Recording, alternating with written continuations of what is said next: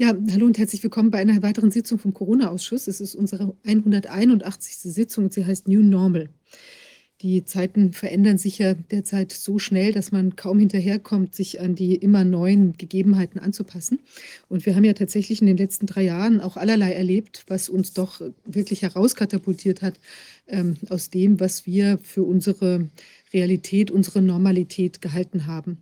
Ähm, und also das betrifft natürlich die juristische Ebene. Wir haben das hier auch ausführlich besprochen, dass man plötzlich gar nicht mehr weiß, in was für eine Art von äh, Demokratiefassade man im Moment lebt, also was davon tatsächlich real ist und was überhaupt nur noch ein Teil eines ähm, kompletten Potemkinschen Dorfes ist.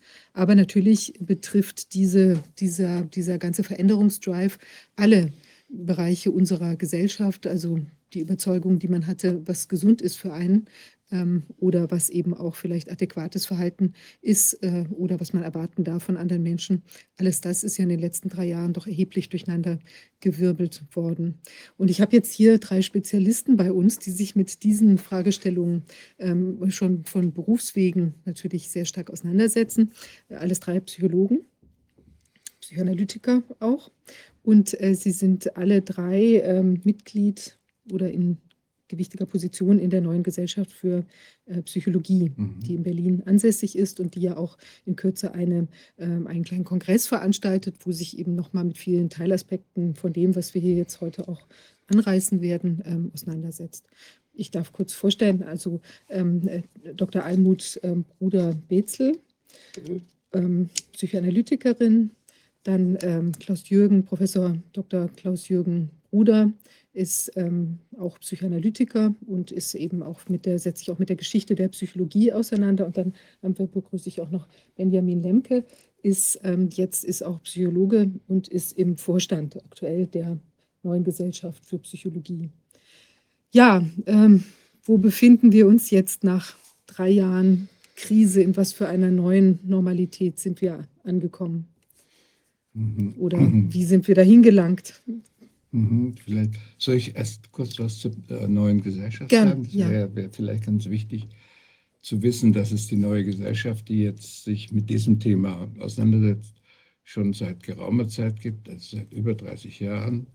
Und äh, dass wir uns immer mit gesellschaftlichen Problemen äh, auseinandergesetzt haben, also immer die Rolle der Psychologie und die Rolle der Psychologen in diesen gesellschaftlichen Prozessen und, und äh, Ereignissen untersucht haben. Wir haben Kongress, mehrere Kongresse zur Kriegsfrage, wir haben einen Kongress zur Flüchtlingsfrage, einen Kongress zur Digitalisierung und so weiter. Ich möchte die nicht alle aufzählen, aber im Wesentlichen haben wir uns immer Fragen ausgesucht, die aktuell waren, politisch, gesellschaftlich aktuell und da auch die psychologische Frage nicht eng im Sinn der, der Schul- oder Universitätspsychologie, sondern im weiten Umfang äh, untersucht, äh, indem wir äh, Vertreter anderer Fächer mit dazu eingeladen haben, also Soziologen, Politologen, Historiker, äh, Theologen sogar und Kunstwissenschaftler. Und dieses Mal haben wir auch einen Kongress genau zu dem Thema neue Normalität äh, organisiert auf den ich ja dann noch nicht im Einzelnen jetzt eingehen muss, aber vielleicht noch im Laufe der Zeit. Äh, neue Normalität äh, ist so, wie du skizziert hast, das, was uns jetzt ähm, ja, bevorsteht, aber schon, wahrscheinlich schon ziemlich weit äh, uns da drin, wie wir uns befinden.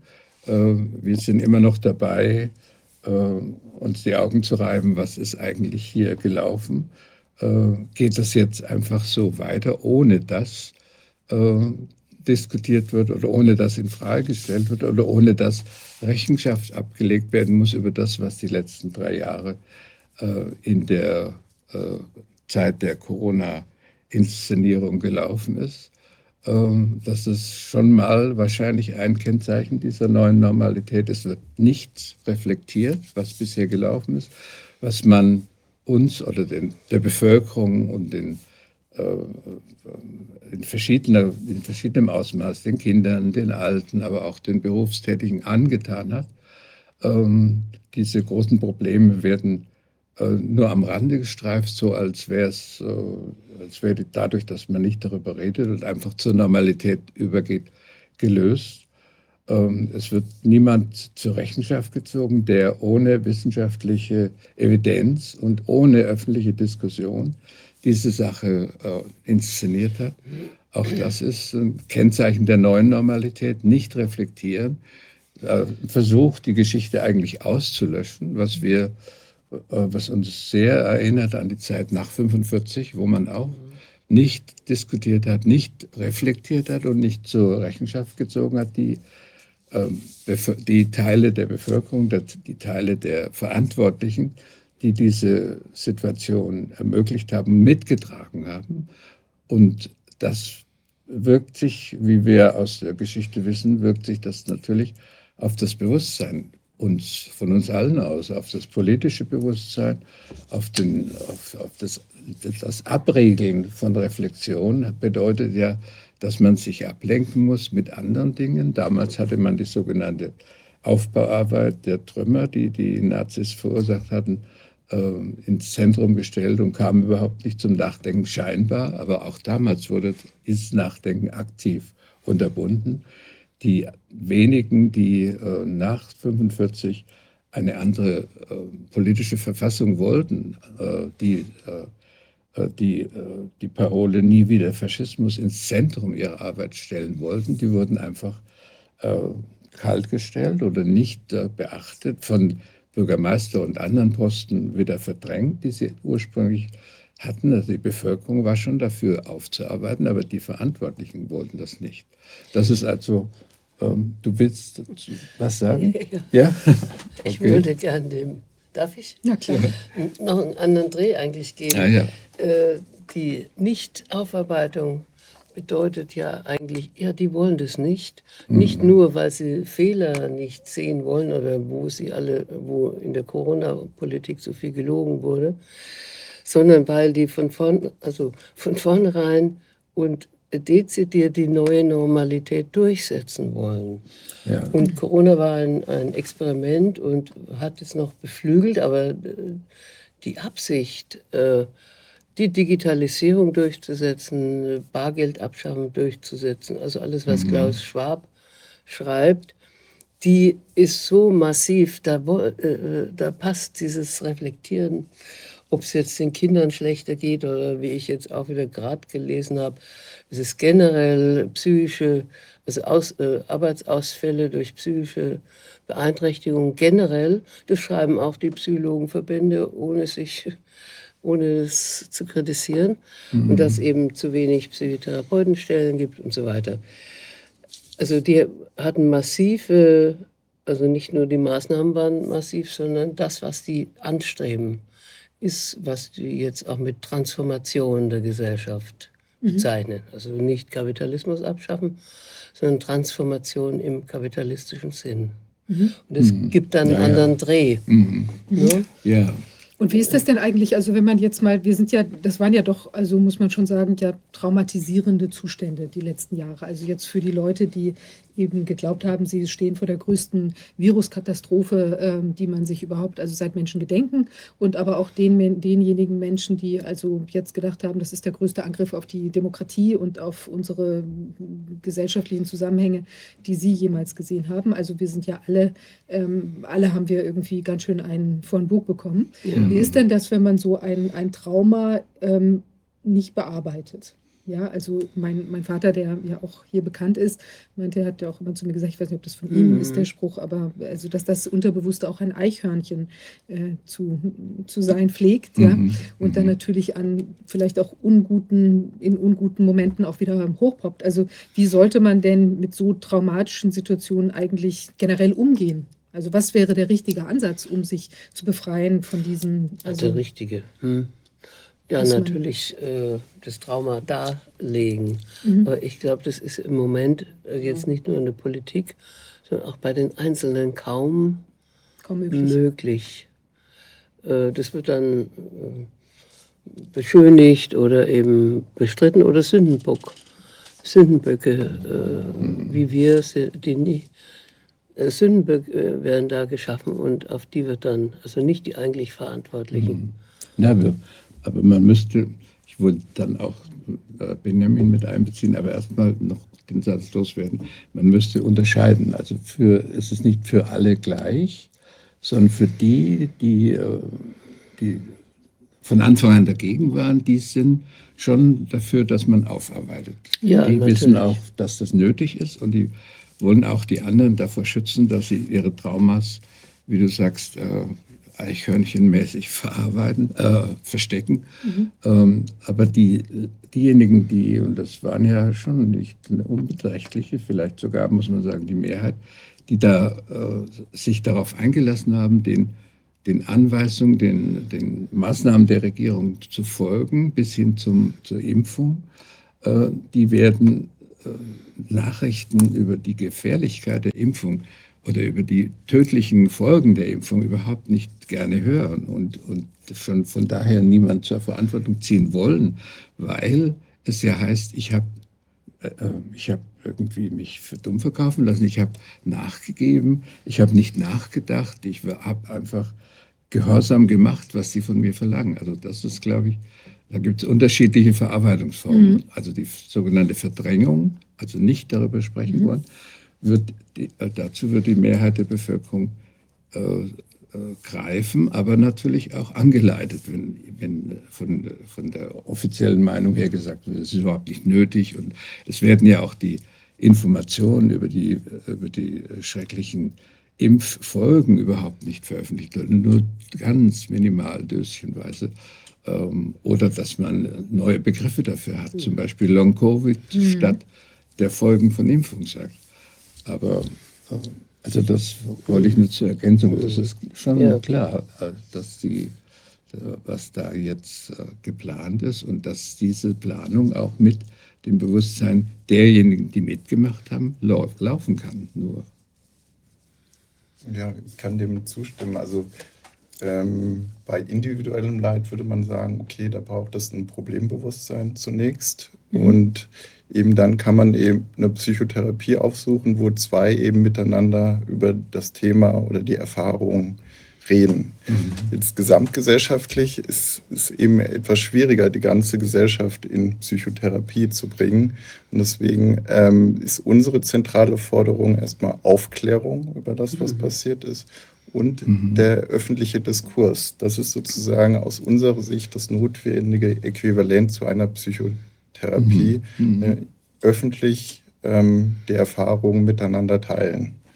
Ähm, das wäre so unsere mhm. Forderung mhm. für die nächsten Jahre. Oder das ist das, was wir auch bei Kongressen sozusagen als Anspruch haben, dass die Teilnehmer miteinander ins Gespräch kommen und dann sich eben auch äh, ein Stück weit befreien können mhm. von mhm. Den Zumutungen, die es gab in den mhm. letzten Jahren. Und deswegen ist auch im Kongress, ist, für, ist, mir immer wieder aufgefallen, also der heißt ja neue Normalität, aber es ist eigentlich eine Mischung von Aufarbeitung, Aufarbeitung des Geschehens und äh, was kommt auf uns zu. Und das ist eigentlich, äh, eigentlich ganz gut, dass man das miteinander verzahnt. Mhm. Also ich meine, dazu muss man ja auch sagen, wenn ich, wenn ich bestimmte Gefühle gar nicht haben darf. Mhm. Ja, also zum Beispiel jetzt, dass ich erschrecke über, sagen wir mal, die, ja. die, wie ich vielleicht auch im Stich gelassen worden bin von den Aufsichtsbehörden, die eigentlich hätten gucken sollen. Also das ist ja eigentlich schon eine auch schlimme, also finde ich jedenfalls also für mich auch eine schlimme Erkenntnis. Ja? Mhm. Ähm, aber wenn ich solche Gefühle gar nicht haben darf oder es nicht mhm. aussprechen darf, also wenn ich es nicht aussprechen darf, dann existiert es ja auch irgendwie nicht und dann darf ich vielleicht auch oder werde mir dieser Gefühle gar nicht bewusst. Das heißt, ich kann auch gar nicht da, darauf reagieren, irgendwie in, in adäquater Art und Weise. Also das ist ja auch ein Teil dessen, dass diese mhm. öffentliche Thematisierung fehlt. Also mhm. das macht ja dann auch ja. im Prinzip, ich, ich kopple mich ja ab, also von dem, was eigentlich ist. Wir haben ja damals diesen Film gemacht, ähm, ähm, geimpft, jetzt, äh, jetzt reden wir, ja, wo mhm. ja auch die mhm. Leute erstmalig dann, also viele ja. erstmalig überhaupt äh, da zur Sprache mhm. kamen, ja, und die auch teilweise noch mit den Masken oder verpixelt oder so, weil es eben einfach so tabu war. Also das ist ja auch, die Leute sind ja dann auch sehr allein mit dem, was sie mhm. da erlebt haben. Ja. Weil in ja. dieser Aufarbeitung, die, sehr, die du da jetzt angesprochen hast, die würde ja dazu führen, dass man auch vielleicht mit anderen eben in diese Erfahrung teilen kann mhm. und auch, wie bist du damit klargekommen mhm. oder was macht das mhm. mit mir oder so. Das darf alles nicht sein. Mhm. Ja, ja. Also es ist, ein, ist, sogar ein Zentrum, also die mit anderen zusammen aufarbeiten. Man kann, mhm. wie du schon sagst, man fühlt sich allein, wenn man Gefühle nicht haben darf, weil man ja, also man kommt ja ständig in Kontakt mit anderen Menschen und wenn der Kontakt gleichzeitig tabuisiert, verboten oder reglementiert ist, dann ist eigentlich äh, die Hälfte des Lebens sozusagen äh, tabu. Also ich kann Gefühle nur verarbeiten, indem ich sie äußern kann in einem Zusammenhang mit anderen. Und das war ja auch eine der Regeln der Kontakt äh, Social Distancing, hat ja genau diesen Bereich mhm. betroffen mhm. und deshalb auch äh, zu großen psychischen Schäden geführt, kann man schon sagen. Mhm. Wir gehen eben auch noch einen Schritt weiter. Neben eben der Behandlung von individuellem Leid wollen wir eben auch das gesellschaftliche Leid in den mhm. Blick nehmen. Ähm, dass eben die psychologischen Verbände überwiegend eben den Fokus darauf legen, die Auswirkungen, die psychischen Schäden zu behandeln. Aber wir wollen auch äh, den Blick dahin richten, wer sind denn die Verantwortlichen mhm. dafür. Und ähm, wenn ich zum Beispiel eine Depression entwickle äh, und niedergedrückt bin, ähm, vielleicht auch da genau gewisse Gefühle nicht mehr spüre, nämlich Gefühle der ähm, Erniedrigung oder des Ärgers über dem, was passiert ist, dann äh, bringt das mir nicht sehr viel, wenn ich das im individuellen Kontext nur mhm. löse, sondern auch sage eben, wer sind denn die Adressaten meiner mhm. Aggression, meiner Empörung? Und deswegen sagen wir, das muss eben adressiert werden an den Richtigen. Also Aggressionen sind oft auch heilsam, wenn sie im Dienste des mhm. Ich stehen. Und äh, wenn man aber eben Psychotherapie eben nur zwischen zwei Menschen ähm, sozusagen verortet, dann fehlt eben diese Komponente des Gesellschaftlichen mhm. und äh, eben der verantwortlichen Akteure, die diese Gesellschaft, die krank macht, maßgeblich gestalten. Und ich meine, in der, in der Traumakonstellation, da gibt es ja auch immer dieses eben, wie heißt das, Standhalten, kämpfen oder mhm. fliehen. Mhm. Ja? Mhm. Und im Prinzip, ich kann mhm. ja in dem Moment, wo ich jetzt vielleicht auch gar nicht die Täter adressieren darf, weil es nicht okay ist oder ja. weil es eben große Ängste machen würde oder was auch immer. Konsequenzen. Dann auch konse gegebenenfalls sogar Konsequenzen hat, vielleicht auch für mhm. meinen Beruf oder für sonstige Dinge oder eben auch gesellschaftlich, vielleicht in der Familie oder sonst so. Dann heißt dieses, das ist ja teilweise sogar eine ganz heilsame ähm, Form mhm. der Reaktion auf ein Trauma, dass ich mich jetzt nicht nur irgendwie einsperre oder eben äh, abdampfen will von allem, sondern dass ich mit der Sache auch stelle und eben auch mit meiner ganzen Person dagegen stelle. Also wenn diese im Prinzip Traumabewältigung ausgeschlossen ist, mhm. weil sie nicht gewünscht ist oder nicht sein darf, ja, mhm. äh, werden ja auch Heilungschancen ja. abgeschnitten. Ist das richtig? Ist bei diesen ja. Psychologenverbänden, die überhaupt äh, die neg negativen Folgen thematisieren, wenn sie es überhaupt machen, aber Ärzteblatt oder so wird schon thematisiert. Das wird es, oder man kennt es auch vom privaten Bereich, wie ein Schicksalsschlag. Es war also so, wie wenn ein Krieg eben über uns gefallen wäre. Schicksalsschlag, dass wir einsam waren in, der, in dieser Zeit oder Masken tragen mussten. Und eben die, äh, das Adressieren vollkommen vernachlässigt. Und das wär, ist Aufgabe von uns und von Kritikern, das zu benennen. Ne? Mhm. Mhm. Mhm. Also man muss auch, also wenn wir von Verantwortlichen sprechen, muss man natürlich auch die Psychologen oder Psychotherapeuten einbeziehen, die ja. das gerade nicht gemacht haben, ja. die also nicht sagen, es kommt darauf an, die gesellschaftlichen Zusammenhänge zu, wiederzubeleben und was ist daran kaputt gegangen, die ja zum Teil sogar ähm, mitgemacht haben, also die Verbände jedenfalls bei der, äh, bei der Diffamierung kritischer Stimmen in hm. der Gesellschaft und äh, ja, die sogar noch mehr. Darf ich noch kurz, also ja. vielleicht komme ich in dein, was du sagen wolltest. Ähm, die ja als Psychologen, als Experten der Manipulation sich engagieren ließen. Ja, das ist, das ist ja auch ist ganz widersinnig. ja, also die waren an der Schaltstelle Wobei äh, die Kanzlerin hatte so einen Stab von Verhaltenswissenschaftlern und Psychologen schon 2014 eingerichtet. Und das wurde äh, in der Corona-Zeit ganz massiv, der ganze Stab von Experten für die Propagandaarbeit äh, mhm. bereitgestellt. Also man kennt dann so Thinktanks, äh, Cosmo und Kesma, die, das sind äh, Verbände, die mit Universität, Universitäten, Potsdam, Erfurt, mhm. äh, dann Leopoldina, Max-Planck-Institut und viele Verbände und die waren als Stab um die Propaganda, äh, ab, eigentlich die Propagandaabteilung, die ja bis dahin, also und das bedeutet, hat bedeutet, Propaganda zu machen, was er ganz massiv war und gleichzeitig die Feinde zu markieren.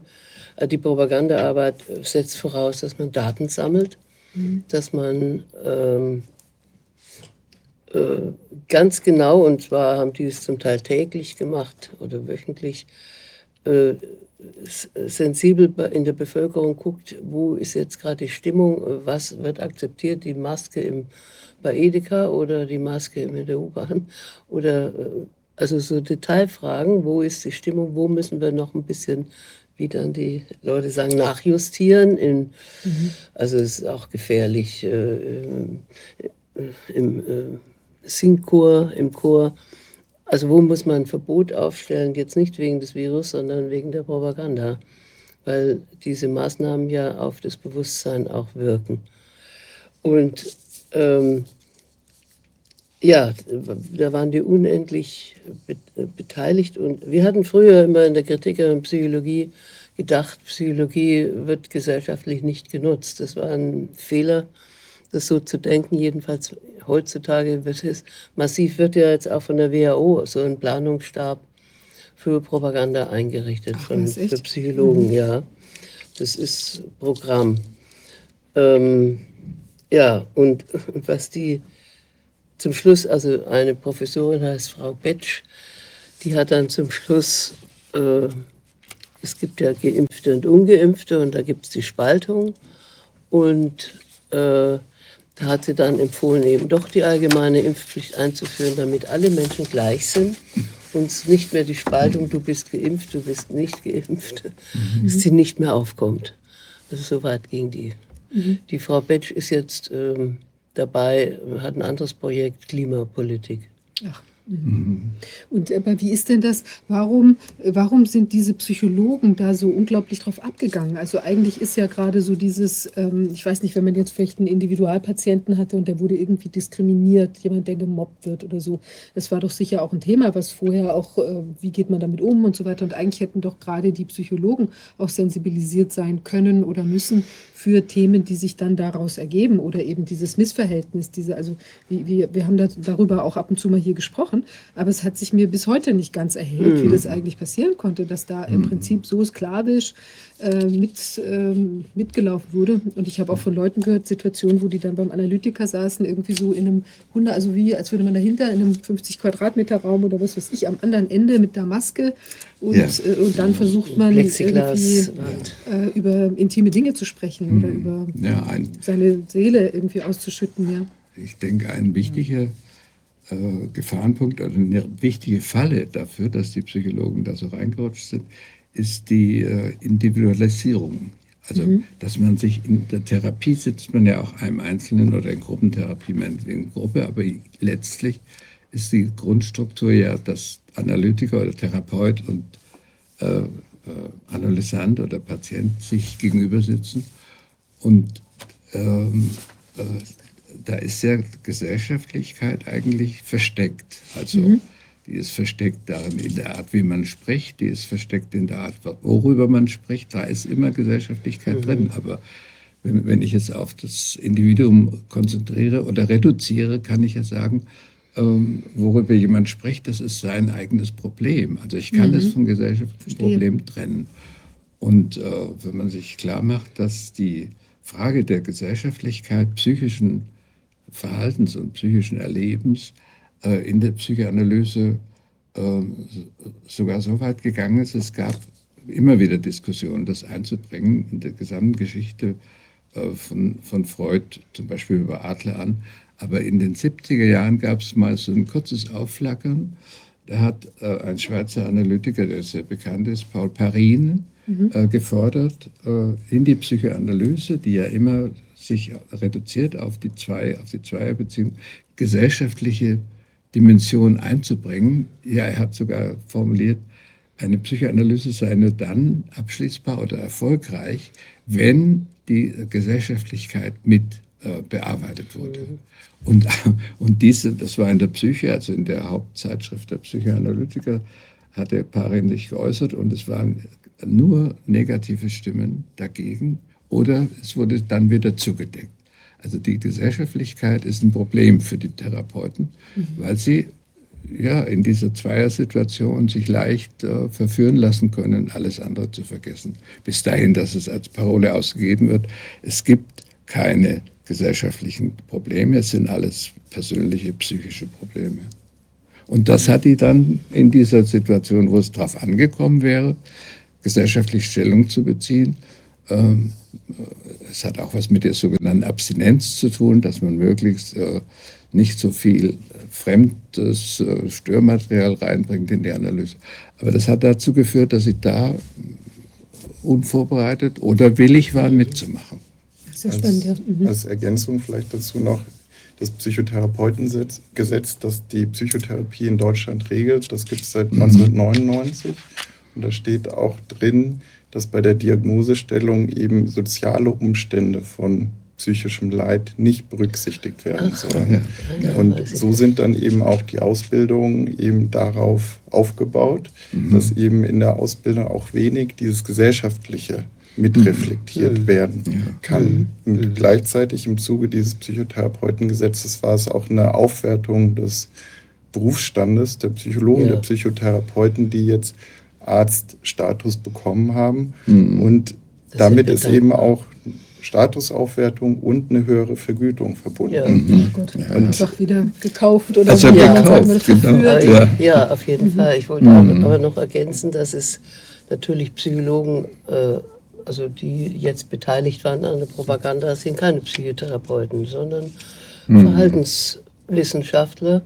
Und das ist ja unser Grund, äh, unsere Grundlagenforschung, die ähm, Verhalten zu verändern und zu beeinflussen, also durch Behavioristische Lernpsychologie, äh, indem wir über die Wahrnehmung, äh, Grundlagen der Wahrnehmung, der Kognitionsbildung, äh, das sind ja die Grundlagen der Psychologie, also nicht nur Psychoanalyse, und eben daraus ist schon immer Kommunikations- Psychologie geworden oder Werbepsychologie. Oder, mhm. Und das fließt hier ein. Mhm. Psychoanalyse mhm. natürlich als äh, die Wissenschaft, die das Unbewusste einbezieht, unbewusste Impulse und unbewusste Abwehr. Das äh, spielt hier mhm. äh, eine Rolle. Was ja auch ja. viel angesprochen worden ist, also auch jetzt mit diesem Panikpapier da zum Beispiel, ja. was ja. jetzt auch nochmal gesagt wurde, die Angst, dass da die Großmutter erstickt. Also das ist ja, ja wirklich, da sind ja schon irgendwelche Archetypen an Angstvorstellungen äh, da irgendwie aktiviert worden. Wolfgang ist jetzt auch bei uns im Zoom. Ah ja. Mhm. Kannst du uns, du kannst uns hören, oder? Aber wir können dich jetzt im Moment noch nicht hören. Ich glaube, du müsstest dich irgendwie. Hallo ja. Hallo. Ich habe ein bisschen technische Schwierigkeiten mit dem Ton am Blick. Ja. Mhm. Alles klar. Aber du hörst uns im Moment, ja? Dann ja, ich höre interessiert zu. Okay, alles klar. Du klingst ja. dich ein, sobald du irgendetwas äh, fragen oder beisteuern ja. möchtest, ja? Okay.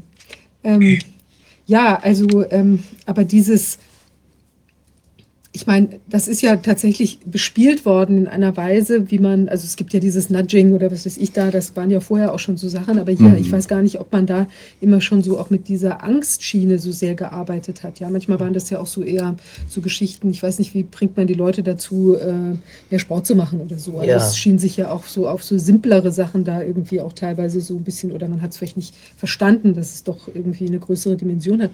Aber diesmal schien es ja wirklich so, als seien da, da müssen ja ganze Thinktanks dran gewesen ja, sein, ja. die dann das ausgearbeitet hat, wie man jetzt genau ja. den Trigger setzt, dass die Leute halt ausflippen, Angst haben oder so, oder? Was, ja, wir, wir wissen ja von von Schreier, der sehr verdienstvolles Buch gemacht hat über die 20-jährige Vorbereitung dieser Inszenierung, wo alle möglichen Leute, sowohl Politiker bis hin zum Bürgermeister von New York und, und Wissenschaftler dabei waren, um auszuprobieren, was muss man machen, um so eine, äh, so eine ähm, Krisensituation hat man. Das ist Krisenstabsarbeit eigentlich, aber es war, wie sich im Nachhinein herausstellt, eben eine Vorbereitung auf eine inszenierte Krise oder die Inszenierung einer Krise.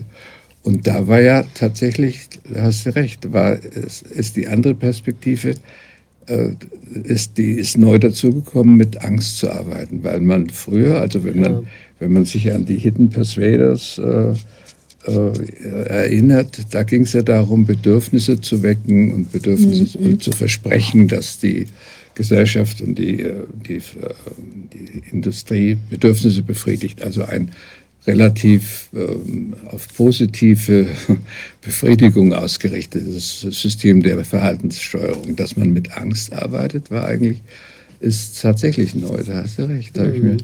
Noch gar nicht so überlegt. Aber man hat ja wenn man es vergleicht mit, äh, was Naomi Klein schreibt über die Krisenbearbeitung, da wird ja schon klar, dass, äh, dass man äh, Krisen nicht nur bearbeiten und abwehren und über, überwinden kann, sondern dass man die auch herstellen kann. Und dass mhm. man da das, was die Krise normalerweise oder ein, ein Unglück normalerweise bewirkt, herstellen kann und das war auch bei dieser Corona-Inszenierung so. Das erste war die Produktion von Angst. Mhm. Also eine richtige Schocktherapie, mhm. Schockstrategie. Schock, Schockstrategie. Und dann, ja. äh, aufgrund der Angst, äh, jedenfalls haben wir das jetzt gemerkt, da hört das Denken dann auf, das Nachdenken und das sich mhm. besinnen auf die eigenen Kräfte. Sondern ja, ist ja wie, also bei einer normalen Panik hat man früher immer gesagt, äh, alles ruhig, so tun, als wäre nichts, genau. alles das Kino langsam sich leeren lassen, aber nie zu sagen Feuer und, mhm. und raus hier oder so zu schreien. Und genau das hat man gemacht. Also mhm.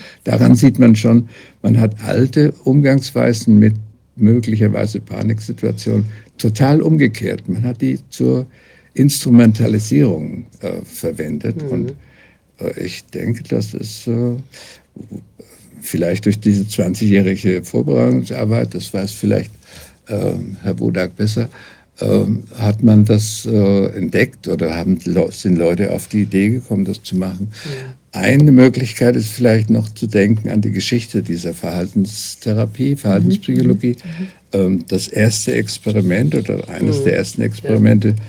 Äh, das der Behaviorist namens Watson äh, von der Universität äh, Chicago ähm, also da hat er äh, ursprünglich gearbeitet, später kam er dann woanders hin, nach Baltimore. Aber jedenfalls, der hat mit einem Angstexperiment gearbeitet. Das, soll ich es kurz ja, skizzieren? Gern. Oder? Mhm. Ähm, es ging darum, dass man einem kleinen Kind, einem Säugling, einem, ja, so in diesem Zwischenalter, ähm, Angst induzieren wollte, mhm. äh, indem man Bitte? Der kleine Albert. Das Experiment mit dem kleinen Albert. Man hat ihm Angst induziert. Also man hat ihm erstmal eine Ratte vor die Nase gehalten, die er eben wie so ein Ball oder sowas betrachtet hat und war zugewandt. Durfte streicheln. Er war der zu, er durfte sie sogar streicheln, also war positives Beziehungsaufnahme durch den Jungen. Mhm. Und das Experiment bestand darin, wie kriege ich, wie kriegst du ihn dazu, dass er Angst hat vor der Ratte. Und das war ganz, das ist natürlich ein inhumanes Experiment, aber er hat es gemacht mit anderer Begründung, die kann ich noch nachliefern. Also einen innerwissenschaftlichen Diskurs gab es da, den damit entscheiden wollte. Aber jedenfalls hat er einen Gongschlag gesetzt, einen erschreckenden Gongschlag in Relation zu dieser Ratte. Also mhm. man hat da Variationen, entweder bevor die Ratte kommt oder nachdem sie gestreichelt wurde. Und das Kind ist sofort erschrocken aufgrund dieses Gongschlags. Und je öfter man diese Übung innerhalb relativ einer kurzen Auf Abfolge von dieser Übung, hat man dann äh, feststellen können, ah ja, es reicht jetzt, ihm die Ratte zu zeigen. Jetzt hat er vor der Ratte Angst. Mhm. Also das war, also von daher, ähm, da kann man auf die Geschichte der Psychologie zurückgreifen. Das, dieses Experiment ist von 1903 oder so. Ähm, da hatte man das schon ausprobiert wie kann man das, was man eigentlich vermeiden will, herstellen. Mhm. Und der innerwissenschaftliche Streit war eben ähm, die Frage, ähm, äh, ja, ist überhaupt, äh, ist der Mensch äh, ein Produkt seiner Umwelteinflüsse? Das war, mhm. worauf der Behaviorismus äh, gesetzt hat, nachzuweisen, die Umwelteinflüsse sind allein entscheidend. Man kann verzichten auf sogenannte bisher übliche angenommene psychische Prädisposition. Und äh, die, dieser äh, hemdsärmliche Ausspruch von Watson war, gibt mir äh, ein Dutzend Kinder aus allen möglichen Milieus, ähm, gesund sollen sie natürlich sein, und ich kann aus ihnen alles machen. Vom Rechtsanwalt bis zum Gangster, vom Verbrecher bis zum Heiligen. Alles ist möglich mit meiner Methode. Das war also der sozusagen Mensch ist ein Klumpen Lehm, den man. Der Mensch ist ein Klumpen Lehm, ja, genau. Aber beißt sich das nicht? Es gibt doch so, so Zwillings, Zwillingsforschung auch, wo man dann ja irgendwie festgestellt hat, oder stimmt das nicht, dass die in ganz unterschiedlichen Familienkonstellationen aufwachsen äh, oder Geschwister ja, und, ja, und, sind gleich ja, quasi? Also Psychologie ist vielfältig. Ich wollte nur die Tradition der, des Behaviorismus skizzieren. Mhm. Der hat es äh, in diesem Streit. Ja. Ja, es ist ja seit, dem, seit dem Ersten Weltkrieg und besonders vor dem Zweiten Weltkrieg und während des Zweiten Weltkrieges hat man ja systematisch dann auch versucht, mit, mit psychischen Operationen Krieg zu führen. Und man hat dann ja, ja. Die, hat den Menschen Angst gemacht und hat äh, also auch die hat auch systematisch dann ausprobiert, wie man Menschen verrückt machen kann, wie man mhm. sie desorientiert ja. machen kann, wie man sie entwurzelt kann. All diese Dinge, und da ist ja besonders die Tavistock, äh, das Tavistock-Institut, mhm. früher die Tavistock berühmt dafür. Das war das Zentrum für diese, ja, ja für dieses Social Engineering, wie man das nachher genau, nannte. Ja. Äh, das war weniger der einzelne Mensch, den man dort fokussierte, natürlich auch, aber man versuchte auch ganz die ganze Gesellschaft dann eben sie, das Bild des Menschen in der Gesellschaft zu verändern, mhm. das Bild, was der Mensch von sich selbst hatte in der Gesellschaft zu verändern. All diese Dinge. Und das ist natürlich nach dem Zweiten Weltkrieg dann auch, das sind ja, das ist ja Wissen, was man benutzen kann, zum mhm. Beispiel auch um Dinge zu verkaufen oder um Menschen etwas mitmachen zu lassen, was sie sonst nicht mitmachen würden. Und da gibt es ja ganz viel, was Menschen sonst nicht mitmachen würden. Und da gibt es ganz viele, die wollen, dass Menschen mitmachen. Ja. Und äh, das war einer von den, von den Hauptsponsoren von Tag der Stavistok-Klinik war Herr Rockefeller. Der hat von Anfang an da investiert ja. und hat gesehen, dass das ein ganz wichtiges Feld ist, mit dem man sehr, sehr viel Einfluss nehmen kann. Und da man ja mit Geld auch Macht kaufen kann, hat er natürlich auch dann dieses ein, eingesetzt, um, um Macht auf die Politik ja. zum Beispiel äh, ja. auszuüben. Wie kann ich Politiker beeinflussen? Das ist auch ganz wichtig, denn je, je höher ich ansetze in der Beeinflussung in der Gesellschaft, wenn da jemand ist, der, der schon Autorität hat, der schon entscheiden darf für andere, wenn ich den dann beeinflusse und wenn ich den dann kriege, dann habe ich natürlich noch mehr, dann, dann lohnt sich mein täglicher Einsatz noch mehr. Das will ich mal so sagen. Die denken ja, die denken ja an Effizienz auch ihrer Mittel. Und äh, da haben die sehr, sehr systematisch gearbeitet. Mhm. Gibt es eine Menge Literatur darüber. Ja, ja. Das, was wir sehen, diese, diese Psyop-Geschichte, dass man psychische Operationen macht, um Menschen zu beeinflussen, das ist ja fast an die Stelle von, von, ja, von, von, von Kriegsführung gekommen. Man kann ganze Gesellschaften damit so verändern, dass sie das tun, was man gerne möchte. Ja. Mhm. Also zu Rockefeller ähm, muss man noch erwähnen, Rockefeller hat auch die Universität, an der Watts gearbeitet hat, finanziert. Also war der Hauptsponsor schon, also die Firma Rockefeller ist schon, hat schon immer ihre Finger mit im Spiel gehabt. Das ist ganz wichtig zu wissen.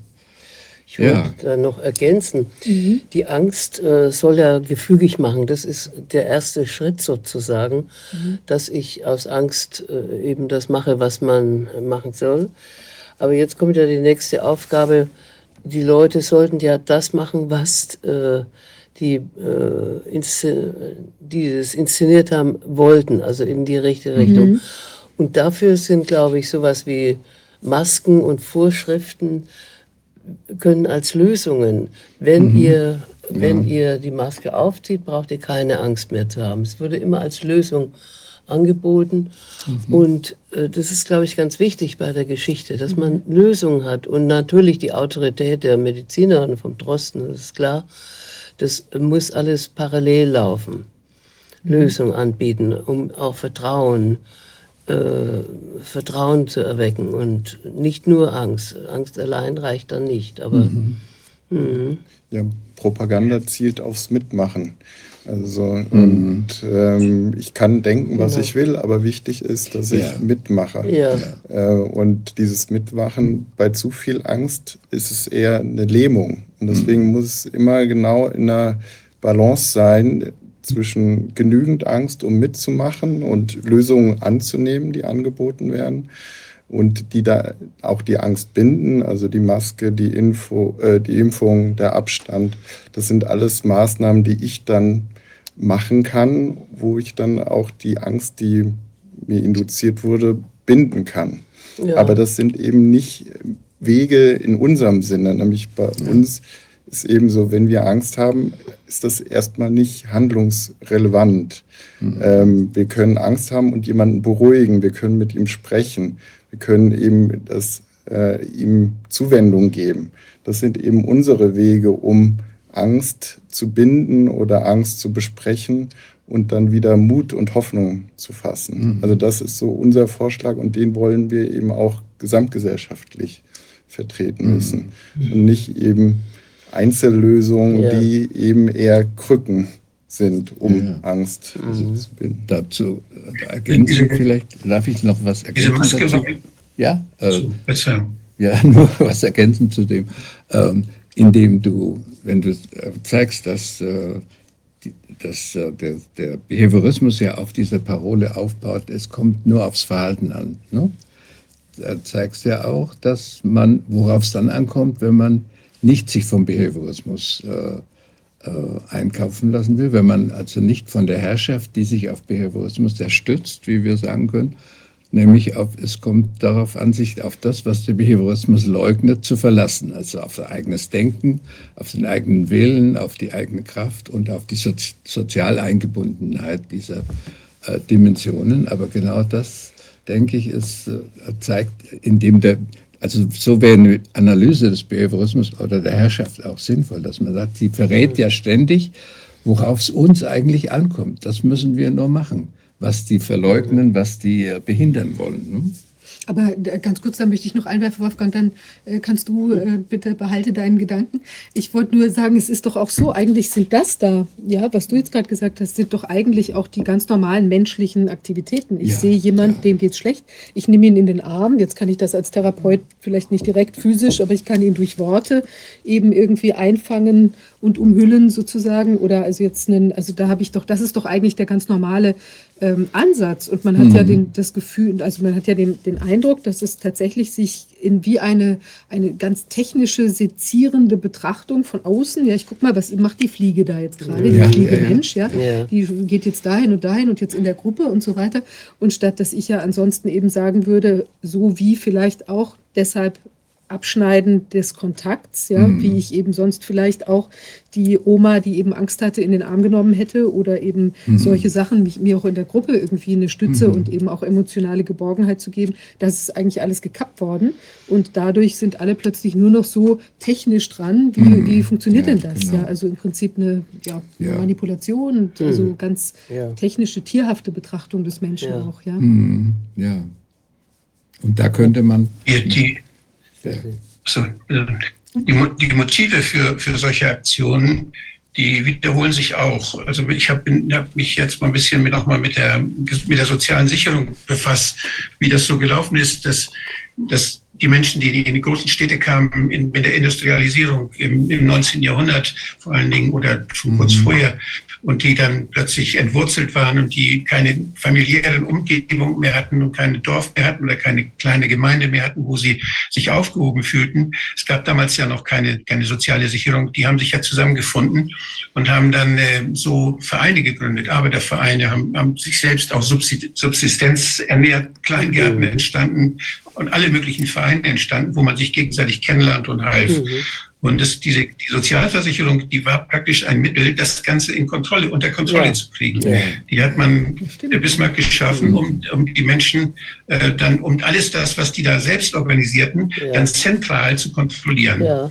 Und dieses, dieses Mittel dieser, dieser zentralen Kontrolle, das bedarf dann aber auch, denn da, da muss man die Leute ja motivieren. Da mhm. muss man sie dazu bringen. Mhm. Und man muss dann auch dann aufpassen, dass diejenigen, die da nicht mitmachen, dass man die zu fassen kriegt und dass man die dann irgendwie definiert, dass man sie labelt auch. Und es ist immer, wenn, wenn solche Psyop-Geschichten kommen, wenn solche, solche Feldzüge kommen, psychischen Feldzüge gemacht werden, dann wird da erstmal geguckt, wen will ich, wen will ich fernhalten oder wen will ich runterdrücken, damit er mich nicht stört. Mhm. Denn das sind ja immer die, die viel Geld haben oder die Macht haben, die sowas inszenieren. Die anderen können sich das nicht ja. leisten. Ja. Und denn, dann wird also erstmal gelabelt, wer ist denn der Böse? Mhm. Und das, manchmal waren es die Kommunisten und manchmal sind es die Querdenker und manches, das gibt, man kann es immer sehen, was die mhm. Bösen sind. Das ändert sich ja dann je nachdem. Die werden also definiert, woran erkennt man sie. Mhm. Dann werden sie abgewertet, dann, wird, dann wird, werden sie als unsolidarisch zum Beispiel bezeichnet. Jetzt, das war in der letzten Krise, war das ja so. Man konnte, dann wurde sie auch, dann wurden sie ausgegrenzt dadurch, dass man sie auch erkennbar machte. Wer unsolidarisch war, konnte man an der Maske erkennen. Wer keine Maske aufsetzte, mhm. dann gehörte dazu. Das war so ähnlich wie so ein, als, das war wie so ein Kennzeichen wie, wo anders wurden Leute gekennzeichnet, die ausgegrenzt. Der Jugendstern ja. war sowas, wo Menschen ausgegrenzt wurden. Mhm. Und jetzt waren diejenigen ausgegrenzt, die nicht die Maske trugen. Ja. Also man, man ja. konnte sie erkennen. Und das, dieses äußerliche Kennzeichen, das, mhm. Äh, das dann ja. gleichzeitig dazu, wenn man das mit unsolidarisch, und das sind aus, das sind Leute, die gehören nicht zu uns, denn man redet ja auch in der Politik immer von wir und uns. Mhm. Und da ja. ist automatisch, dass es welche gibt, die nicht wir sind, ja. die nicht dazugehören. Das sind die, die Bösen, die die Kritik äußern. Mhm. Und diese psychologischen Mechanismen, die werden, die erkennen, kann man immer wieder erkennen. Und mhm. dann kommt natürlich dann nachher zu, was macht man mit den Leuten? Wie grenzt man die aus? Sperrt man sie ein? Vernichtet, Wie vernichtet man deren, deren Einfluss. Und das sind, das sind erschreckende Dinge, die man jetzt ja. in der ganzen Corona-Krise wiedererkennen konnte. Ja. Mhm. Und ich finde es jetzt, find's jetzt noch durch diese, durch diese Kriege, wo keiner mehr weiß, ja. was gut und böse ist, mhm. Da wird es, wird es noch schlimmer. Da werden die Menschen, finde ich, psychisch total durcheinander gebracht. Wenn man sich auf eine Seite stellt, merkt man plötzlich, oh, man steht auf der falschen. Ja. Und dann kommt, ja. aber keiner, man weiß gar nicht, auf welcher Seite ja. soll, was, für wen ja. soll ich mich jetzt einsetzen? Denn da ist so viel Leid. Ich könnte mich da einsetzen, ich könnte mich da einsetzen. Wenn Menschen umgebracht werden, gequält werden, dann ist das immer falsch. Und wenn auf beiden Seiten Menschen umgebracht werden und das, sind, und das wird polarisiert, sodass man praktisch dann beide Seiten desorientieren kann. Ja. Dann kann man eigentlich alles machen, was man will. Mhm. Dann hat man freie Hand mit dem, was man dann letztlich mit seinem Einfluss macht. Ja. Dann sind die Menschen gelähmt, desorientiert. Ja. Mhm. Also ich möchte daran anknüpfen, diese historische Sichtweise, wie sich Machtformen entwickelt haben und Subjektivierungsformen, die sind ganz essentiell, um eben zu verstehen, wie Leute eben der Herrschaft über sie selbst zustimmen. Mhm. Ähm, und da ist ein wichtiger Referenzpunkt der Psychologe Michel Foucault, ähm, der das anhand von Institutionen im 19. Jahrhundert sehr gut beschrieben mhm. hat, mhm. wie sich aus der Souveränitätsmacht ähm, eine Biomacht entwickelt hat. Mhm. Und das bedeutet eben, die, die Menschen, die eben aus ihren Dörfern kamen äh, und in der Industrialisierung eben in Städten immer mehr äh, gewohnt haben, wie die dann in bestimmten Institutionen angeleitet worden sind, bestimmte Verhaltensweisen zu übernehmen. Mhm. Also in der Schule, im Krankenhaus, mhm. in den Fabriken, in den Gefängnissen. Und er nennt diese Machtform eben eine Disziplinarmacht, mhm. weil sie die Menschen ausrichtet an einer vorgegebenen Norm. Also pünktlich aufstehen, mhm. äh, nicht kriminell werden, äh, sein Soll erfüllen. Und mit dem 20. Jahrhundert, so schreibt er, gibt es dann einen Wechsel in dieser Machtform. Mhm. Er nennt das dann eben eine Norm Normalisierungsmacht. Mhm. Und das ist das eben, dass die Orientierung stattfindet an der Norm innerhalb einer Gruppe. Mhm. Ähm, und da kann sich die Welt verändern, da kann es Kriege geben, aber wenn die Orientierung an der eigenen Gruppe mhm. äh, das Wesentliche ist, dann kann man das auch ganz gut ausblenden, was um einen mhm. herum ja. passiert. Mhm. mhm. Und das ist eben das, worum es uns auch geht äh, als Neue Gesellschaft für Psychologie, diese Subjektivierungsformen, äh, die historisch aufgetreten sind, auch im Heute zu identifizieren. Und deswegen ist es uns ein Anliegen, bei der neuen Normalität zu verstehen, was für Machtformen äh, sind jetzt am Werke. Mhm. Eben, ich würde ja. behaupten, ja.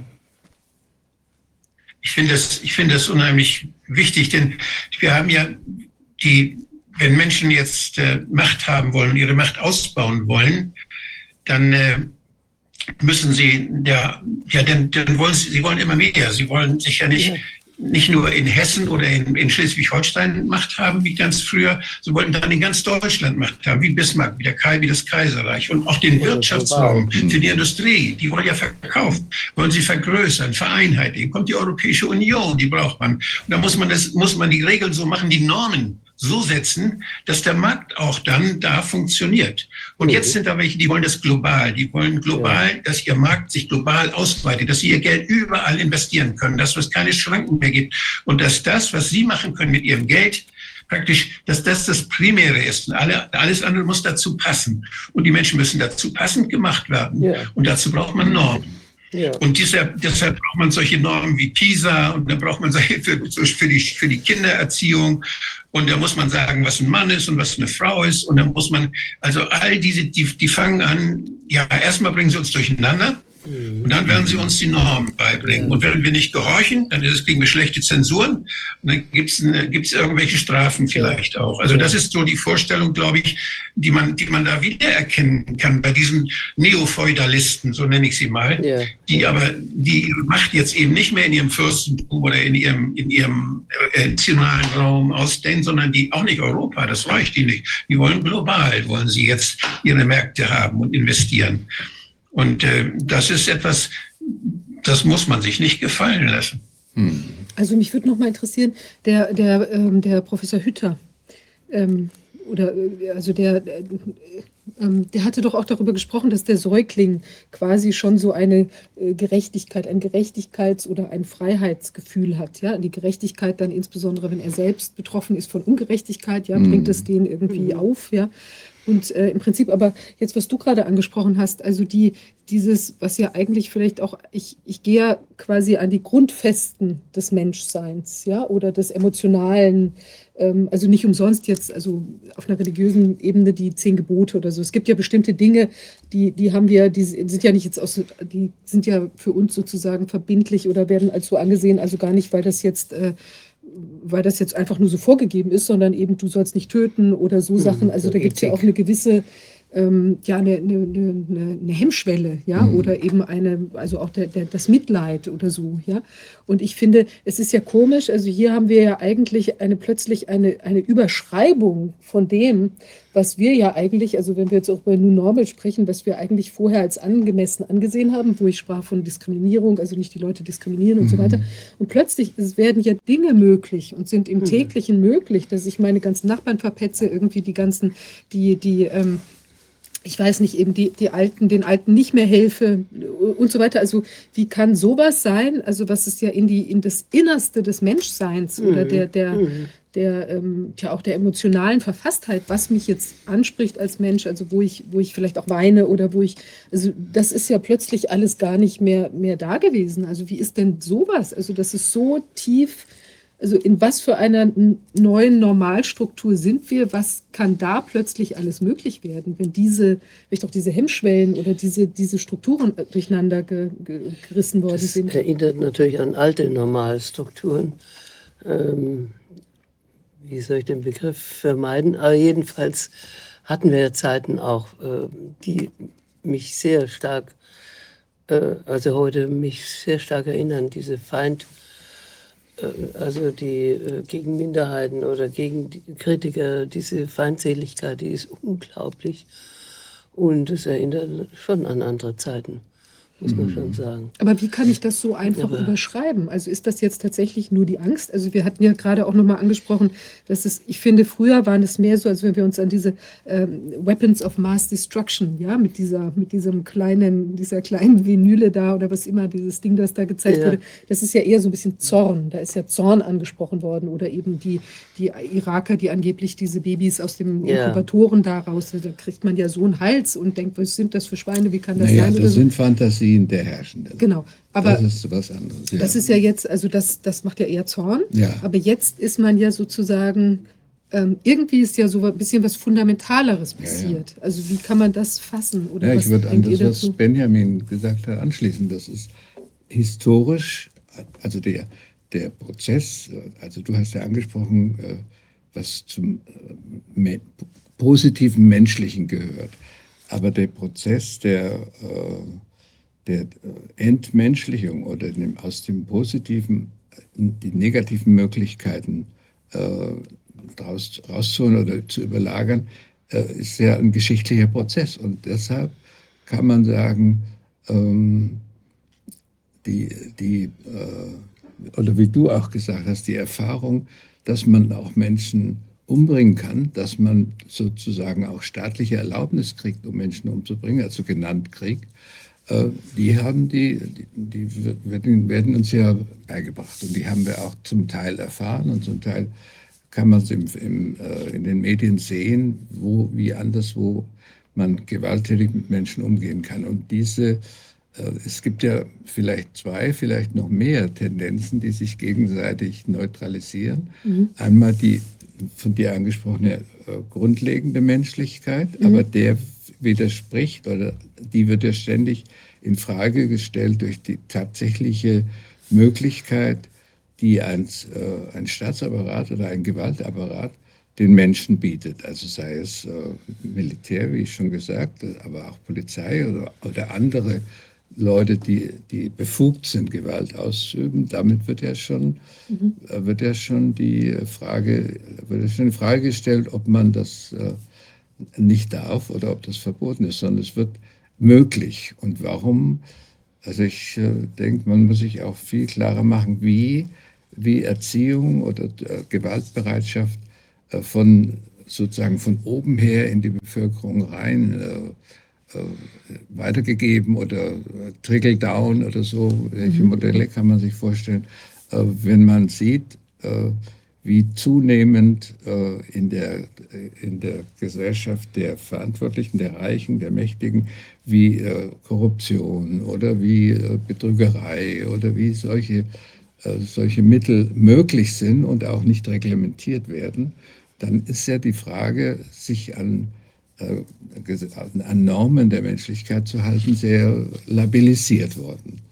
Und wenn sich darauf äh, dann die aktuelle ähm, Terrorisierung, zum Beispiel durch diese Gewalt, äh, durch, diesen, äh, durch die Angststrategie, also man muss den Menschen Angst machen, dann werden natürlich alle Möglichkeiten mobilisiert. Dann kann man sich orientieren an einem an einem äh, Kriminellen, man kann sich aber auch orientieren an, an einem Heiligen und man kann zwischendurch, hat man die ganze Bandbreite, woran man sich orientiert und völlig orientierungslos wendet man sich dann an die staatlichen Vorgaben. Und wenn die sagen, äh, es ist höchst gefährlich, aber wenn du das und das machst, dann äh, bist du aus der Gefahr. Also das ist ein ganz äh, wichtiges Konglomerat, wo die historische Entwicklung eine große Dimension, eine wichtige Dimension darstellt. Ne? Und die, ähm, deshalb ist, also hat der Benjamin auch schon gesagt, deshalb greifen wir in der neuen Gesellschaft für Psychologie auf die historische Analyse ständig zurück. Wie ist was entstanden? Und auch für Psychologie gibt es den genannten Foucault, aber äh, es gibt äh, ja, zum Beispiel Geschichte der Kindheit gibt es ja auch ganz wichtige. Äh, äh, mir fällt jetzt der Name nicht ein, aber ist äh, vielleicht Aries. wie Aries, genau, Aries. Äh, oder überhaupt die Kulturgeschichte einzubeziehen. Mhm. Das ist, gehört eigentlich zur Psychologie und äh, nicht nur dieses sich auf die Rattenexperimente oder auf die Experimente äh, in der Minisituation zu beziehen. Ja, aber auch in der Gegenwart. Äh, wir sind ja jetzt Zeuge von also Corona-Politik, Corona-Angst machen. Und dann kam Ukraine und jetzt Israel. Da läuft das Gleiche. Wir werden eingeschworen, wir werden eingeschworen auf einen Feind, der Russe oder der, die Hamas. Und es darf nichts anderes, also es muss, mhm. äh, darf nichts anderes gedacht werden. Also von daher ist das Denken schon wichtig. Oder? Und das sieht man ja in jeder Talkshow, wie die zusammengesetzt ist, weiß man gleich, wie der Hase laufen wird. Und es ist äh, ja gefährlich, eine andere Meinung zu haben. Das war beim Impfen äh, so und das ist äh, bei Kriegshandlungen so, wird uns da Angst gemacht, indirekt schon. Äh, Angst vor dem Russen, das ist ja historisch, äh, haben wir das spätestens seit zwei, na, 1917, aber eigentlich schon vorher. Ähm, und inzwischen wird äh, Angst vor dem, Chine, äh, Chinesen auch gemacht, natürlich.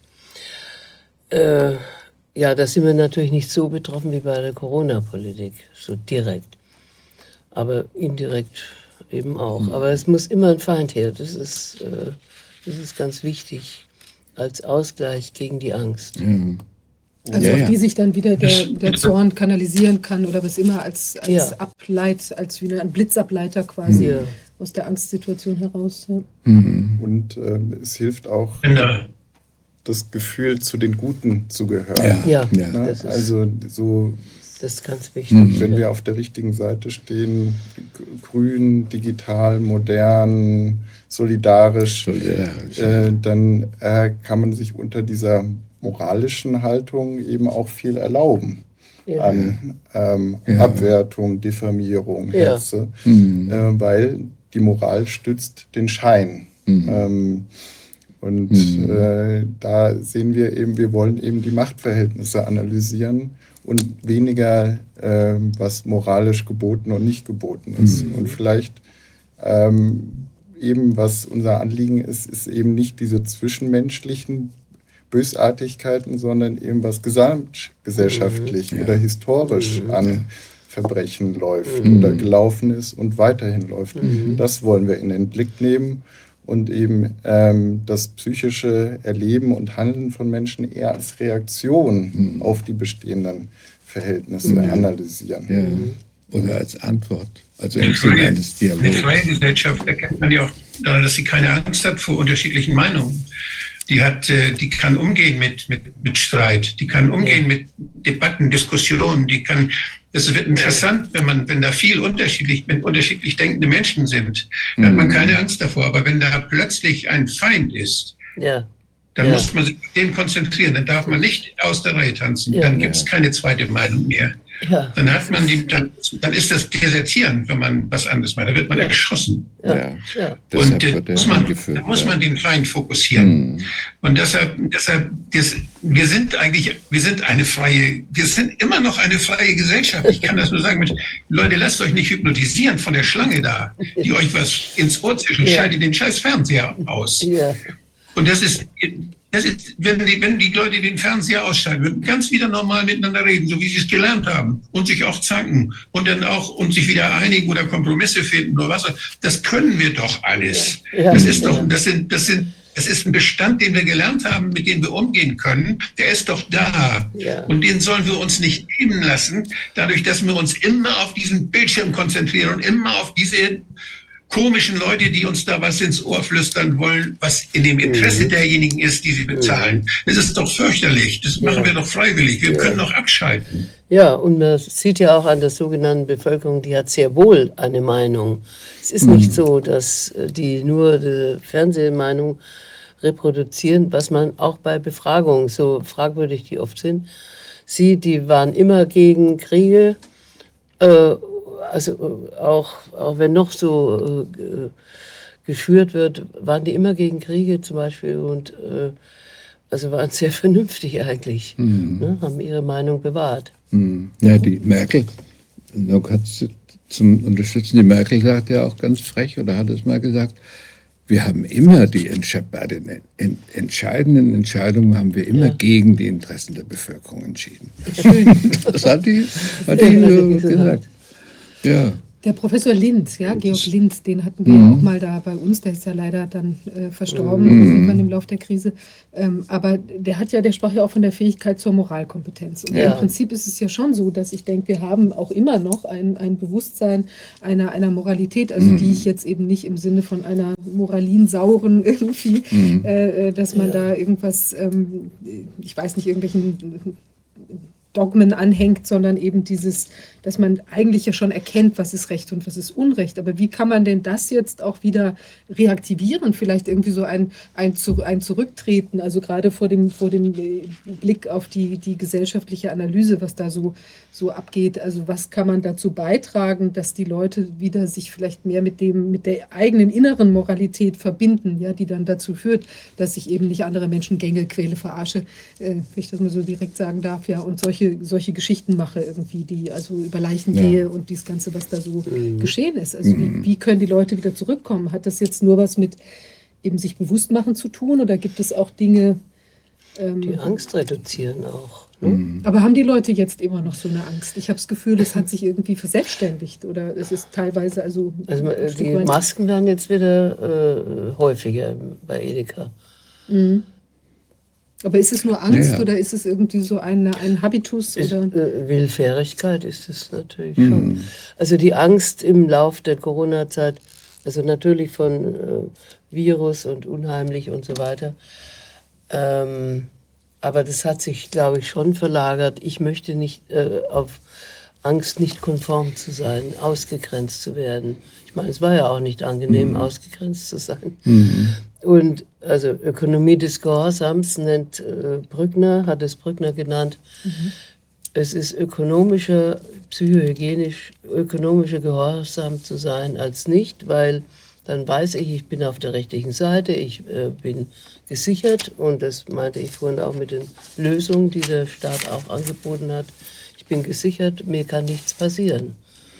Und äh, das ist ein ganz wichtiger, also dieses, diese Angst rauszufallen aus dem sozialen äh, Kontext und mhm. die ist ganz wichtig äh, dafür, dass man konform ist. Oder das ist sozusagen ja. Ja, die Konformität. Da, äh, die Frage von Viviane war ja, wie können wir das wieder stärken? Und da könnte man ja sozusagen das, was hier kaputt gemacht wird, sagen, das muss wieder das muss man wieder aufbauen. Also wenn, wenn du sagst, die Angst rauszufallen, dann ja, musste man aufbauen, Netze. intakte oder potente Gemeinschaften, die, ähm, die zeigen, dass man keine Angst haben muss und dass man die nicht braucht, die einem Angst machen. Und deshalb sind auch so, ist auch sowas wie äh, öffentliches Auftreten, also Demonstrationen vor allen Dingen, ganz wichtig. Da sammeln sich ja die Leute, die die den Mut haben, ihre eigene Meinung öffentlich zu vertreten, obwohl sie in der Presse diffamiert werden, obwohl sie durch Polizei eingeschüchtert werden. Also all diese Momente äh, sprechen ja die eigentlich, wie du sagst, eigentlich noch vorhandene Menschlichkeit an. Das ist ja ganz wichtig. Also wie können, wie können wir das den, den Menschen helfen, indem wir selber zeigen, worauf es ankommt. Also solidarisch gemeinsam zu sein, das zu vertreten, was wir, was wir erkannt haben, also die Wahrheit, äh, die Wahrheit zu sagen, und zwar auch angesichts der Drohungen. Also das heißt ja, die Drohungen werden ja immer schärfer. Also wenn wir, wenn wir feststellen, es wird ähm, es wird äh, auf, die Mensch, auf die Unmenschlichkeit eines Krieges zu verweisen, ist bereits anti Ne? Ich muss nicht weiterführen, was es ist. Anti, was ist Anti? Aber jedenfalls dieses Anti will man ja immer nicht. Mhm. Zu Recht. Ich will nicht Anti sein, sondern ich werde nur, es wird mir nur zugeschrieben, dass ich Anti bin. Ne? Antimenschlich, antihuman, mhm. antisemitisch und so weiter. Das sind diese äh, Totschlagkeulen. Und dagegen muss man sich wehren. Dagegen muss man, und deshalb machst du ja auch diese Veranstaltung. Veranstaltung, ja. ja. Ist es denn eigentlich, ähm, was ich eigentlich gar nicht so richtig begreife, also für mich zum Beispiel, ja, wenn ich jetzt was als Unrecht erkenne, mhm. Und ich müsste jetzt aus irgendwelchen Gründen darauf Rücksicht nehmen, dass ich jetzt sage, ich sage das jetzt nicht, also weil ich jetzt eben mhm. mich dann am Ende wirtschaftlich ruiniere oder weil ich jetzt irgendwie, ich weiß nicht, gedisst werde von dem oder dem oder so irgendwas.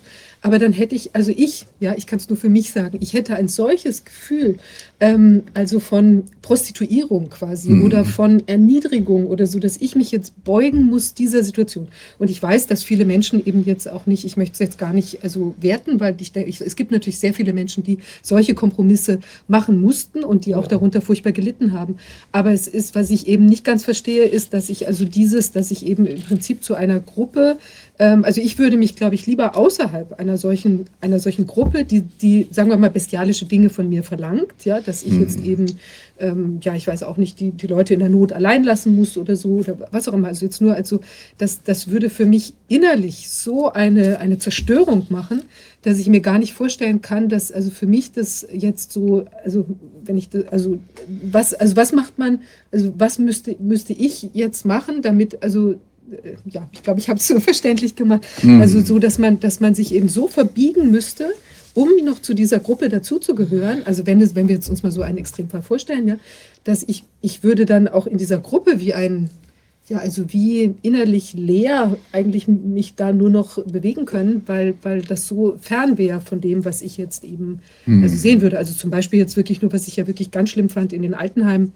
Ähm, Mhm. Wo wir dann ja auch mal so, ich habe ja dann auch, ich weiß nicht, wir haben ja sehr, sehr viele Altenheime dann auch angeschrieben, als das eben oder haben versucht, die Alten, mhm. die, die, die Pflegeleitung aufmerksam zu machen auf diese dass eben noch gar nicht entsprechende Informationen vorliegen, dass man auch ja eigentlich nicht eine informierte Einwilligung erlangen konnte von den alten Menschen und so weiter, weil mich das auch so geschmerzt hat. Also die Vorstellung, mhm. dass da eben diese ganzen vielen alten Menschen sind, die jetzt ja. so ausgeliefert sind. Und wenn ich mir vorstelle, ich wäre da jetzt Pflegekraft gewesen und mache da mit und ich habe erkannt, dass es da Probleme gäbe, dann wäre das für mich eigentlich, also da sind ja auch viele dann in die Krankheit gegangen oder ausgestiegen ja. oder haben gekündigt oder so.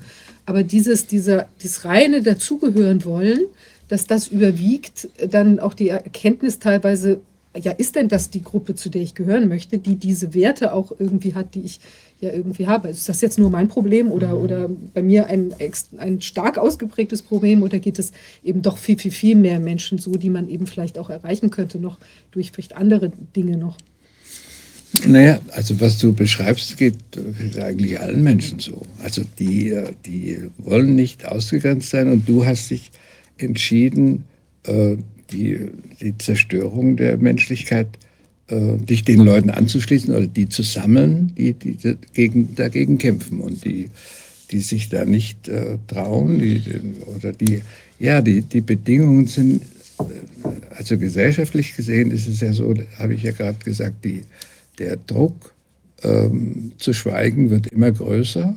Mhm. Und äh, das, das dürfen wir darf man nicht vergessen. Ich meine, du äh, bist ja auch, ähm, also mit, der, mit dem Corona-Ausschuss, bist du ja auch ins, äh, ins äh, Schuss, in, in die, wie nennen wir das, in die Zielgerade von, von Diffamierung gekommen. Und jeder, jeder, der sich, der das kritisiert hat, hat solche Diffamierungserfahrungen erlebt und bis dahin, dass, dass nicht wenig Leute auch äh, sich woanders hin bewegt haben, Schiffmann und so weiter. Wir, wir kennen die Leute ja. Und warum jetzt manche nicht, das ist jetzt wieder eine andere Frage. Aber jedenfalls haben wir alle das erlebt. Und äh, um das durchzustehen, braucht man äh, Leute, die dich unterstützen, die, die mit dir zusammenkämpfen und deshalb äh, ist es, da habe ich ja auch vorhin gesagt, man soll sich zusammentun mit den Leuten, mhm. die bereit sind oder die sagen, nein, ich kann mich da nicht so ver verbiegen. Äh, die, die, die, die, gibt es ja. Also es ist ja nicht mhm. so, dass die ganze Bevölkerung oder auch nicht 90 Prozent, sondern vielleicht äh, ein bisschen mehr als die Hälfte das nicht sich trauen, nicht, auch nicht die Ressourcen haben. Also wir es gibt ja viele, die, die äh, und viele Bedingungen, auch warum man jetzt nicht, vielleicht später, vielleicht hätte man es früher ja. geschafft und mhm. so weiter. Also ich habe, ähm, das kennst du sicher auch, einen Film, haben wir neulich mal gesehen von einem äh, Physiker, der äh, sich jetzt äh, an die Öffentlichkeit gewagt hat zu sagen, ich habe von, dem, äh, von, dem, äh, von der Zerstörung der Twin Towers gewusst, mhm. habe aber geschwiegen. Mhm. Und warum nicht? Also ich fand, das ist ein sehr ergreifendes Zeugnis, mhm.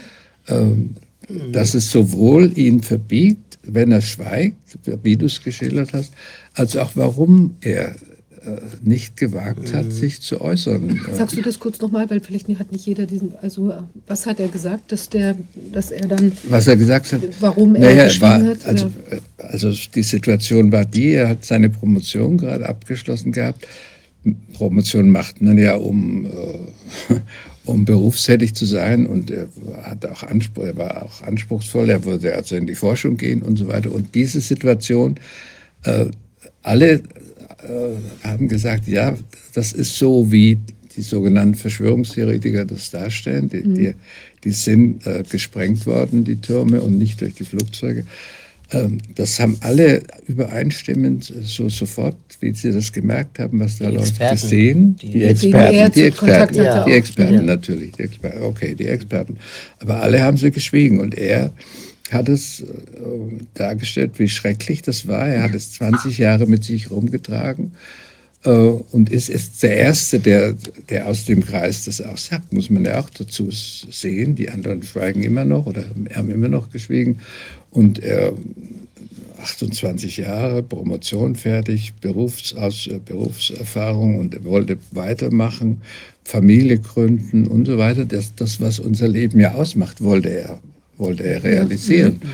Und äh, so ein Experte, wenn der dann aussteigt, äh, es hat er auch gleichzeitig mitgekriegt, so wie wir es auch mitkriegen, wie massiv äh, gegen Leute, die sich äh, dagegen die aufklären wollten, äh, wie, wie gegen die vorgegangen wurde. Also hat ihm Angst gemacht.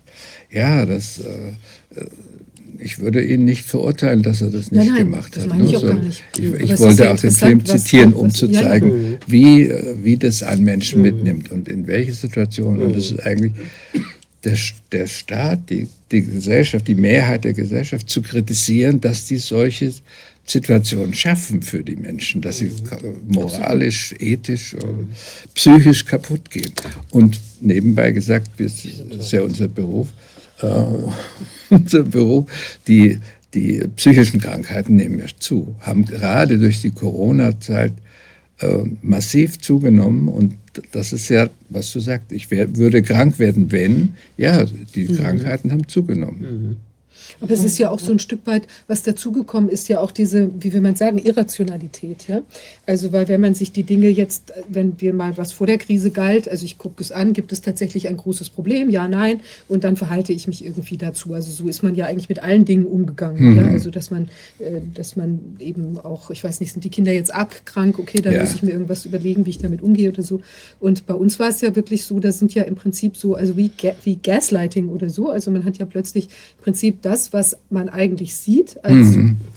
als Mensch, der versucht dürfen, ja. klar zu denken, mhm. ähm, durfte man nicht mehr sehen. Und ich meine tatsächlich, also Wolfgang, du bist ja da auch sehr, sehr früh herausgekommen mit dieser Analyse und das hat ja auch sehr viele, also weil ihr angesprochen habt, auch die Gemeinschaft. Mhm. Also da kam ja eine, eine Stimme der, aus meiner Sicht der Rationalität, dass man gesagt hat, guckten wir uns das doch mal genau an, wir ja. wissen das und so weiter. Ja. Und dieses hat ja auch sehr viel, ähm, wie will man sagen, Kraft gegeben oder eben eine Art ähm, Reality-Check. Ja was ja. Äh, ich habe ja gleich das Gefühl gehabt, ist irgendwie übermäßig. Wie kann denn das sein? Wir haben gar nicht so viele Tote, was geht da ab? Aber wenn es jetzt Wolfgang zum Beispiel nicht gegeben hätte oder eben auch noch ähm, Ioannidis und was weiß ich, weißt du, dann wäre ja auch äh, sehr schnell, kann ich ja gar nicht beurteilen. Ja, ja ich kann es ja im Prinzip Letztlich. nicht beurteilen. Sag du ich habe da noch eine Erfahrung, die unheimlich wichtig dabei ist. Wenn, ich denke immer, man muss immer auch an die andere Seite denken, denn die Leute, die, die das geplant haben, die wissen, dass es solche Leute gibt, die dann sich nicht, die nicht kuschen, ja. die, die den Mund aufmachen. So, wie geht man mit denen um? Was macht man? Wenn man die, man kann die einfach nur Daumen runterknüppeln, aber dann entstehen Märtyrer. Das ist auch nicht gut.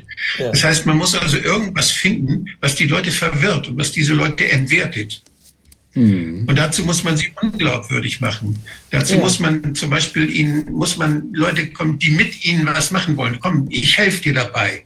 Und die dann aber versuchen, das ganze Ding kaputt zu machen.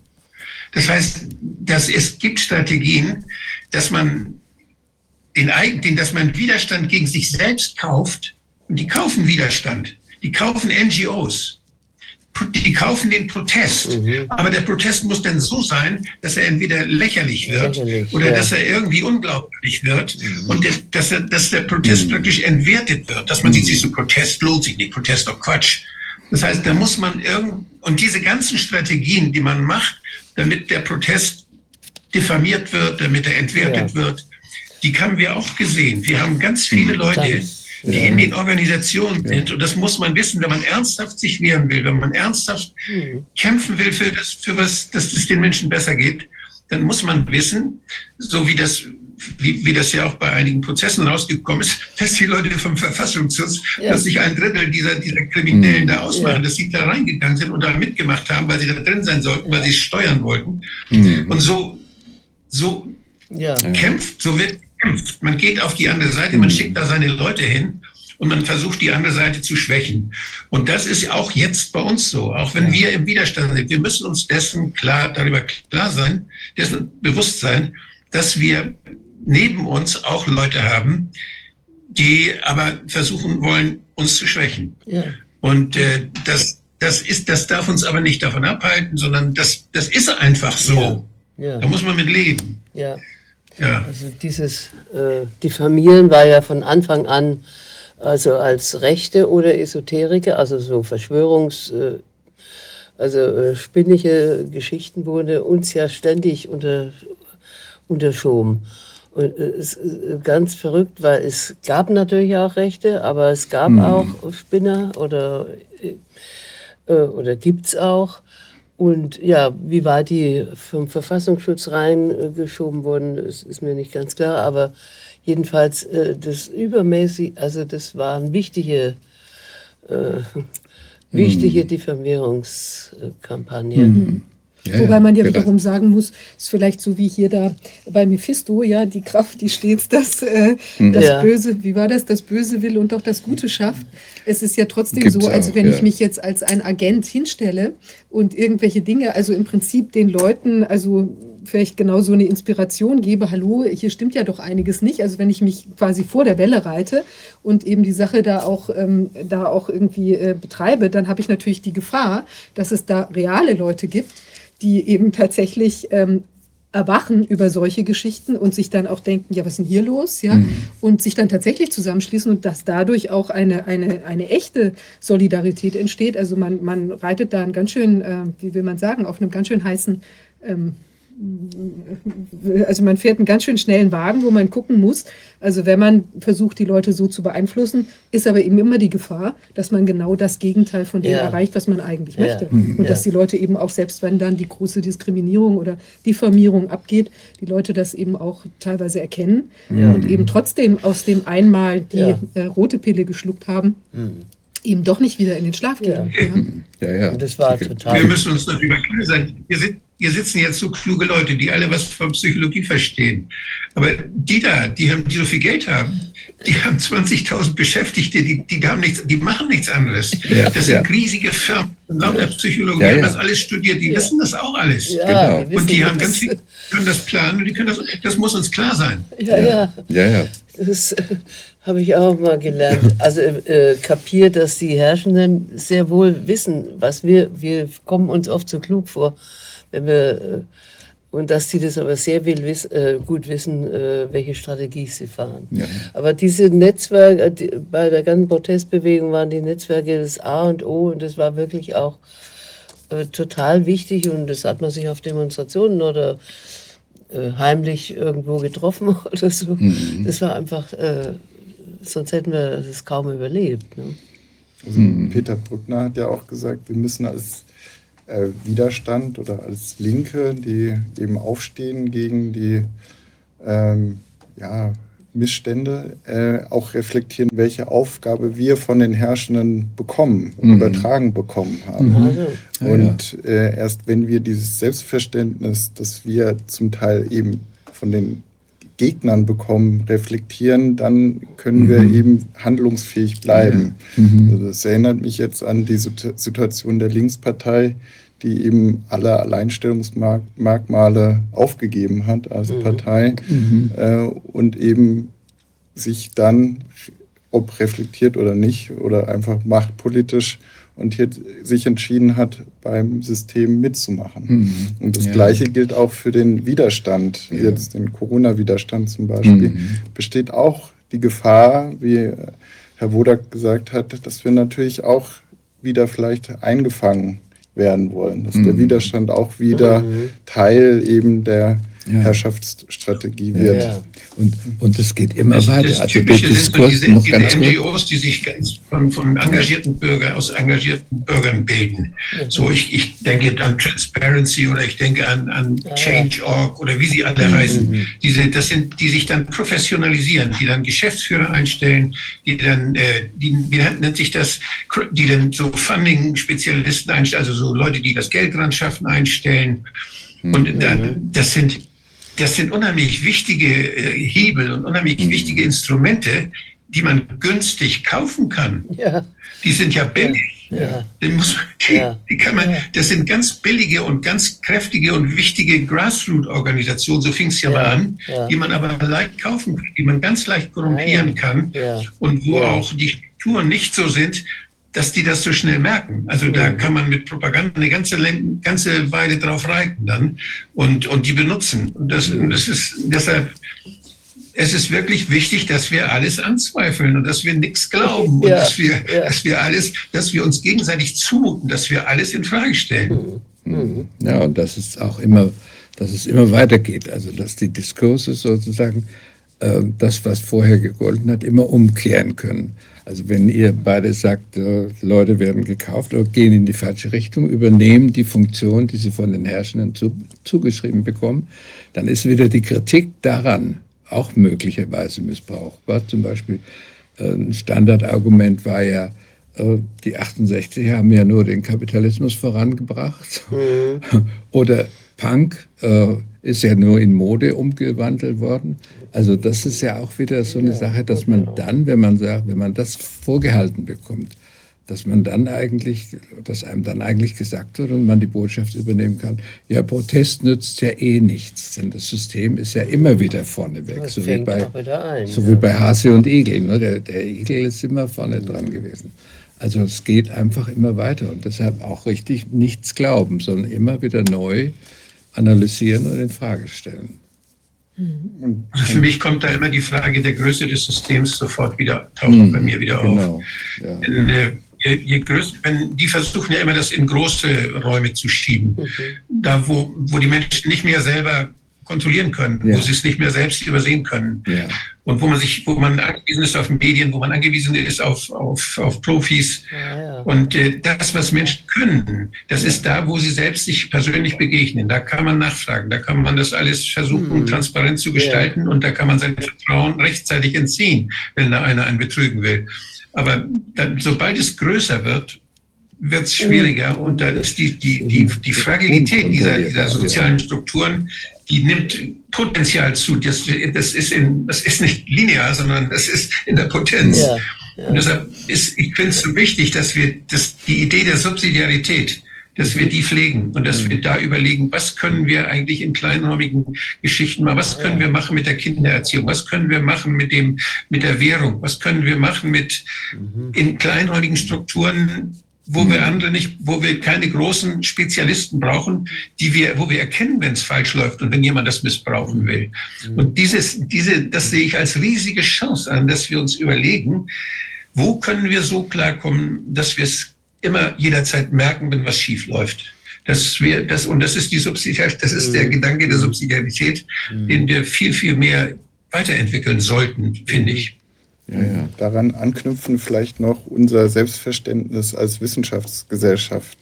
Also mhm. wir wollen eben auch den psychologisch-wissenschaftlichen Diskurs beeinflussen mit unseren Perspektiven und äh, der klinische Psychologe Desmet ist ja auch in mhm. Widerstandskreisen äh, beliebt in seinem mhm. Buch Psychologie des Totalitarismus und da ist es uns auch ein Anliegen, eben auch die Punkte, die wir da kritisch sehen, mhm. zu vertreten. Ähm, mhm.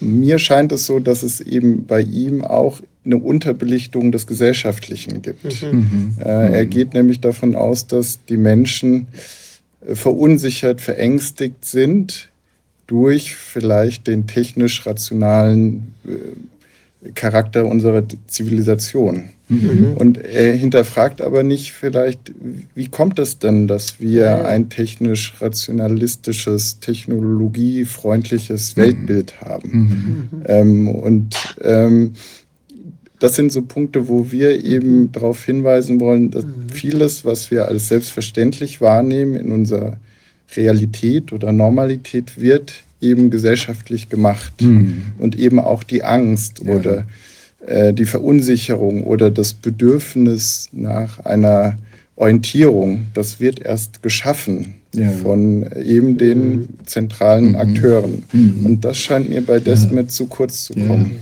Ja, und genau die die zentralen Akteure verschwinden dann in so einer Theorie. Und die Tatsache, dass Technik ja nur ein Instrument ist, um Macht durchzusetzen. Und Herrschaft und Technik, Herrschaft versteckt sich hinter Technik. Also wenn wir zu sehr auf der Technik fokussieren, dann kann, die, dann, dann kann die Herrschaft sozusagen ungehindert weiterarbeiten. Hm. Die Technik, also die Herrschaft versteckt sich auch immer, immer mehr hinter Wissenschaft. Ja, äh, ja die ja. Wissenschaft, die da aufgestanden ist und mal zur Aufklärung, die Aufklärung ja. überhaupt begonnen hat, dass man kritisch Dinge anders, dass man Dinge anders sah, mhm. äh, die, die wird ja der, ist ja nicht auf Dauer, das ist, ja nicht dauernd ja. was Kritisches, sondern die kann man auch ja. kaufen, ja. wie wir sehen. Und die wird auch zum Dogma. Das heißt, dass, die, dass die, die wissenschaftliche Methode, die man unbedingt einhalten muss, so wie man die zehn Gebote einhalten muss, muss, muss evidenzbasiert, da gibt es Regeln und wenn Sie die nicht einhalten, kriegen Sie es nicht publiziert. Also, und da, da gibt es so ein Dogma, was, was unheimlich und was beherrschbar ist, dieses Dogma. Das kann jemand beherrschen. So wie man, wie man den christlichen Glauben beherrschen konnte, die Menschen, die den christlichen Glauben dann für sich annahmen, wie man die beherrschen konnte, so kann man die Leute beherrschen, die sagen, ich will aber wissenschaftlich arbeiten. Ich will Wissenschaftler als ja. Karriere machen. Ja. dann muss ich mich an die Regeln halten. Und diese Regeln, das ist wie ein Dogma einer Kirche. Ja. Das, da kommt, da dürfen bestimmte Dinge gar nicht mehr gedacht werden. Da darf irgendwas, was man noch nicht so was nicht wissenschaftlich so erarbeitet wird, wie dieses Dogma es will, mhm. das zählt nicht. Das darf man auch nicht zitieren. Das, ja. zählt, das geht gar nicht. Da ist, da ist unheimlich viel, da ist unheimlich viel, was wir in Frage stellen könnten, mhm. was uns viel freier machen würde, ja. was uns viel neuere ja. Ideen, das ist, das ist quer zu, zu, zum Dogma. Oh, das quer ist verboten. Das darf man nicht. Ja.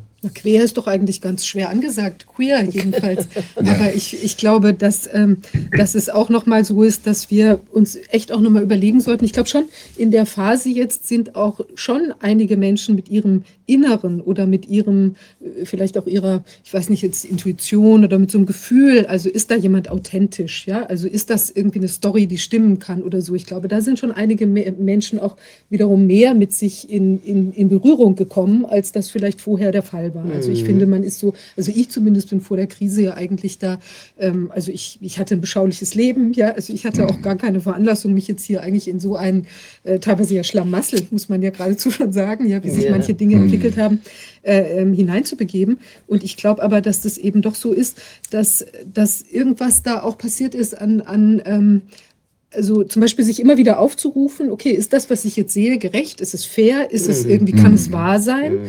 Äh, kann ich das nochmal hinterfragen? Und zwar ohne, dass ich daran zugrunde gehe. Ja, ich sehe das jetzt und muss eben quasi, vielleicht ist das auch das New Normal.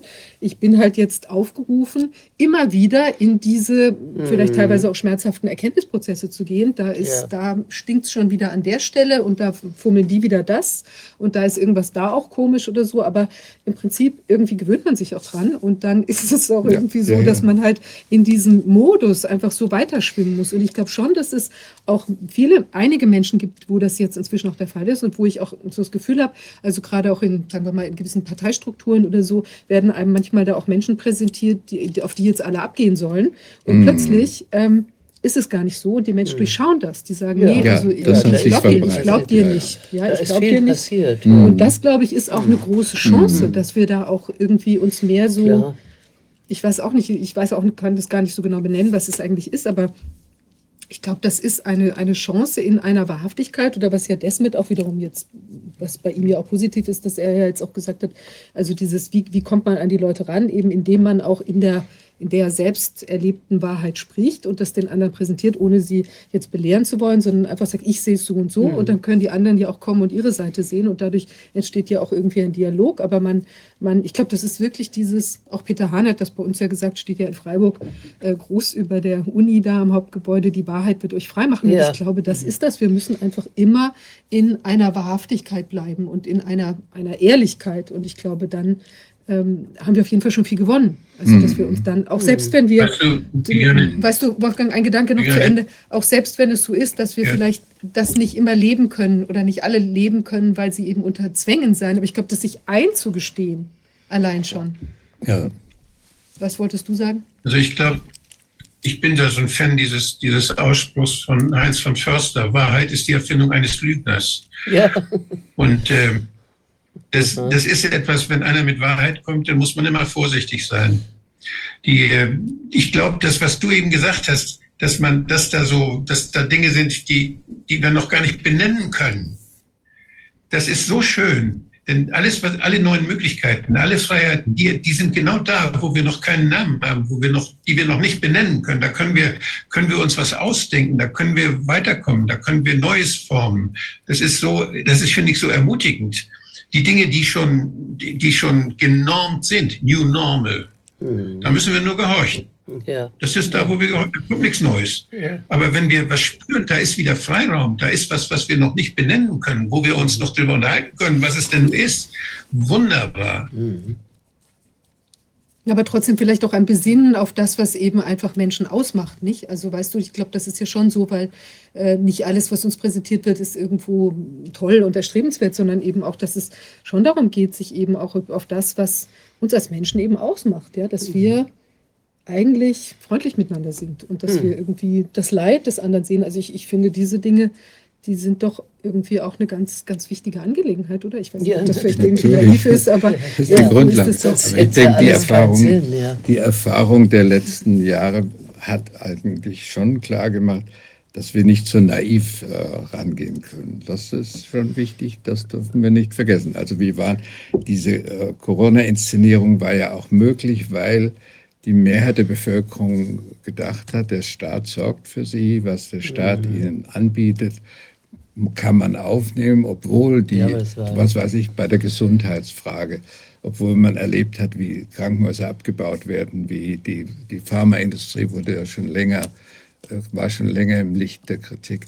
Trotzdem äh, waren die Menschen ja entweder zu bequem oder zu vertrauensselig. Und diese, verschlafen. Diese, ja, verschlafen. Also diese, diese Wachheit, die jetzt entstanden ist, die ist ja eine Wachheit zu sehen. Moment, also ich muss immer gleichzeitig neben dem Positiven, dass ich mir wünsche, auch zu sehen, dass es Kräfte gibt, die man auch benennen muss, nicht einfach abstrakt, die äh, an diesen Wünschen überhaupt nicht interessiert sind und die ein, äh, also um das Wort mit der Lüge aufzugreifen, ähm, man kann auch sagen, nicht nur die Wahrheit ist eine Lüge oder sowas, sondern alles, was ich höre, ist erstmal zu prüfen, ob es nicht eine Lüge ist. Und das ist das Primäre äh, der herrschaftlichen Diskussion, uns mit Lügen äh, äh, taub zu machen, um mhm. zu, zu tun, was sie wollen.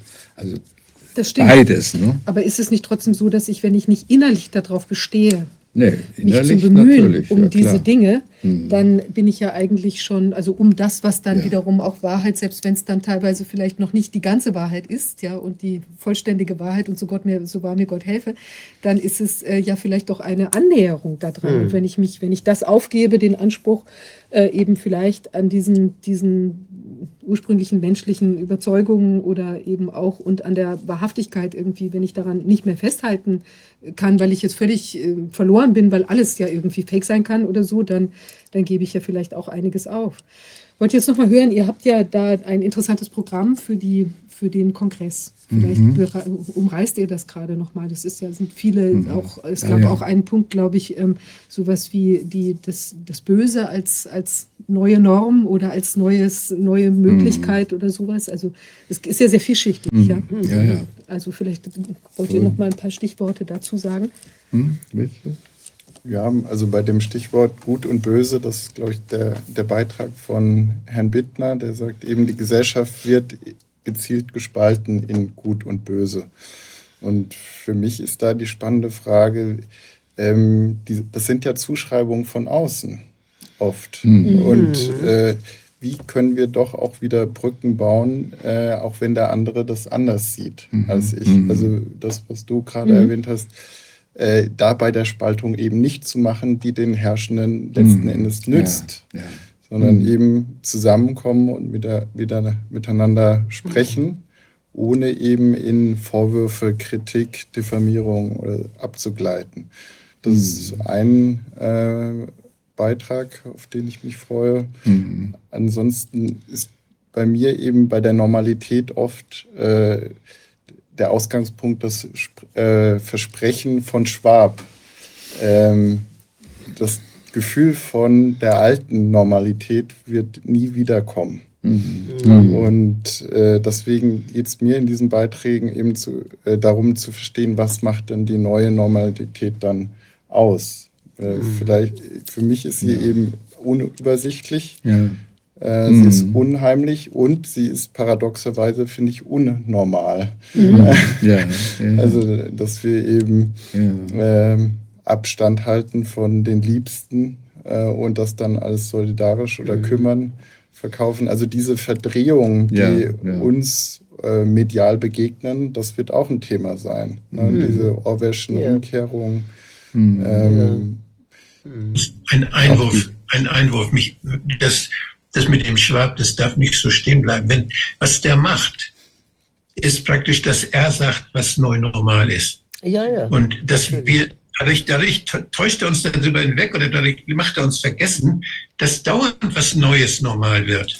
Wir haben ja, was normal jetzt ist, ist vielleicht, war schon immer in, in vielleicht im halben Jahr nicht mehr normal. Die Dinge ändern sich. Man denke nur an Moden, man denke an Verhaltensweisen. Man, das, was normal ist, ändert sich laufend. Mhm. Aber dass Herr Schwab jetzt definieren möchte, wann da was Neues kommt, was normal ist, das ist das, was er sich anmaßt. Und deshalb ja, ja, das kritisieren wir ja auch. Das, ja, das ist ja selbstverständlich. Das ist ja ein Missverständnis. Das ist ja, wir, wir sind ja keine Propagandisten für Schwab, sondern wir kritisieren ja Schwab. Das heißt, wir kritisieren, ja, wir, no, das, das, muss man schon berücksichtigen, das war nicht muss man schon berücksichtigen. Äh, was er macht, ist, also seine Anmaßung, ich würde auch sagen Anmaßung, ist die Anmaßung der Macht. Also die Macht ja. hat die ja. Macht zu definieren, was normal ist. Und natürlich ändert sich es, aber es ändert sich nicht von selber, sondern da gibt es Menschen, die mehr Einfluss haben, das zu ändern und solche, die weniger Einfluss haben.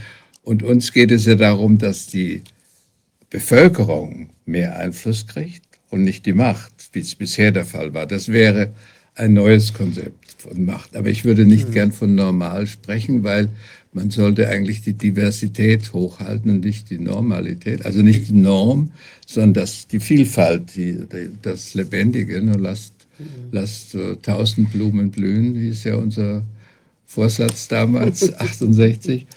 Ähm, und äh, das ist eigentlich, deshalb ist, haben wir auch absichtlich diesen Schwabschen Begriff ins Zentrum gestellt, weil der Schwab ist natürlich nur eine Person, äh, aber wer da äh, hin, er, ist der Repräsentant ja. oder der Schauspieler ja. der Inszenierung, ja. der Regisseur oder einer der Regisseure. Mhm. Und die Inszenierung muss man kritisieren. Und deshalb ist es auch äh, wichtig zu, zu wissen, dass es eigentlich äh, noch noch offen ist. Also der Schwab wird nicht ziehen, da sind wir nicht dafür. das bin ich dafür und ich glaube, es wird auch nicht geschehen, weil irgendwie ist das, also ich habe ja immer das Gefühl, das ist so entgegen der eigentlichen Natur des Menschen. Ja? ja. ja. Und ich glaube aber, dass man auch, ich meine, äh, Professor Rupert sagt ja, dass wir da alle durch die gesellschaftlichen Umstände traumatisiert und verbogen sind und so weiter. Und das stimmt bestimmt auch. Also auch diese dieses äh, Ellenbogen-Mentalität und irgendwie, ich trick's dich aus und ich mache irgendwie hier schneller Dollar und ich weiß nicht was. Aber ich glaube, das ist trotzdem auch in dieser ganzen Krise sind eben einige haben auch erkannt, dass das ja. nicht mehr der Weg ist. Ja. Und ich glaube, diese ganze Gruppe, die kriegt man auch nicht mehr eben so schnell ans Schlafen, ja. Und, mhm. und da ist auch eine Forderung, ein Anspruch entstanden, dass, ja. dass es eben nicht das ich ist, was auch. wir mit uns machen lassen, ja, sondern genau. dass es eben eine, eine, deshalb auch im Zentrum unseres Grundgesetzes, die Würde des Menschen ist unantastbar. Und ich glaube, da gibt es was, was wir auch einfach, wo wir einfach sagen müssen, nö, das lassen wir uns auch einfach nicht nehmen. Ja. Was soll der Scheiß, ja. muss man mhm. so sagen darf. ja. und, und, doch will ich nochmal sagen, ja. was mit neuer Normalität gemeint ist. Neue Normalität mit großem N vielleicht. Also mhm. ich, ich gehe schon davon aus, dass es ein Bruch war, ein zivilisatorischer ja. Bruch. Äh, und dass die neue Normalität in der, die können wir jetzt schon beobachten. Eben, mhm. dass äh, bargeldlos bezahlt wird, dass die Menschen doch auch erstmal vorsichtiger mhm. im Umgang miteinander sind, dass vielleicht auch Meinungen nicht ganz so schnell öffentlich kundgetan werden. Das mhm. sind schon äh, empirisch ja. äh, Befunde, die wir auch mhm. verstehen und besprechen wollen bei diesem Kongress. Mhm. Und auch ähm, ein Leitbild, was Schwab als neue Subjektivierung fasst, ist ähm, ähm, Schilf, ein, die sollen sein wie Schilfrohre. Ach, nicht, nicht mehr wie robuste Eichen, die Aha. jedem Sturm trotzen. Nein, die Stürme werden kommen, ah, die werden weiterkommen. Mhm. Und da ist es sinnvoll, dass wir uns als Schiffrohre ah, verstehen, ja. uns beugen, ohne zu brechen. Ach Gott. Und äh, das, ja, das ist genau das, das ist psychologische ja. Modewort Resilienz, was er da aufruft und ah, was wir eben bei diesem Kongress auch verstehen mhm. und besprechen wollen, mhm. um eben dann andere Formen des Miteinanders auch wieder zu stärken.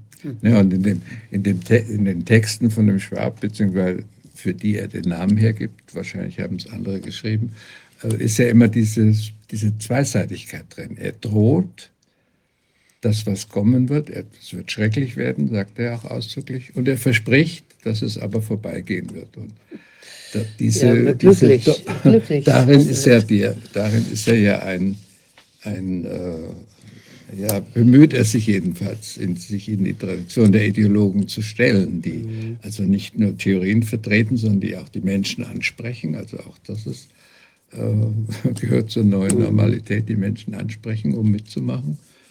Ähm, ja, und das ist alles Thema des Kongresses. Vielfältige, vielfältige Referenten, die ja auch mhm. ähm, schon viel dazu beigetragen haben, in diesen drei Jahren sich auch zu positionieren. Zuckerbrot und Peitsche macht da bedient äh, im Prinzip ja. der Klaus Schwab. Aber vielleicht ja, ist es ja. ja, wir können ja auch neue Normen setzen und zum Beispiel die, die, die, die, Norm der Wiederborstigkeit, ja. vielleicht ist die ja auch zu etablieren. Ja, so. ja. Nee, das ist schön. Das ist immer neue. Ja. Hm? Unsere Norm ist das immer neue. Ja. Ja. ja. Ja, haben wir alles berührt, was wir besprechen wollten oder gibt es von eurer Seite noch Dinge, die ihr wichtig finden würdet? Es wird immer weitergehen. Wir ja. werden nicht alles auf einen Tag schaffen. Ja. Ja. Ja, vielen Dank für die Einladung. Ja, ich finde es ich find's toll, fand es sehr anregend und ich glaube, man kann da nochmal über viele Aspekte nachdenken. Mhm. Und, ähm, irgendwie werden wir uns da schon durch, ja. durchwursteln. Ja, ja. ja. Mhm. Aber toll, dass ihr euch da ja auch, ich weiß, ich war ja auch ganz am, beim einem eurer ersten Kongresse in der Krise, war ich auch da und habe ja, ja, da auch viel mitgenommen. Ja. Und ich finde das schon wirklich wichtig, mhm. dass ihr euch da auch mhm. sehr, sehr schnell am Anfang auch eben ja. entsprechend der Sache angenommen habt, auch das eben so zu beleuchten. Weil ja so viele Therapeuten, wir haben es ja vorhin besprochen, auch einfach irgendwie sich weggeduckt haben ja, und eben das gar nicht angucken wollten, mhm. was da eigentlich passiert. Ja, ja, wir waren ja auch durch unsere Kongresse vorbereitet. Wir haben ja schon lange vor der Corona-Inszenierung ja. ja. sozusagen beobachtet, wie es sich entwickelt. Ja. Mhm. Toll. Mhm. Gut. Vielen Dank euch. Ja. Ja, danke. Vielen Dank. danke für deine Arbeit auch. Ja, gerne. Mhm. Ja. Ähm, herzlichen Dank nochmal. Ja. Ja, wir haben unseren nächsten Gast. Jetzt wird es wieder sehr, wie will man sagen, sehr handfest oder also sehr faktenorientiert, nochmal noch mal mehr ähm, oder zahlenorientiert oder wie man das sagen kann. Ähm, ja, wir haben nochmal den äh, Jakob bei uns, der uns nochmal äh, in Bezug auf die ganze Impfthematik und was damit äh, zusammenhängt, nochmal einiges berichten will heute. Jakob, kannst du uns sehen und hören? Äh, ja, ich kann euch sehen und hören. Könnt ihr mich sehen und hören? Auch das können wir. Perfekt. Super. Ja, äh, vielen Dank äh, erstmal für die Einladung mal, also dass ihr mich nochmal zum Interview herholt. Ähm, ja, wie, wie bitte? Habe ich gerade? Nee, egal. Ähm, ja, also das, ähm, wie, wie sollen wir anfangen? Ähm, habt, habt ihr vielleicht zuerst Fragen irgendwie? Ähm, Jakob, sag kurz noch mal ganz kurz ein paar, paar Sätze über dich selbst, wie du angefangen hast mit deinen Analysen oder deiner okay. Betrachtung. Das wäre ganz schön. Gut. Ähm, wie hat es für mich wirklich angefangen? Also ausschlaggebend für mich war die Beschäftigung mit dem Thema Impfung ähm, halt Anfang letzten Jahres, als die einrichtungsbezogene Impfpflicht äh, anfing, ziemlich ernst zu werden. 2G bis dorthin hatte ich eigentlich ganz gut ausgehalten, aber ab dem Punkt ging es mir dann doch äh, ziemlich an den Kragen. Und äh, ja, ungefähr in dem Zeitraum auch fing ähm, die ersten IFG äh, Veröffentlichung von äh, PHMPT an, ne? diese gemeinnützige Organisation, die die Klage gegen die FDA finanziert für ähm, die ganzen Unterlagen, die, äh, die der Biologics License Application zugrunde liegen. Und ähm, ja, was soll man sagen? Es ist äh, die pharmazeutische Industrie hat viel Dreck am Stecken, hat viele korrupte Praktiken und hat bei Corona ähm, nicht, nicht nur ins äh, Trickkästchen gegriffen, sondern äh, das Ding auf den Kopf gestülpt ne? und äh, alles rausgeholt, was geht. Und ja, das ist jetzt äh, circa so 18, vielleicht 20, bald, bald, bald ähm, naja, doch so 18 Monate etwa, äh, etwa her, dass ich mich äh, wirklich intensiv damit beschäftige. Und ja, seitdem gibt's halt monatlich, ähm, also zwischen, zwischenzeitlich hat sich die Anzahl der Seiten geändert, die monatlich freigegeben werden. Aber aktuell, glaube ich, sind es circa 75.000 bis 80.000 Seiten äh, die jeden Monat von diesen ähm, Comirnaty-Unterlagen freigegeben werden. Und äh, in den nächsten zwei Monaten, also innerhalb der nächsten paar Tage, wird die November-Charge freigegeben. Und dann Dezember soll voraussichtlich ähm, die letzten Dateien sein. Ne? Also dann haben wir die vollständigen Unterlagen, äh, womit im August 21 von der FDA Comirnaty das erste Mal richtig zugelassen wurde. Und ähm, und ja, was, was mich dort bewegt, ähm, erstmal ist es, ist es einfach eine wahnsinnige Ungerechtigkeit, ähm, eine, eine, ein wahnsinniger Eingriff auf die körperliche Unversehrtheit und auf das äh, Recht auf Selbstbestimmung. Ähm, so, wenn man einem medizinischen Eingriff nicht widersprechen kann, so was bringt uns denn die ganze Demokratie und westlichen Werte und Zivilisation so wirklich? Ne? Also wenn wenn das einmal irgendwie akzeptiert wird, wenn, wenn, wenn das neue Normal einmal etabliert ist, dann besteht weit, äh, also noch größeren Eingriffen in die körperliche Unversehrtheit und so weiter stehen dann aus, ne, sind, sind dann zu erwarten. Und ja, was eine, eine weitere Sache ist halt auch, was im, im Laufe meiner Recherchen was, worauf ich dort so alles getroffen bin, gestoßen bin, halt nicht nur in Bezug auf mRNA oder Covid-Impfstoffe, sondern Impfstoffe im Allgemeinen. Ne? Und, und Leute kennengelernt wie, wie Stanley Plotkin oder ähm, ähm, Geschichten kennengelernt wie die sehr verworrene Entstehungsgeschichte von HIV beziehungsweise AIDS und ähm, wie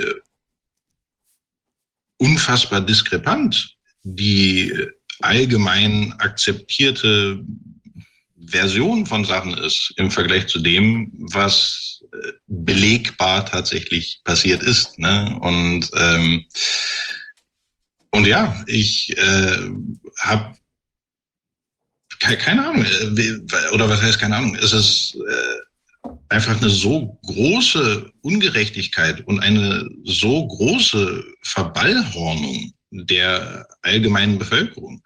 Ne? Und im Gesundheitswesen sehe ich es halt auch wirklich jeden Tag, so dass selbst Akademiker, wirklich hochgebildete Menschen, ähm, die mit sehr komplexen ähm, Themenbereichen sich bestens zurechtfinden, einfach völlig also, also ein wirklich unbegrenztes Vertrauen in diese westliche moderne Medizin haben. Und ähm, all, allgemein dort einfach gar keine ähm, das, das ist überhaupt nicht irgendwie bewusst oder bekannt, wie viel dieser westlichen modernen Medizin einfach auf ähm, Korruption geschönten Figuren und völlig übersimplifizierten Modellen basiert. Und äh, die Konsequenzen sind, dass äh, ja, Leute immer mehr gesundheitliche Beschwerden haben, dafür immer neue Medikamente verschrieben bekommen. Es ist äh, schon ein ziemlicher, ziemlicher Kreislauf. Ne? So ich arbeite in der Neurologie äh, und dann ist halt auch wirklich die Frage, jemand, der schon Parkinson bzw. Alzheimer hat, wie viel Sinn macht es denn wirklich, dieser Person jedes Jahr noch einen Grippeimpfstoff, der unter anderem Polysorbate 80 enthält, zu verabreichen, wo allgemeinhin bekannt ist, dass es nicht unbedingt das Beste ist für die Blut-Hirn-Schranke und äh, einiges im aktuellen Stand der Wissenschaft halt darauf hindeutet, dass viele dieser Demenzerkrankungen, dieser progressiven Erkrankungen ähm, unter anderem damit zu tun haben, dass die Blut-Hirn-Schranke gestört ist. Ne? Ähm, jetzt noch gar nicht irgendwie so auf diese ähm, Schwermetallschiene ähm, ein, einzugehen, die ja auch wenn, wenn, wenn man die Studien raussucht und die Informationen sich holt, ja auch völlig, völlig abstrus ist, ne? was dort eigentlich der Stand der Medizin ist und was der Stand der Empfehlungen ist und was allgemein hin als Best Practice angesehen wird. Das äh, ist irgendwie barbarisch schon fast. Ne? Mhm. Und ähm, wenn es wenn's mir gelungen ist, mir diese Inhalte gut in einem relativ kurzen Zeitfenster zu erarbeiten, aber ich hatte auch nicht großartig anders, anderes zu tun, ne, 2G, äh, ähm, dann es sind einfach Inhalte, die kommuniziert werden müssen. Ne? Das muss einfach einen viel, viel größeren Teil der öffentlichen, also, also des öffentlichen Diskus, des, des öffentlichen Diskussionsforums einnehmen, finde ich. Dort muss einfach eine viel größere Vertrautheit der allgemeinen Bevölkerung mit diesen Themen sein. Ne? Es geht nicht nur um den Covid-Impfstoff, also der Covid-Impfstoff ist auf jeden Fall ein sehr großes Thema. Ähm, aber auch die, die, die meisten Medikamente. Ne? Also was jetzt aktuell beim Covid-Impfstoff äh, so ein bisschen Thema ist, beziehungsweise die Runde macht, ist dieser Unterschied von Prozess 1 zu Prozess 2, wo ich letzte Woche ja auch schon ein bisschen was drüber gesagt hatte, wo es im Grunde genommen darum geht, dass die Zulassungsstudien mit einem Herstellungsprozess, also mit einem Produkt äh, durchgeführt wurden, wo der Herstellungsprozess für eine sehr geringe Menge konzipiert ist. Das heißt, äh, hohe Wirksamkeit, hohe Reinheit, winzige Menge. Und ähm, es ist äh, überhaupt nicht unüblich, dass, ähm, dass das so gehandhabt wird. Ne? Das, äh, der der, der Covid-Impfstoff ist dort jetzt nicht, das ist jetzt kein Alleinstellungsmerkmal, sage ich, dass er hat, dass die klinischen Studien mit dem klein, aber fein Prozess gemacht wurden und der Allgemeinheit dann das äh, kommerziell skalierte Produkt verkauft wurde, ähm, sondern dass, dass es üblich, sogar sehr üblich. Und ähm, was Pfizer dort dann doch äh, ein bisschen hervorstehen lässt, sage ich mal, ist, dass sie es geschafft haben, die ganzen eigentlichen Vergleiche zwischen dem ersten und dem zweiten Prozess, äh, die sie machen sollten, äh, über Zeit aufzulösen und äh, sich diese Verpflichtungen einfach vom Hals zu schaffen. Ähm, ähm, das äh, ist sehr unüblich. Ähm, zum Beispiel Bimervax ist ein Impfstoff ähm, der spanischen Firma Hipra, also H-I-P-R-A und ähm, ist im März äh, diesen Jahres zugelassen worden. Und ähm, so, jetzt versuche ich ja mal ein bisschen mit der Technik zu spielen. Ich werde hier nämlich einmal so machen. So. Jetzt sieht man hoffentlich hier dieses Dokument einigermaßen. Sieht man es? Ich glaube, Oder? das ist, ähm, sieht irgendwie merkwürdig aus. Also man kann es nicht gut lesen. Es sind so eher okay. Hieroglyphen und Glyphen. Vielleicht ist es. Ah, ah ja, jetzt wird's geil. Ähm, Jakob, darf ich dich kurz eine Sache fragen? Diese Geschichte, ja. dass wir es mit einem so anderen Produkt zu tun haben, ja, mhm. ähm, als dann tatsächlich äh, in, in den Markt geworfen wurde. Ist das eigentlich jetzt was, was wir vor allem jetzt beobachten in dieser ganzen Corona, in diesem Corona-Kontext oder gibt es das auch bei anderen Sachen? Haben wir plötzlich irgendeinen Blut, Blutdrucksenker oder was immer und der wird dann äh, also mit äh, also Prozess, also Produktionsprozess XY hergestellt und das, was auf den Markt gerollt ist, äh, rausgerollt worden ist, ist dann ganz anders zusammengesetzt. Ist das so überhaupt schon mal bekannt geworden vorher?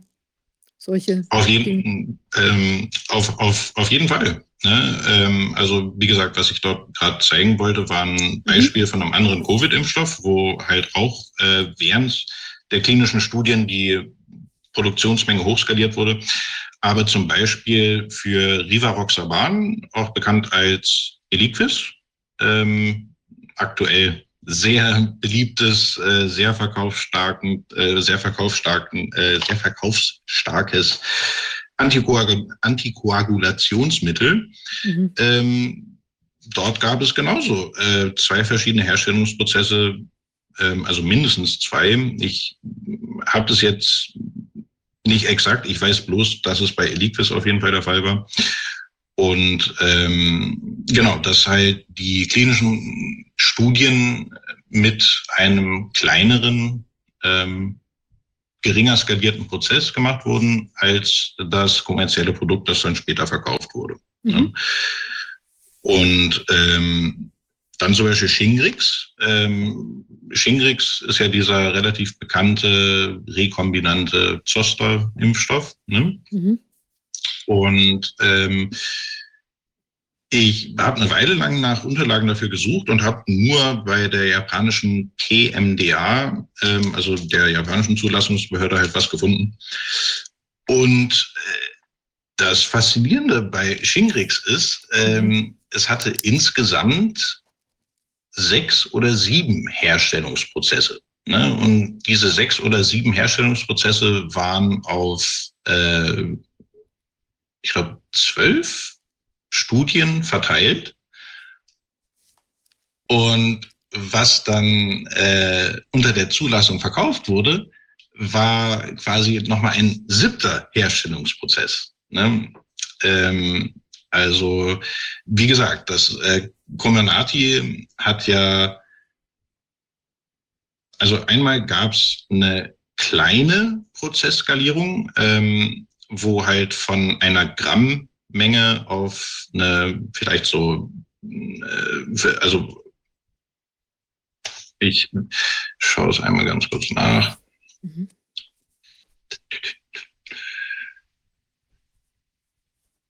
Hier, genau. Genau, so die ersten Chargen, ähm, die dort hergestellt wurden von Comenati, waren halt äh, 35 Milliliter. Dann wurden sie hoch, äh, ging, gingen sie hoch auf 140 Milliliter, dann 180 Milliliter, 300, äh, 360 Milliliter. Dann äh, am 20. Juni ist die erste anderthalb Liter Charge entstanden. Und an, an, an diesem langsamen Steigern des Volumens ähm, erkennt man halt auch, was das für ein Herantasten ist. Ne? Also ähm, die erste Charge, also 35 Milliliter, war vom 5. März. Ne? Und äh, beim also Ende Juni, 20., 23. Juni äh, entstehen zwei anderthalb Liter Chargen. So. Und am 2. Juli äh, entsteht dann die erste 37,6 Liter Charge. Das sind ungefähr so die Proportionen. Ne? Und, und diese 37,6 Liter Charge, das war auch nur quasi das Einsteigermodell.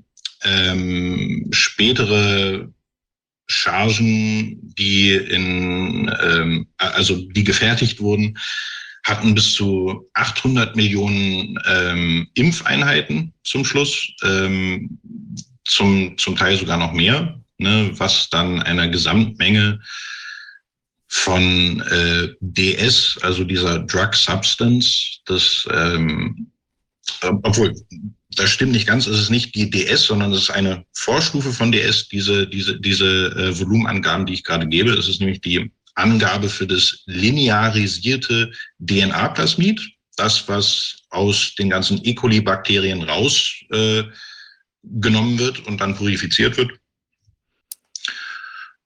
Und ähm, ja, das ist so der Stand der Dinge, dass die halt innerhalb von äh, unter neun Monaten ihren äh, ihre Herstellungskette ums tausendfache hochskaliert haben. Ne? Ähm, und äh, das wirklich Beängstigende ist äh, so das Ganze drumherum, was währenddessen, äh, ne, also äh, Hersteller funken die ganze Zeit mit äh, Zulassungsbehörden hin und her. Ne? Die wollen, der will das wissen, die wollen das wissen.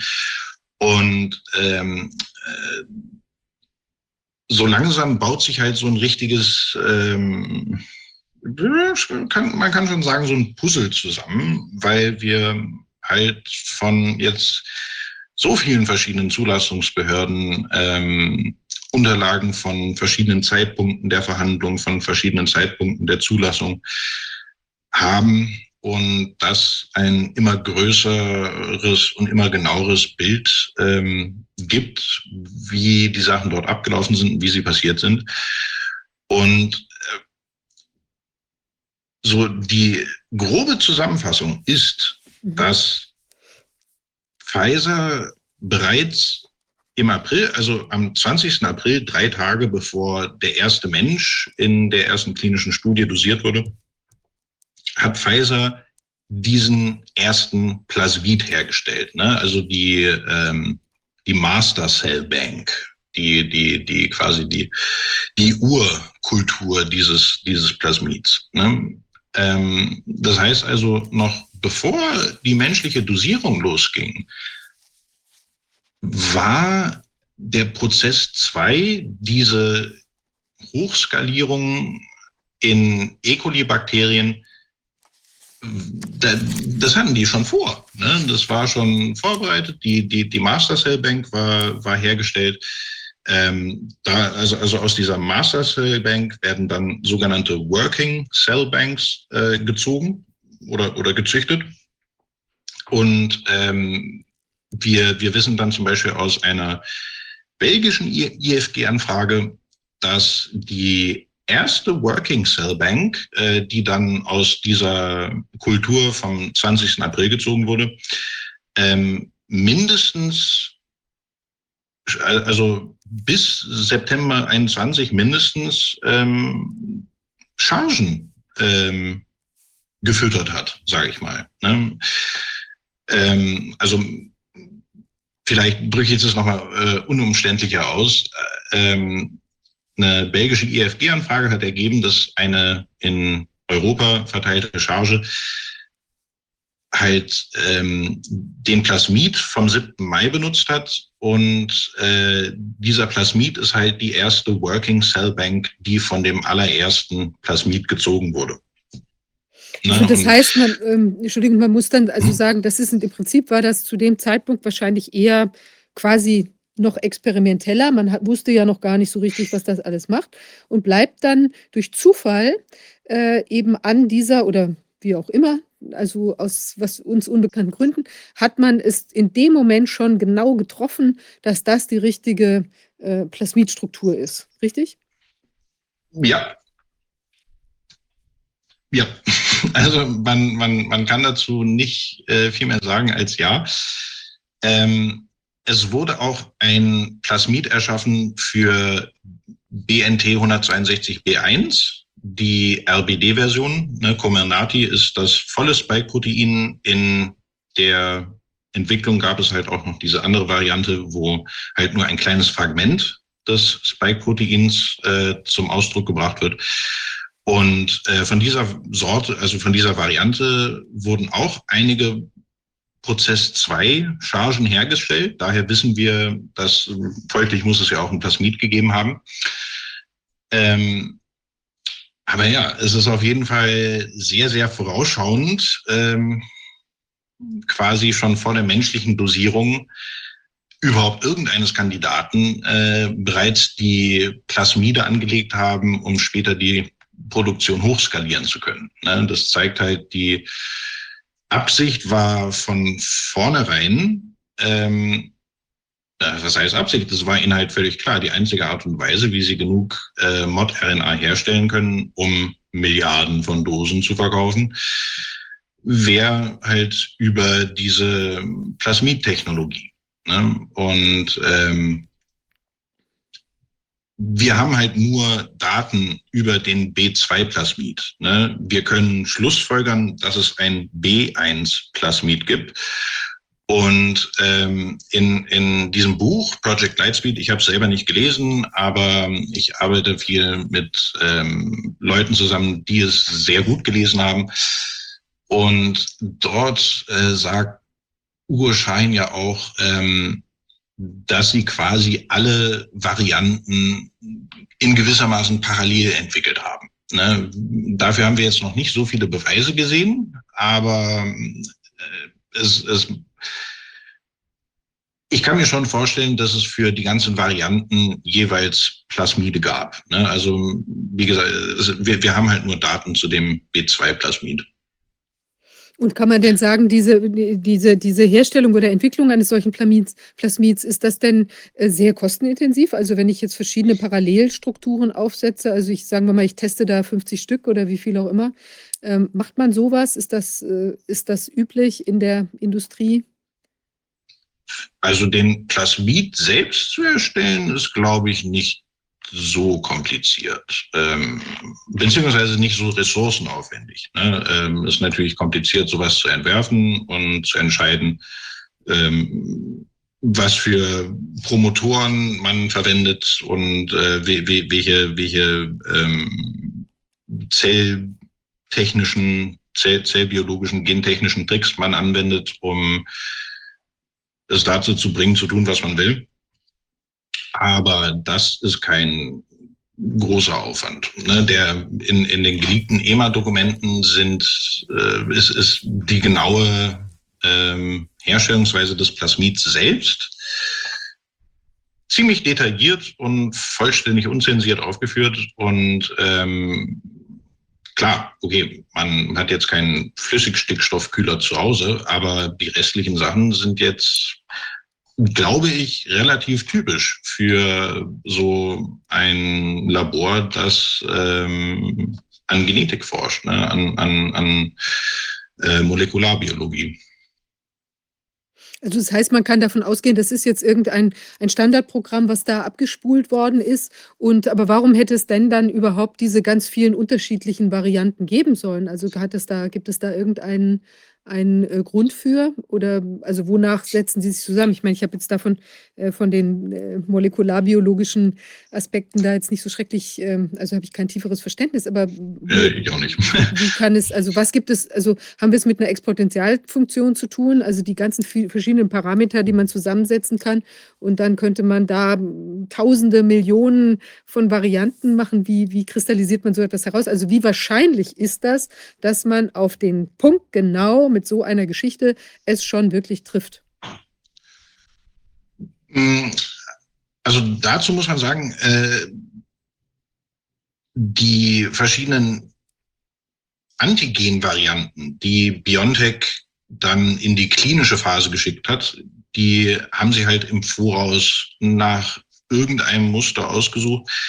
Ähm, es gibt so eine digitale Museumsschau vom Deutschen Technikmuseum, ähm, wo Biontech den anscheinend einen ganzen Flügel gesponsert hat. Und ähm, die Webseite sind halt ganz viele kleine Videos, aber unter anderem gibt's dort halt auch drei, vier Videos, oder was heißt Videos, sitzt halt Ugo Schein von der Kamera und erzählt halt.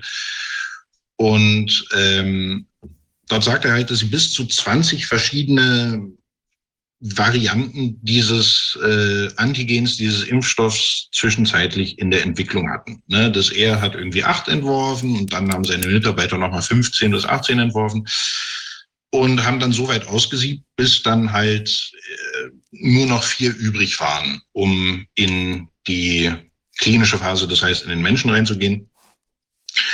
Und äh, ja, es ist eine gute Frage auf jeden Fall, weil ich selbst glaube, dass diese ganzen Varianten nichts weiter als Ablenkung waren, ähm, weil der, der, das Antigen, das verwendet werden sollte, nämlich das Polin stabilisierte Spike-Protein von SARS-CoV-2, irgendwo schon von vornherein feststand. Ne? Ähm, weil Moderna benutzt es halt auch. Moderna ist der einzige andere mRNA-Impfstoff. So, mhm.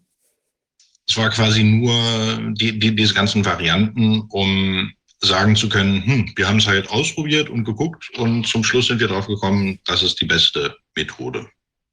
Und Darf ich mal was fragen? Diese Bitte. Sequenzen, die man benutzt hat, um diese, um diese, ja, diesen, diese Gensequenz herzustellen, jetzt, die man mhm. spritzt, ähm, ist da, ist das einfach, da gibt's ja den, die Wuhan-Viren irgendwo in einem Computer. Ja. Da ist ja irgendwie eine Sequenz dieser Viren in einem Computer und da wird man ja wahrscheinlich dann aus dieser Sequenz dann einen Teil genommen haben, um zu sagen, das Stück nehmen wir damit da sowas entsteht, wie an den Wuhan-Viren angeblich beobachtet worden sein soll. Das heißt, man, man muss ja irgendwie was nehmen, wenn man gegen ein Virus immunisieren will, gegen ein, ein bestehendes, dann was man, äh, was man sich dann aussucht, gegen das unser, unser Immunsystem sich dann wehren soll oder dass das mhm. produziert wird von unseren Zellen, gegen das unser Immunsystem sich dann wehren soll.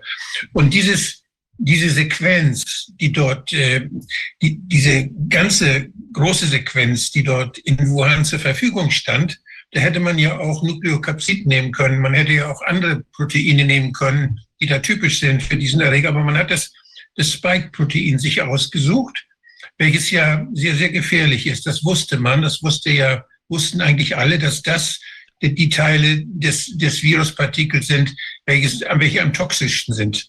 Und die hat man sich ausgesucht, um, um jetzt äh, da den, den menschlichen Körper so zu verändern, dass er dagegen, dass er diese, die kopiert und dass er dann dagegen Antikörper produziert.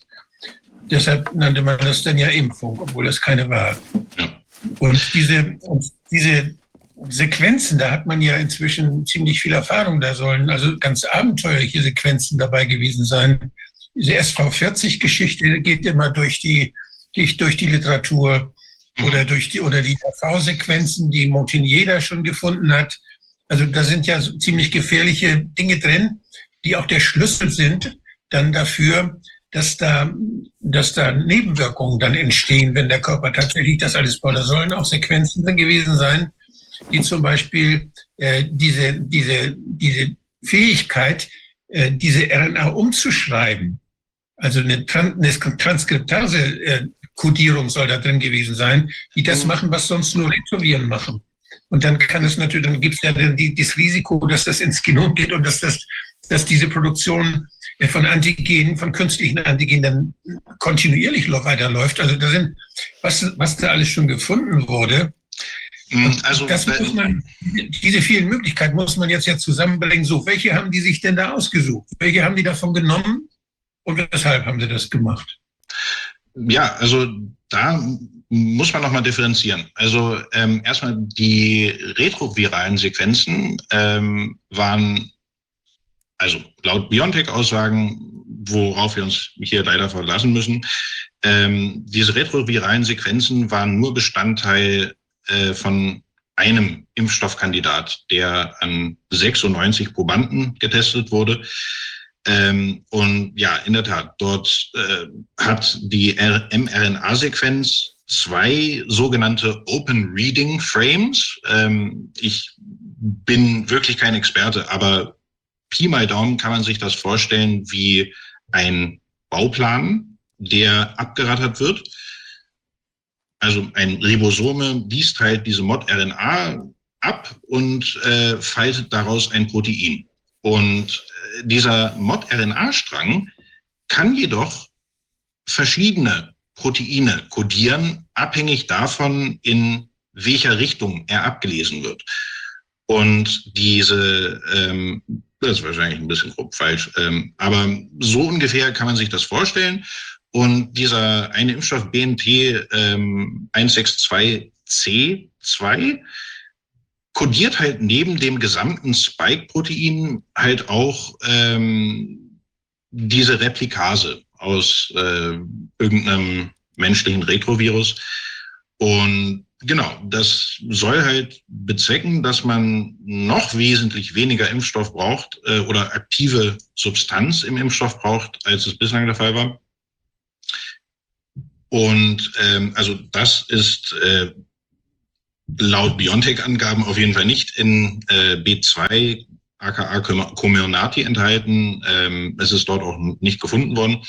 Dann zu SV40. Also SV40 ist nicht in der Sequenz vom Spike-Protein selbst drin, die vom Impfstoff kodiert wird, sondern es wurde in dem Plasmid verwendet, ähm, das quasi diesen, dieses DNA-Template produziert, was die Grundlage für die Impfstoff-Drug-Substance, also, also die Drogensubstanz ähm, bildet.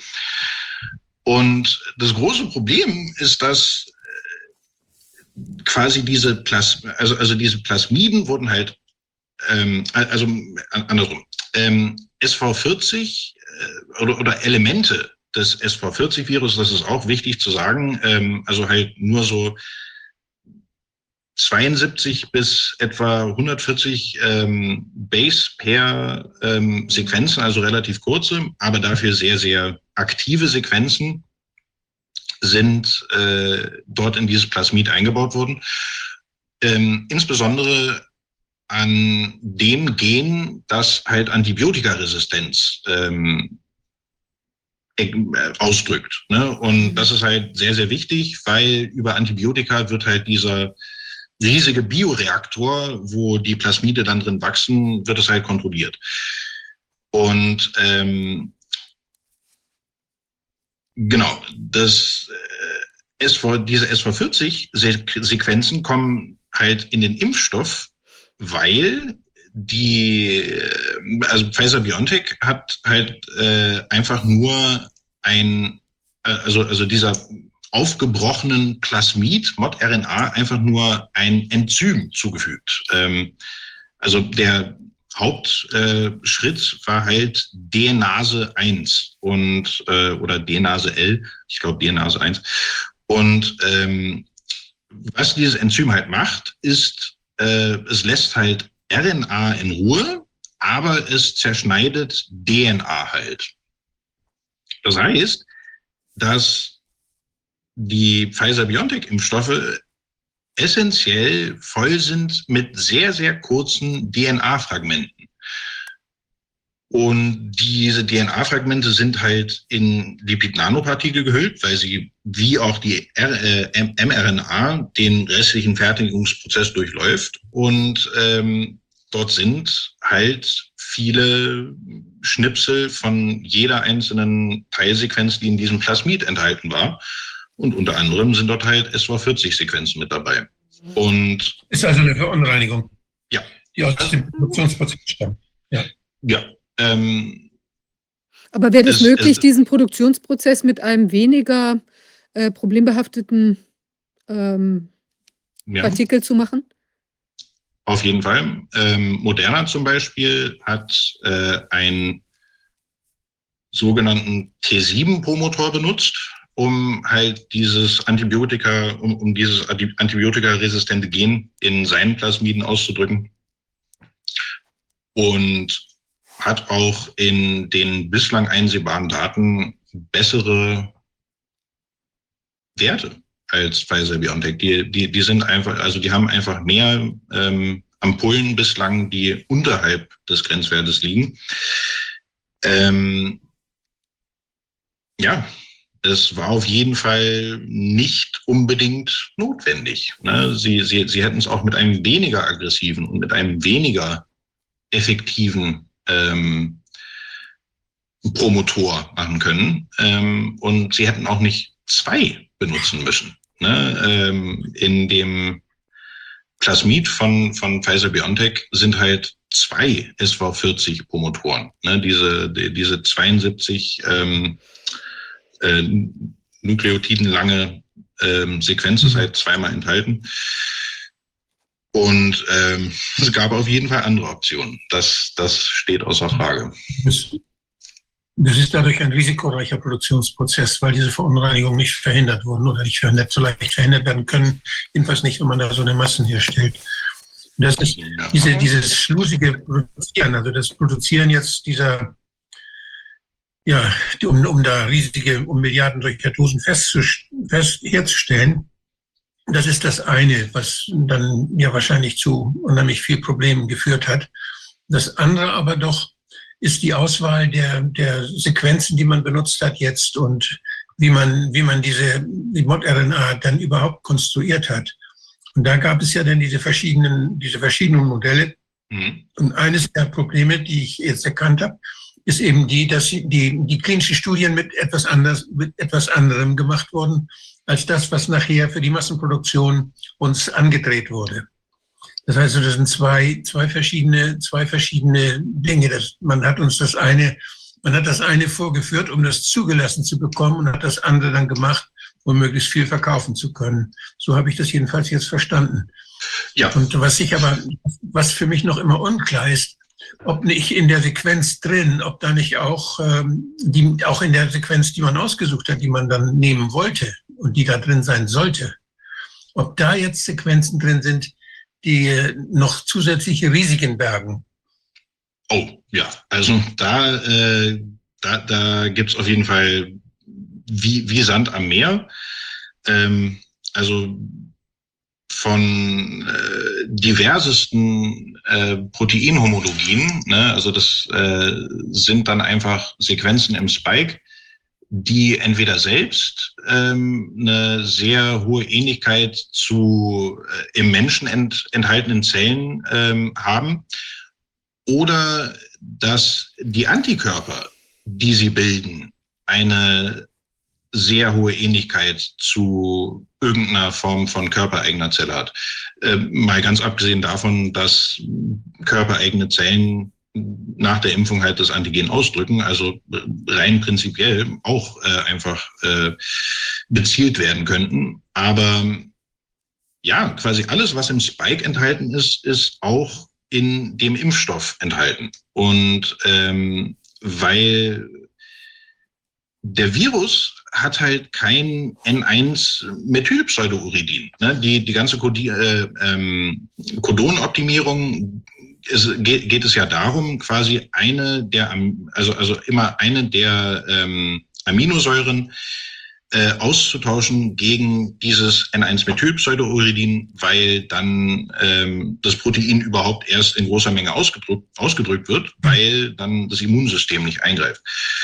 Das hat aber leider auch zur Folge, dass äh, diese Mod-RNA nicht mehr so unbedingt ablesen wird, wie sie sich liest, ne? weil ähm, das äh, N1-Methylpseudouridin das ähm, Faltverhalten der Ribosomen verändert, kann dazu führen, dass ähm, quasi die ähm, Faltung nicht dann aufhört, wenn sie sollte, dass es quasi durch diese Stoppkodone durchliest. Ähm, ne, das heißt, das heißt dass, äh, wir wissen auch noch nicht einmal, wie fidel quasi diese Sequenz dann von menschlichen Zellen umgesetzt wird. Und ähm, ich bin jetzt äh, nicht besonders äh, biologisch begabt, aber es gibt halt so viel Material dazu. Diese, diese HIV-Sequenzen, ähm, äh, ich meine, jeder, jeder kann es selbst nachschauen. Ne? Die, äh, das, das, das sind einfach auf der Außenseite dieses Spike-Proteins ähm, halt genau dort angebracht, wo sie im Idealfall angebracht wären, um möglichst nach außen zu zeigen, sind halt diese drei ähm, HIV-GP120-Inserte. Ne? Und ähm, das, sind das nicht genau diese Sequenzen, die dafür sorgen, dass es in die T-Lymphozyten reingeht? Genau, ne? Ähm, das, ist, das ist der Abschnitt von HIV, der, das, genau, das, der das Target für diese Spike, für diese äh, für diese äh, Proteine, dass das, dass das, dass das, das Target dann oder das Ziel dann viel leichter erreicht wird, und zwar als Ziel die Immunzellen. Ja. Und die ja eigentlich, die wir brauchen, um unsere Immunreaktionen zu koordinieren und zu steuern, die ja kaputt geht, zum Beispiel bei, bei HIV auch. Ja. Und äh, das, das heißt, dass man hier dadurch, durch diese, durch diese Veränderung dann erreichen könnte, dass das menschliche Immunsystem ganz stark geschwächt wird.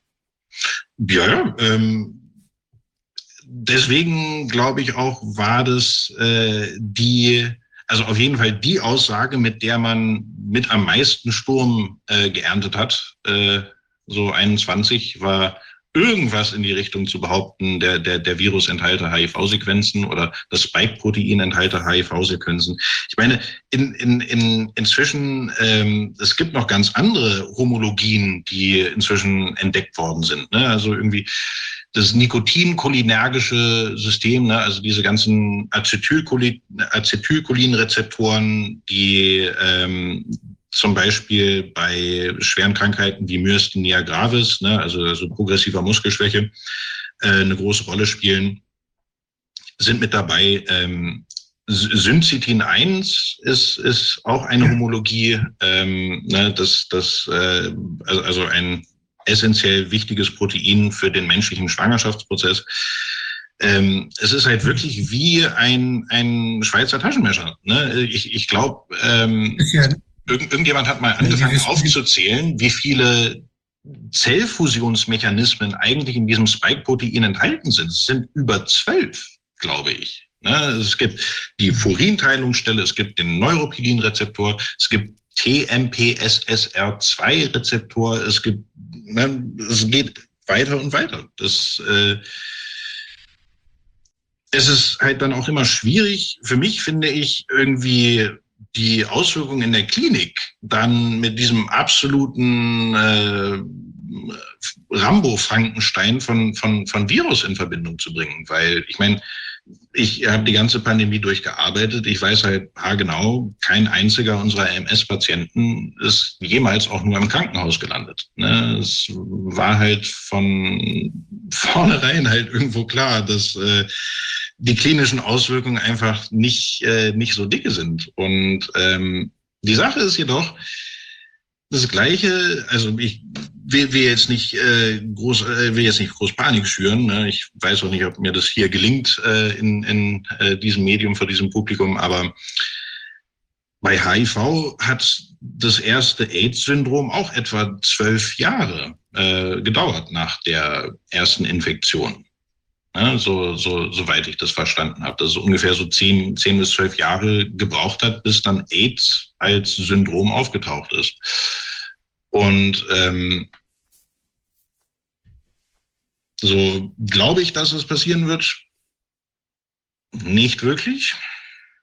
Ähm, woran ich aber auf jeden Fall glaube, ist, dass die langfristige Toxizität dieser Impfungen und der dadurch erzeugten Proteinprodukte ähm, nicht im Ansatz äh, bislang wirklich erkannt worden ist, weil einfach so viel Forschung dazu gekillt wird, nicht veröffentlicht wird und ähm, es einfach ein Riesenrisiko ist für Wissenschaftler, sich kritisch diesem Thema zu äußern. Ne? Ähm, ist denn in den Akten noch was zu sehen über das im laufenden Verfahren? Also da ist ja eine Zulassung gewesen. Und dass man dann aber die Zusammensetzung dieser Sequenzen noch mal wieder verändert, modifiziert hat. Äh, ich habe gehört, dass, dass das erlaubt wurde, ohne neue Zulassung da irgendwelche Anpassungen vorzunehmen. Gibt es darüber was in den Akten? Ähm, also das ist ja dieses Future Framework, das äh, die FDA ja eingeleitet hat und unter dem ja jetzt auch der aktuellste äh, Impfstoff, glaube ich, zugelassen wurde, ne? das äh, Omikron XBB 1,5 äh, monovalent. Das ist über dieses Future Framework zugelassen worden, was äh, unterm Strich heißt, man braucht keine klinischen Daten mehr. Ne? Und anscheinend nicht mal wirklich nicht klinische. Ähm, in der ursprünglichen Zulassungsstudie wurde das nicht, äh, wurde das so noch nicht angewandt. Was die aber auf jeden Fall gemacht haben und wo die äh, Zulassungsbehörden zum Teil recht enthusiastisch mitgespielt haben, ist ein Impfstoff, also zum, zum Beispiel B1 ähm, haben sie ja als allererstes getestet und ähm, da hatten sie, sage ich mal, die meiste klinische Zeit oder, oder Patientenzeit mit erzielt bis, äh, bis zu dem Zeitpunkt. Und dann haben sie irgendwann die Idee lanciert, äh, B1 in dem klinischen Bereich, also dann in Phase 2, einfach zu ersetzen durch äh, B3. Ne? B3 ist äh, quasi der gleiche Impfstoff wie B1, bloß ist er dann auch Prolin stabilisiert. Und ähm, die FDA äh, bzw. die anderen Zulassungsbehörden hatten damit eigentlich gar kein so großes Problem. Aber dann haben sie sich zu früh schon quasi für B2 entschieden. Und deswegen ist dann, ähm, BioNTech hat dann für den Impfstoff einfach eine eigene weitere Studie eingeleitet. Aber ja, also die hatten dort auf jeden Fall keine großen, ähm, keine großen Vorbehalte, dort, dort was dran zu ändern. Ähm, zum Beispiel auch C2, dieser selbstamplifizierende Impfstoff, den ich vorhin angesprochen hatte, ähm, der hatte auch eine andere Version im nicht-klinischen Bereich. Und äh, das ist auch eine IFG-Anfrage, die ich zurzeit am Laufen habe. Ähm, ist nämlich, welche nicht-klinischen Studien haben denn die Entscheidung informiert, ähm, statt C1 C2 im Menschen zu injizieren. Weil nach aktueller Studienlage gibt es halt nur nicht klinische Arbeit zu C, C1 und überhaupt, äh, also äh, und, und klinische Arbeit dann zu C2. Ne? Und ähm, da habe ich jetzt auch schon seit Monaten keine Antwort drauf bekommen.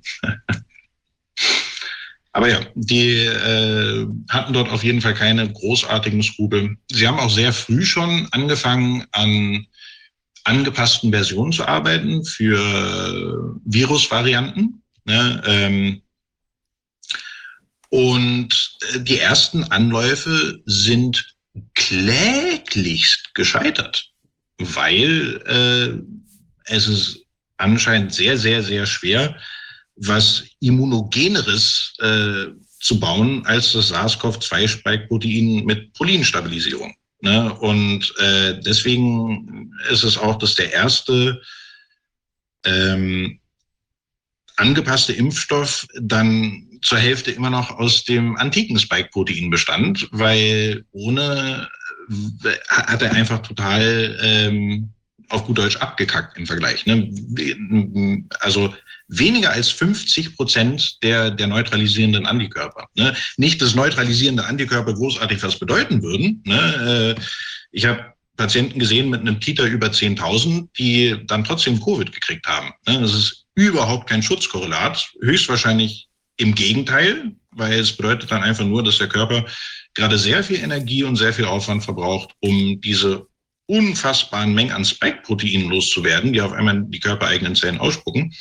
Und dass es dann erst recht keine Zeit hat, sich mit einem Atemwegsinfekt großartig zu beschäftigen. Das, ist, ähm, das ganze System ist dann quasi ausgelastet. Wahnsinn, das ist wirklich Wahnsinn. Ähm, Jakob, du wolltest ein paar Folien auch zeigen, glaube ich. Wir haben dich da vorhin gestoppt, weil wir mit Fragen dazwischen gegangen sind. Ähm, möchtest du uns da was zeigen? Ähm, klar, also es sind jetzt keine Folien an sich. Ich hatte nicht wirklich die äh, Zeit, eine richtige Präsentation auszuarbeiten, weil es ähm, sich immer noch so viele Neuigkeiten ergeben die ganze Zeit.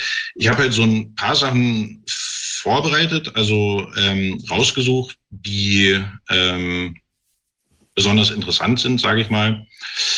Ähm, Vieles davon habe ich jetzt schon so ein bisschen angesprochen. Ähm, hier ist zum Beispiel ähm, von Shingrix, der, also, also die ganzen Veränderungen, die der Herstellungsprozess äh, durchgemacht hat. Ähm, dass äh, ja, das, das äh, quasi Prozess F, ne, hier unten, ähm, der Prozess, der dann schlussendlich verkauft wurde, ne, der, der, der vorgeschlagene kommerzielle Prozess, in keiner einzigen Studie verwendet wurde. Ne? Also, äh, oder vielleicht kann ich das ja mal besser machen, äh, hervorheben. Ne? Also Prozess A äh, wurde benutzt in dieser Studie. Dann Prozess B wurde in Studie Zoster 003 benutzt. Dann haben wir Prozess C. Ne? Wir sind inzwischen hier von B zu C, also hochskalieren und irgendwas dazu machen, was zensiert ist. Prozess C wurde dann in den nächsten drei Studien verwendet. Dann kommen wir zu Prozess D, ne? also inzwischen die 1, 2, vierte Prozessänderung, ist dann in den restlichen Studien verwendet worden. Dann ist der Prozess nochmal zu Prozess E geändert worden. Irgendwas ist diskontinuiert worden. Und dann ist schließlich Prozess E nochmal zu Prozess F geändert worden, ein, also Änderung der, äh, des Herstellungsortes. Und Prozess F ist dann das, was äh, das kommerzielle Produkt Shingrix ergibt. Und ähm, ja, das, das ist halt so ein Beispiel für diese, für diese Hochskalierungsprozesse. Dann ein weiteres Beispiel für diese Hochskalierung ist, wie gesagt, äh, Bimervax, äh, also ist eine spanische Firma namens Hibra. Und die haben, wie gesagt, diesen März halt ein ähm, adjuvantierten, oh Gott, was ist es, äh, Re Rekombinant, irgendwas, ähm, komm, äh, hier steht das bestimmt irgendwo. Hm.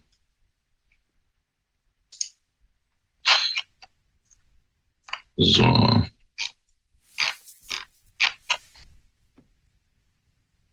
Genau.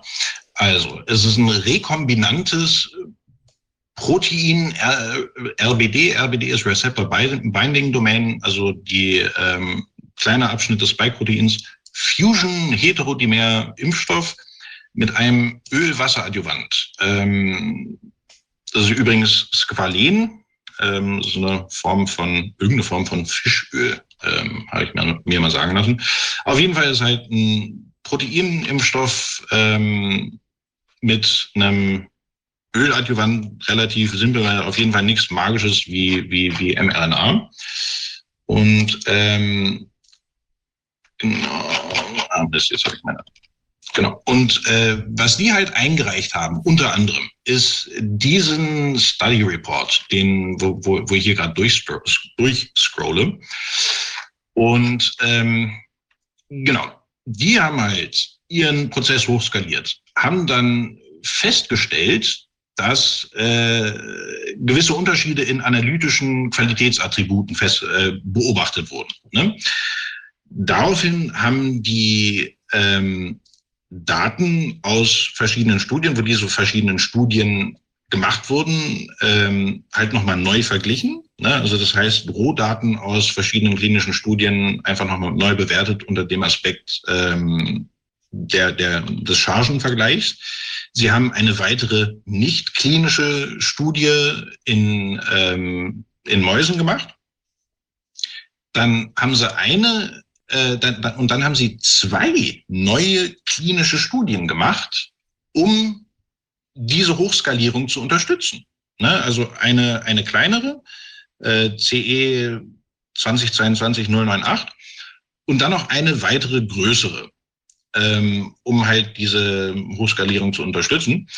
Und ich meine, ich, ich habe davor noch nie was von Hipra gehört. Ich bin bloß drauf gestoßen, weil es äh, eine der Firmen ist, dessen ähm, Un Unterlagen im EMA, äh, also ähm, Dokumentenportal veröffentlicht sind. Und ähm, ich habe es halt angeguckt und äh, war halt völlig verdutzt, dass dieser winzige Hersteller äh, für einen Impfstoff, der, glaube ich, in Deutschland, jetzt ich habe noch nie davon gehört, dass irgendjemand Bimerwachs verimpft oder Bimerwachs bekommen hat oder sonst noch irgendwas, also eigentlich völliges Fremdwort hier, dass die äh, ein so umfangreiches und äh, aufwendiges äh, Vergleichsverfahren durchgeführt haben.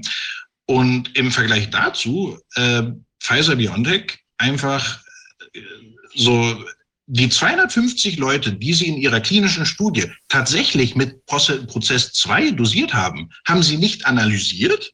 Ne? Wir haben ähm, hier eine IFG-Antwort von der von, von der äh, englischen Zulassungsbehörde MHRA und die erklären, dass äh, quasi das also also das Ziel äh, das dem Protokoll im Oktober 20 zugefügt wurde, nämlich Prozess 1 und Prozess 2 auf Sicherheit und Immunogenität anhand von 250 äh, Probanden zu testen, ähm, dann im September 2022 wieder entfernt wurde.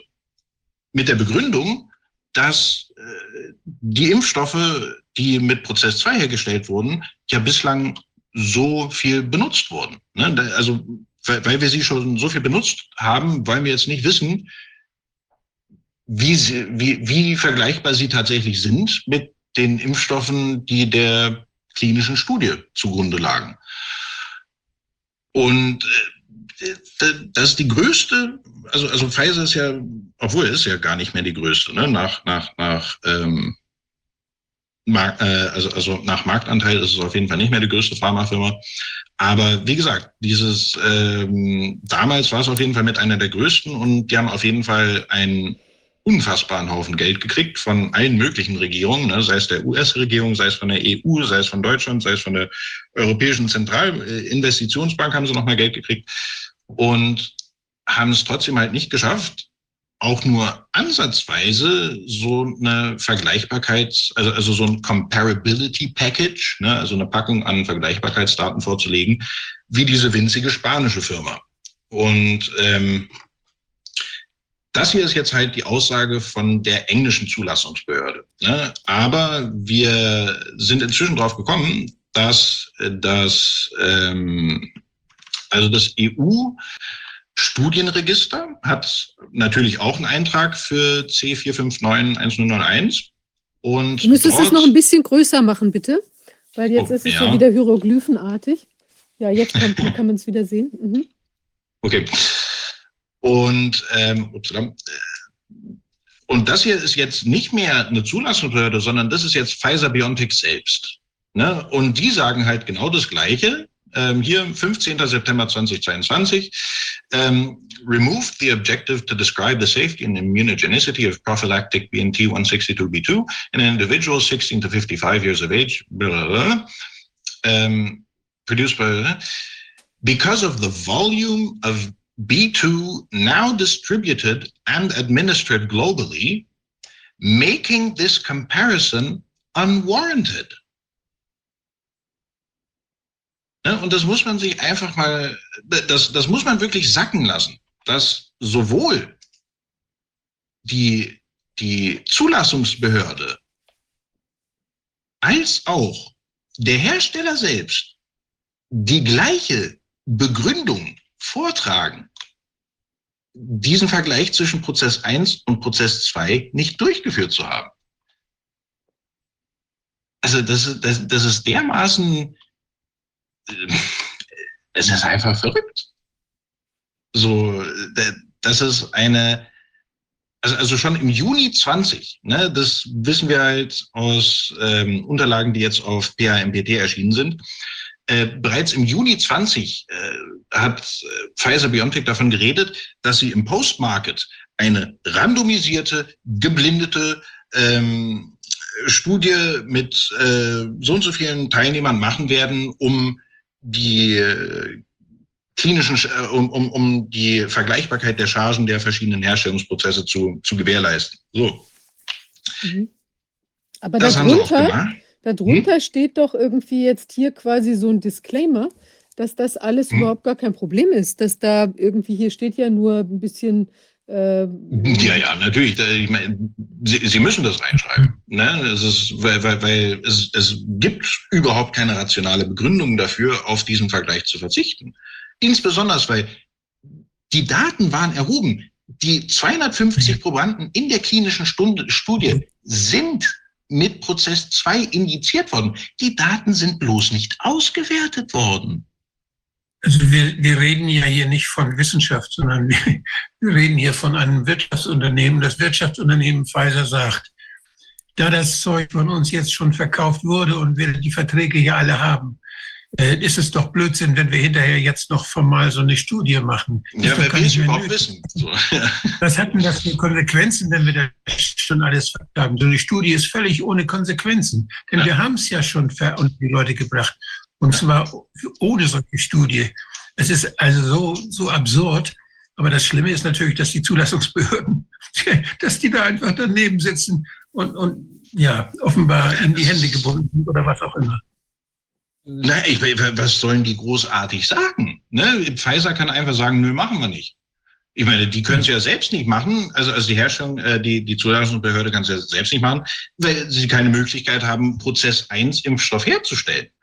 Normalerweise, wenn jemand, dann, dann wird das vom Markt genommen, normalerweise. Das können wir. Naja, aber, aber zu dem Zeitpunkt, als äh, Pfizer dann quasi die Muskeln hat spielen lassen und hat gesagt, nö, machen wir nicht, zu dem Zeitpunkt waren halt schon äh, x Millionen Leute geimpft. Äh, die Impfpropaganda war in voller Fahrt. Äh, die ersten, äh, sage ich mal, nachdrücklichen Formen von Impfangeboten wurden gemacht. Und äh, das hat halt die Zulassungsbehörden und die Regierung immer mehr in die Ecke getrieben quasi, weil mhm. immer mehr Leute waren bereits geimpft, ohne dass sie diese Daten verlangt hatten. Das heißt, desto. Das macht erpressbar. Ja, das macht die, das macht die Zulassungsbehörden erpressbar, die Regierung. Ja. Ihr habt es ja schon zugelassen. Ja. Wollen, sollen, wir, sollen wir das in der Öffentlichkeit sagen? Genau, was, was, was wollt ihr machen? So, so ja. wenn, wenn wir diese Studie jetzt einfach nicht machen, so, was ist die Konsequenz? Ihr könnt nichts machen. Und dementsprechend. Deshalb ist es ja ja, deshalb ist es so verdienstvoll, dass Sie sich dieser Sache nochmal annehmen, was, das da, was da wirklich gelaufen ist alles. Es ist unsagbar, wie, wie das mitgemacht wurde von Behörden, die ja ganz genau, die, die, die haben ja eine bestimmte Funktion, dafür sind sie da. Und die haben ganz die nicht genau. wahrgenommen. Die haben das einfach zugelassen, sagt, ist ja schon passiert. Und nicht gesagt, oh, das ist passiert, das ist ein Fehler gewesen, das hätten wir machen müssen, das kann gefährlich sein, wir müssen das erstmal jetzt sofort vom Markt nehmen. Das wäre doch die normale Reaktion gewesen. Haben sie nicht. Nee, haben sie nicht. Und äh, es, es hängt halt auch so ein bisschen damit zusammen, dass die sich von vornherein in die Tasche gelogen haben ne, dass sie halt schon von vornherein Sachen zugelassen haben, die völlig indiskutabel sind. Ne? Dass, sie, dass, dass sie einfach ähm, so viele etablierte Best Practices der Zulassungsindustrie im wahrsten Sinne des Wortes zum Fenster rausgefeuert haben und einfach äh, auf, wie, wie Ugo Schein zu sagen pflegt, auf Lightspeed gemacht. Ne? Den, den kürzesten möglichen Weg zu einem zugelassenen Impfstoff nehmen. Und die Zulassungsbehörden, man kann es nicht anders sagen, äh, waren äh, Mittäter. Die waren genauso daran interessiert, möglichst schnell ein Produkt auf den Markt zu bringen, wie die Hersteller. Anscheinend, anscheinend sogar mehr daran interessiert, weil das ist halt auch das Verrückte. Ähm, also ich, ich, ich habe es zu Beginn schon mal kurz angeführt. Jede der großen Zulassungsbehörden hätte die Macht gehabt, diese Daten nachzuverlangen. So jede Zulassungsbehörde hätte es machen können. So es hätte nur eine den Mund aufmachen können und wir hätten diese Daten. Aber stattdessen hat sich FDA, EMA, Health Canada, äh, MHRA haben alle gemeint, tja, dann dann ist das halt wohl so. Und aus, aus also ich hatte vorhin ja schon so ein bisschen drüber geredet, dass sie, äh, also dass ihnen schon Juni 2020 diese äh, Bedingung aufgepumpt worden ist, dass sie halt eine randomisierte, geblindete Studie machen, um diese Herstellungsprozesse zu vergleichen. So, die erste Instanz von dieser Studie, die heißt C459-1017, ähm, hatte fünf verschiedene Impfstoffchargen, die geprüft wurden. Eine von diesen Impfstoffchargen, äh, ich suche hier mal rein, war ein sogenannter Kontrollarm. Ja, und im, in der zweiten Version des Protokolls, ähm, die dann am, ich glaube, äh, irgendwann im Februar kam oder so, ähm, ist dieser Kontrollarm gestrichen worden und die einzigen Chargen, die dann noch in dieser Studie verglichen wurden, waren Prozess 2 in den Staaten hergestellt und Prozess 2 in Europa hergestellt. Ne? Und dass dieser Kontrollarm, wir wissen halt noch nicht mit hundertprozentiger Sicherheit, ob es sich darum, ob es sich bei dieser Control Lot oder dieser Kontrollcharge, die im, in einem Arm dieser Vergleichsstudie angewendet werden sollte, ob es sich da um Prozess 1 handelt. Aber ich meine, was soll es denn sonst gewesen sein? Ja, also wird höchstwahrscheinlich Prozess 1 gewesen sein, weil was, was will man anderes als äh, Kontrolle nehmen, wenn man halt Prozess 2 Chargen vergleicht.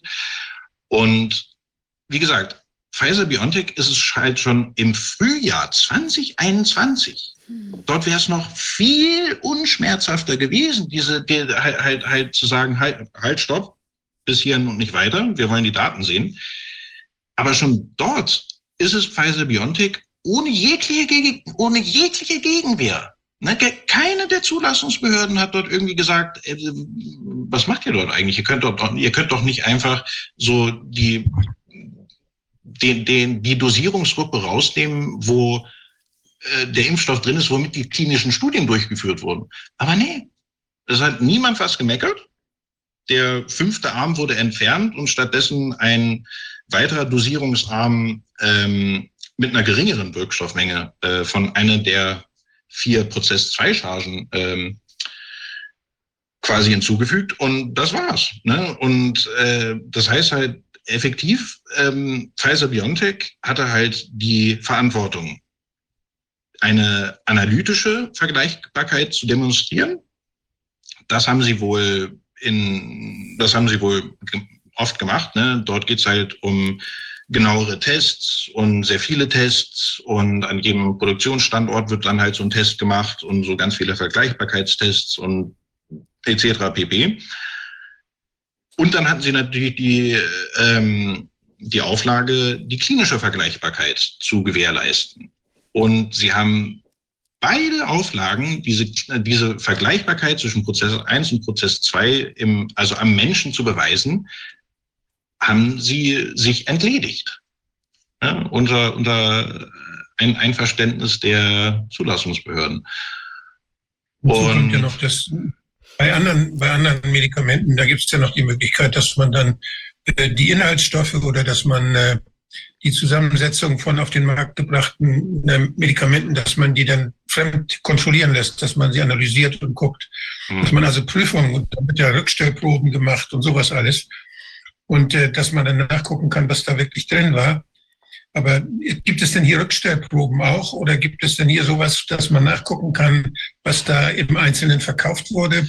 Ähm, die, gibt es überhaupt äh, Kontrollen, die nicht von, von dem Hersteller selbst gemacht wurden? Gibt es immer nur die Berichte der Hersteller, auf die sich die Ämter verlassen? Oder gibt es auch, wird es auch mal genommen und dann woanders geprüft?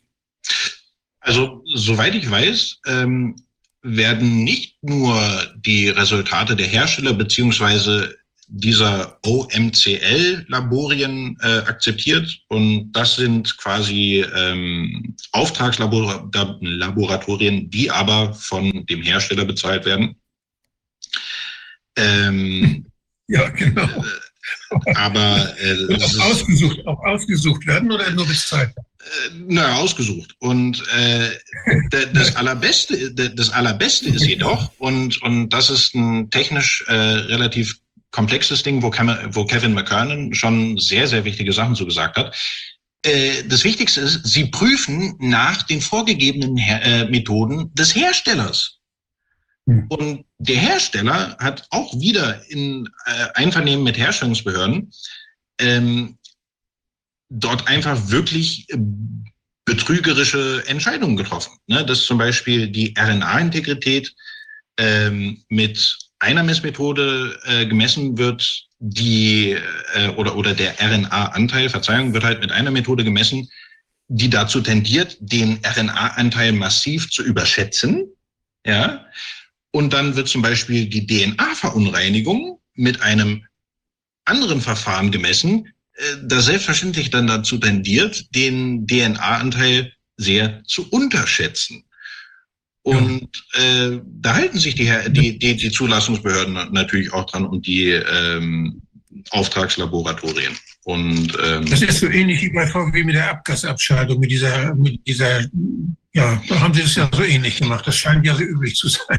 Ja, das ist, ähm, man, ob es hier auch solche Prozesse geben wird, Schadensersatzprozesse wie bei VW, mal sehen bin ich ja gespannt. Und ob es überhaupt diese Untersuchung geben wird dabei.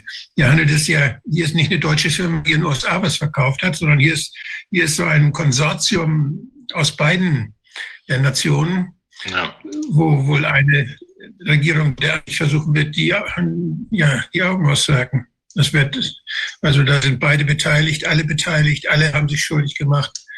Und da ist keiner, der jetzt sagt, oh, wir haben Schaden und wir lassen das jetzt mal untersuchen. Wenn, dann sind das nur die Leute selbst, die vielen Leute überall in der Welt, die das machen müssten. Mhm. Und deshalb ist es so verdienstvoll, dass sie da das Material dafür zur Verfügung stellen und dass da so viele Menschen auch dabei sind, Wissenschaftler dabei sind, die, die wirklich genau nachgucken und die praktisch das nachholen, was die Firmen und die Kontrollbehörden, was die einfach unterlassen haben, was sie unterdrückt haben, nicht gemacht haben das ist schon, ist es sehr verdienstvoll, was da gemacht wird. Und Kevin McKean oder und, und andere, das ist ja eine ganze Reihe von Wissenschaftlern, die auf, auf aller Welt nachgucken, was mhm. da wirklich drin war, was da wirklich drin ist.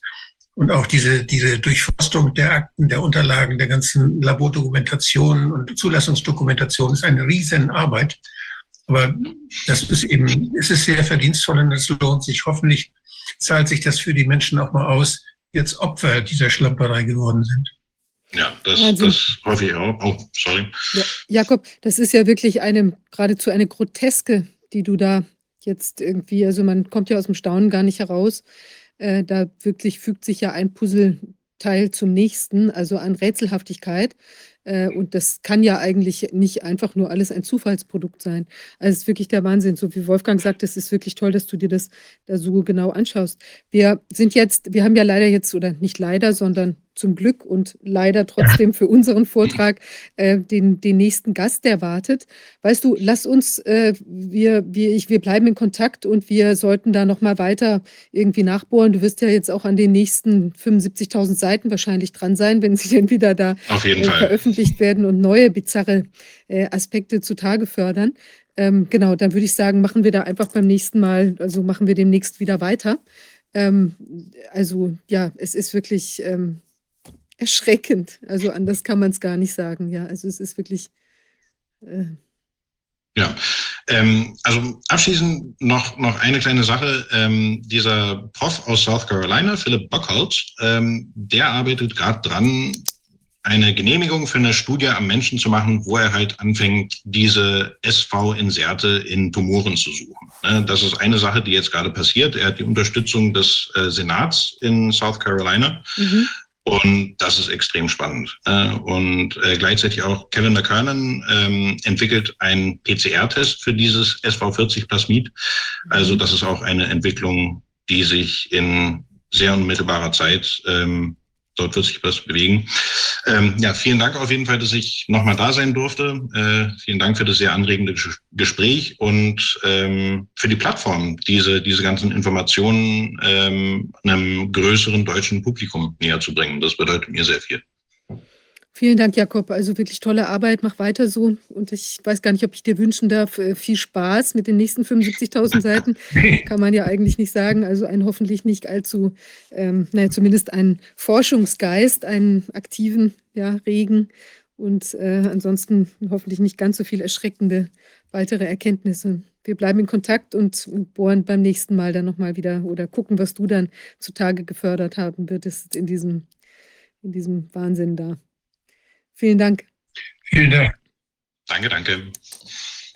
Ja, ich begrüße unseren nächsten Gast ähm, und wir sprechen Englisch miteinander. Er ist auch der deutschen Sprache mächtig und hat auch, ich denke, zugehört bei den Dingen, die sich da jetzt vor unseren Augen entfaltet haben. Aber wir sprechen miteinander auf Englisch, weil es eben doch äh, natürlich auch Feinheiten gibt in der, äh, in den, in den, äh, in der Sprache jeweils, die vielleicht nicht immer in allen Sprachen gut ausgedrückbar sind. Ja, ähm, äh, Kees van der Peil, I'm, I'm happy that you're, that you're here with us. Um, ähm, hello. It would be My great. pleasure. It, if, it would be great if you could um, introduce yourself like what's been your um, your area of research and your expertise, so people uh, could get an idea of what we're going to talk about. Yeah. Well, I, I'm, I'm retired as as a professor of uh, international relations and, and political economy, and um, uh, I worked at the universities of Amsterdam and from 2000 to 2012 at the University of Sussex. And, and my work um, is, is mainly about uh, transnational classes and about the history of um, social science and philosophy and, you know, let's say the, the, the science of science. Um, my, my, uh, well, there's no point uh, mentioning book titles, but the, a typical title that that actually got me uh, uh, a, a, bit uh, a reputation in uh, in England and, and the United States was um, the making of an Atlantic ruling class, and that gives you a sense of the sort of work that I did. And when um, uh, after after my retirement, I became um, and moving back to Amsterdam, I became more interested in the the um, shocking events that were used, very obvi obviously used for uh, political purposes. And the, the, first of those was the 9 11, mm -hmm. uh, the attacks in New York and Washington. Uh, and I, I, was beginning to to become more more literate in that in that domain. And so when when um, uh, the conflict, uh, well, when basically when when the seizure of power occurred in February 2014 in Kiev, uh, where there was a very clear uh, seizure of power, a coup d'état by uh, ultra nationalists and even actual fascists in, in Kiev with the clear support of uh, the United States, even, even against um, EU preferences, preferences from the several EU countries, also Germany at the time.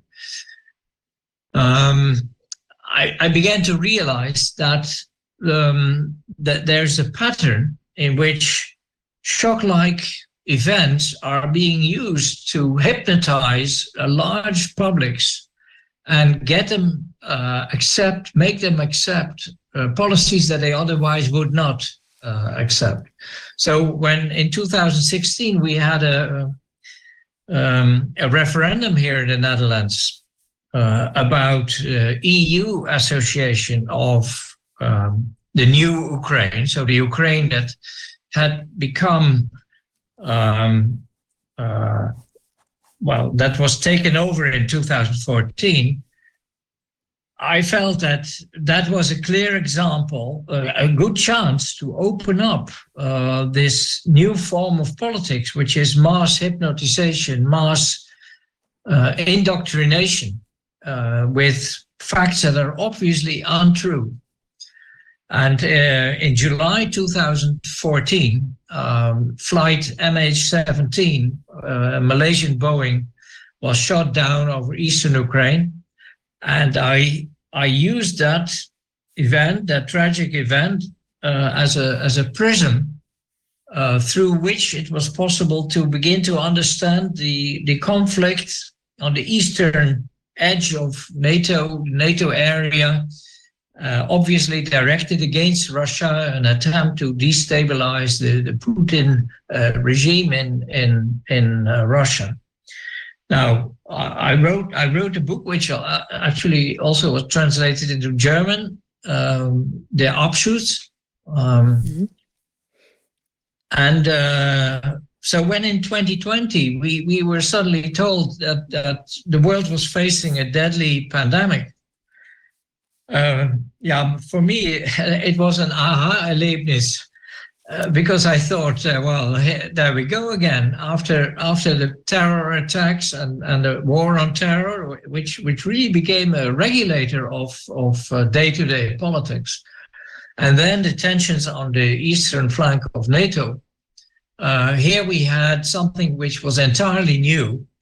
Uh, so I delved into that looking at it, of course, not from a virologist's uh, point of view, because that's not my field, although yeah, inevitably you have to, to read and find your way in a, in a topic to some extent to begin to see whether this is truly entirely new or whether it was something that was already longer in the works. And then it turned out that um, preparations for uh, virus terror attacks had already been uh, going on uh, well before 9-11. So before 2000, September 2001, there had already been uh, quite sizable, uh, large-scale exercises preparing for a virus attack.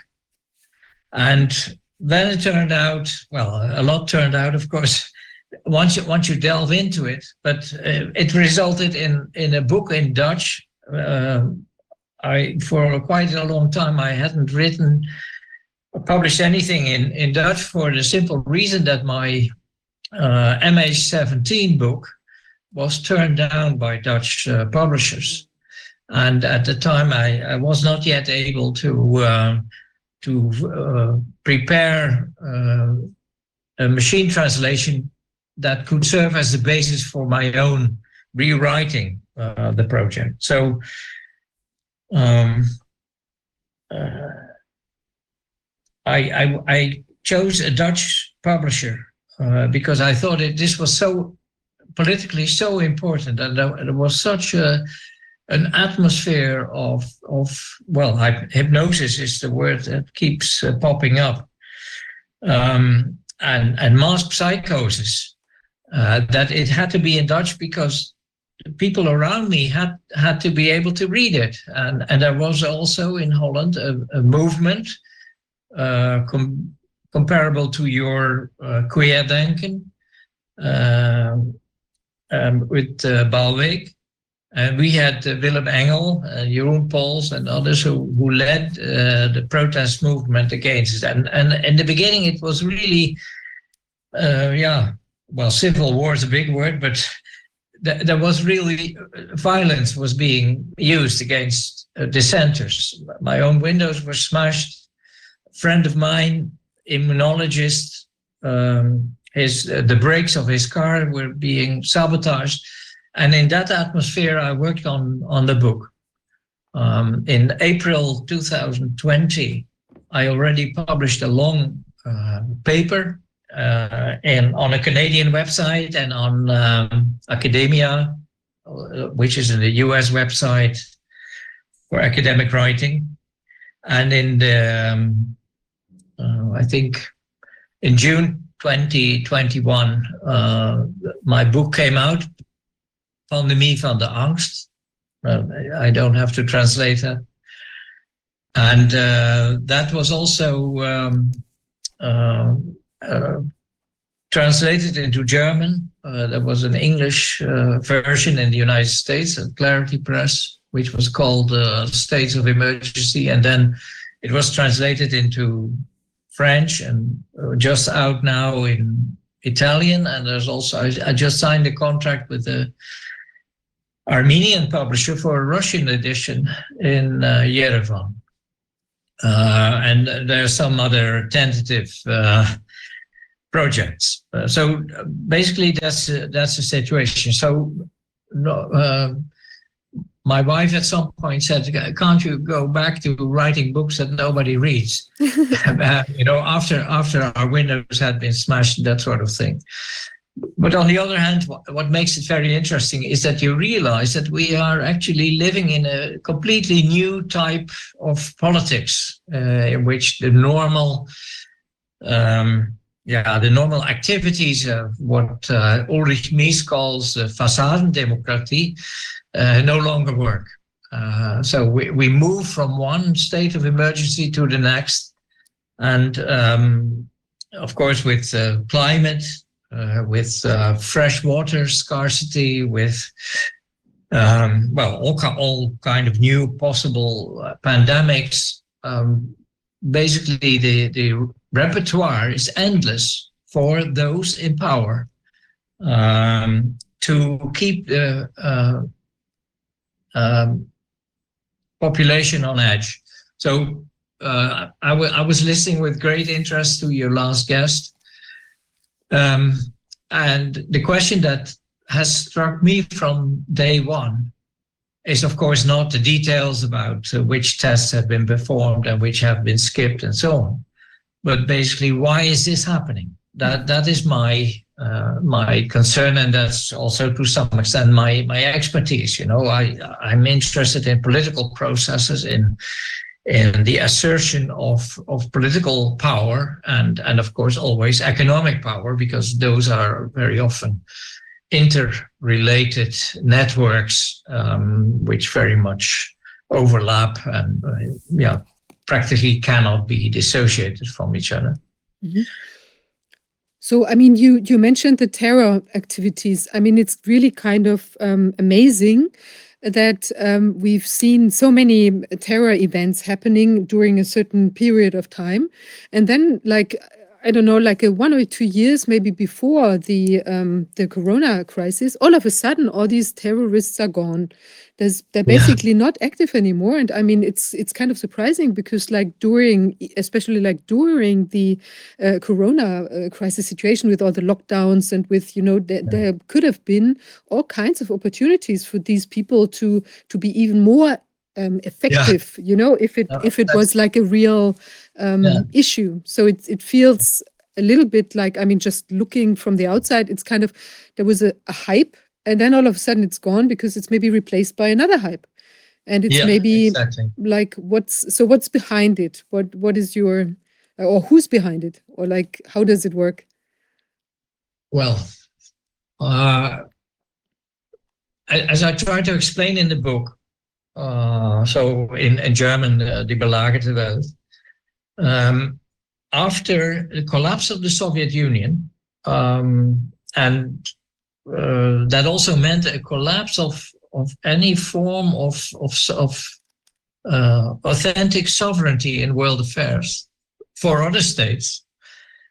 After that, the question arose how um, the population could still be controlled mm if not by uh, a workable social contract, because capitalism, especially in, the United States since the 1930s and in Western Europe after the Second World War, uh, capitalism for its day-to-day governance uh, relied on uh, social contracts that were underpinned by real class compromises. You know, I, I still grew up in a world where you had uh, uh, stipends to, to study, you had excellent and cheap uh, healthcare, and so on and so forth. I don't have to tell you that that doesn't exist anymore. But especially after 1991, um, there was a more or less conscious decision to cut back completely on this sort of social provision. And um, that uh, gave rise to the question if people don't obey the authorities uh, on account of, of a social contract, on, on real benefits that, that are negotiable, but that they also can expect, why why would they fall in line with government instructions? And in the 90s, there were several um, uh, conferences, several interventions by by important uh, thinkers that uh, shock-like events uh, followed by which which provoke a wave of uh, mass fear could be uh, an effective uh, form of rule. And the person who was most important there, you must interrupt me if I drift off too much in detail, but the person who was most important there, besides perhaps uh, perhaps uh, Samuel Huntington, the author of the Clash of Civilizations in 1993. Uh, but be, uh, beside him, the most important figure was Philip Zelikov of, of uh, University of Virginia. And he's a, a, very interesting figure who, in the end, became the um, editor of the 9 11 report, who uh, stood out because of his uh, remarkable pre uh, advanced knowledge on, on uh, a big terror event. He was also on the transition team that introduced uh, President uh, George W. Bush. Um, well, I can give you more detail, but Zelikov was the one who explicitly said we need to um, uh, uh, realize that contemporary politics relies on shock-like mass events that imprint an entire generation with uh, certain um, cause-consequence uh, equations about politics. So people people will uh, and he gave us as an example Pearl Harbor. Pearl Harbor, of course, uh, was also invoked as an example for the 9/11 attacks, etc. Um, uh, Zelikov, in my view, is is the is the most outstanding figure. But uh, I can give you 10, 20 more names of people who were all uh, thinking about the same problem: how how to keep uh, an unru- a potentially unruly world population under control. Now that we in the United States effectively govern the world. So in the 1990s, in my field, international relations and, political science, there was also a new concept uh, popping up, and that was global governance. Global governance means, um, uh, ja, auf Deutsch, uh, weltweite Verwaltung. So it, it's not it's not politics because politics has been overcome, has been surpassed by a situation in which there's only one authority left, and that is uh, in this case the, the Anglo-American Atlantic West, however you want to call it.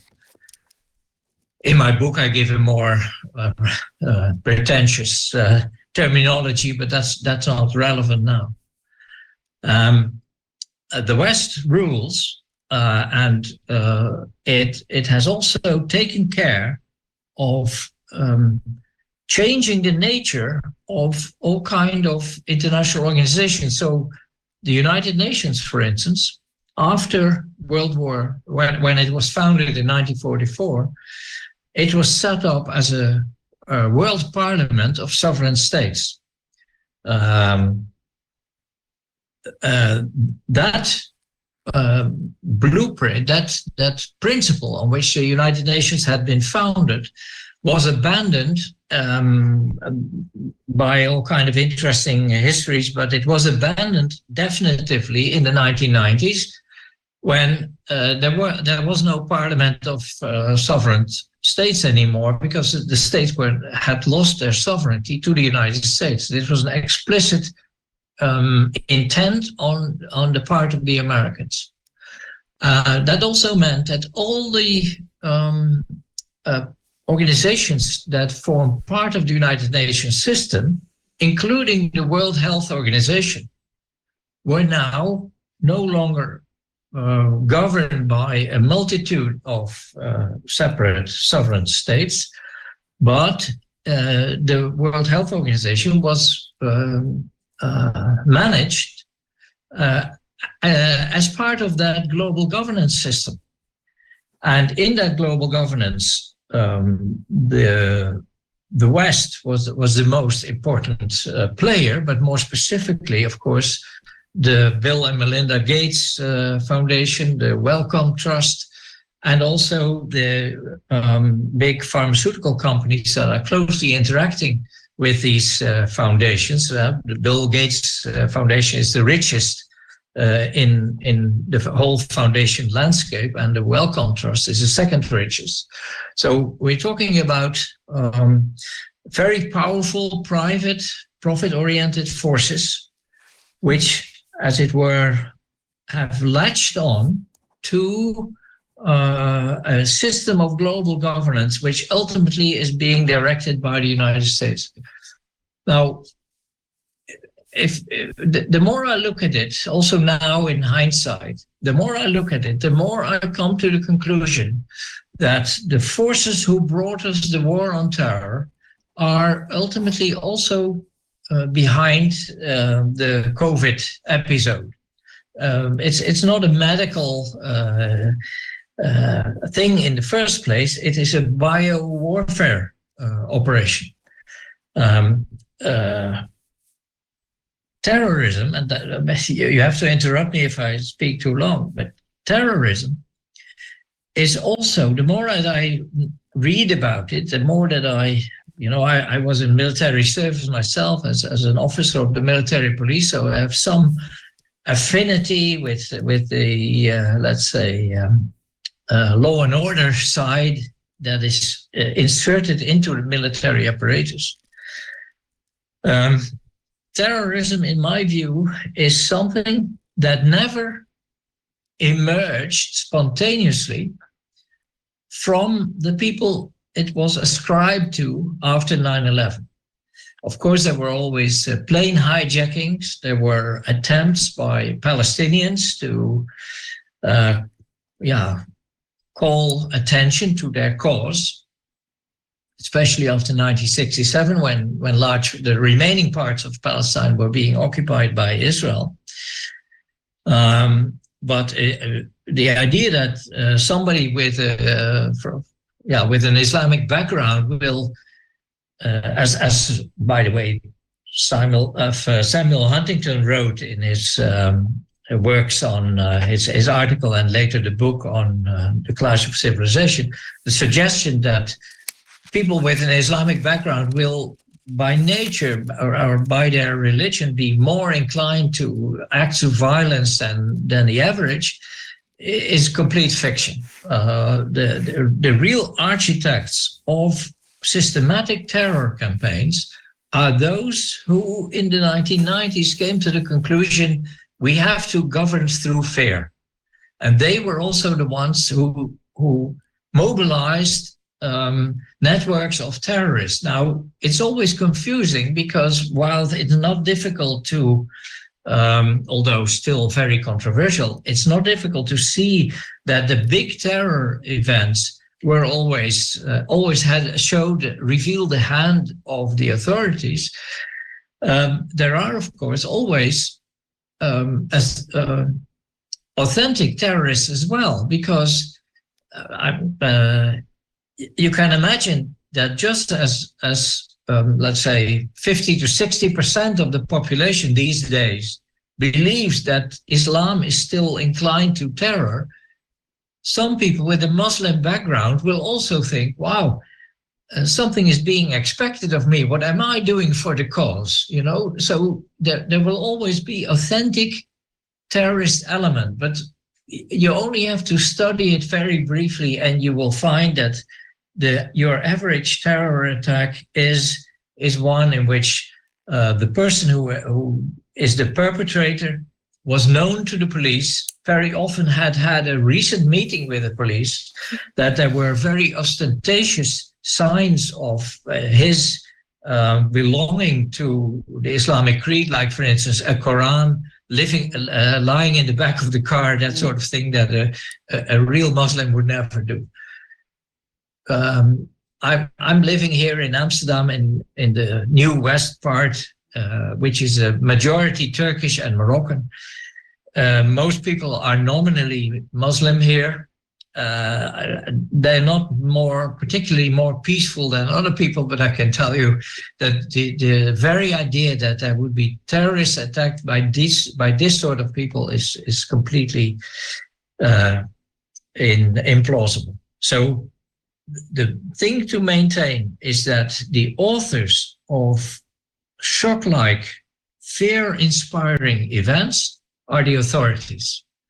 Uh, they uh, first tried, um, and there is a long history, for instance, the strategy of tension in Italy uh, in the 1970s to prevent the communists from com coming to power by associating them with violence was, was a very important training ground.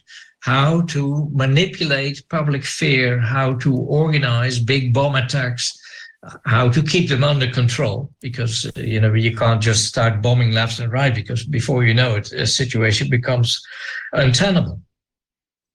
But uh, that was a, a, very important preparatory uh, uh, period. Uh, after 9-11 of course we got a war on terror which was basically making the united states fight Israel's wars after because after 1973 the Israelis knew that one further war against all its uh, Arab neighbors, and certainly against Iran, might end in a, in a massive defeat. So they came up with the idea of uh, a war on terror. Uh, I have the books here with the collections of paper papers on uh, preparatory conferences with Netanyahu in a very important role.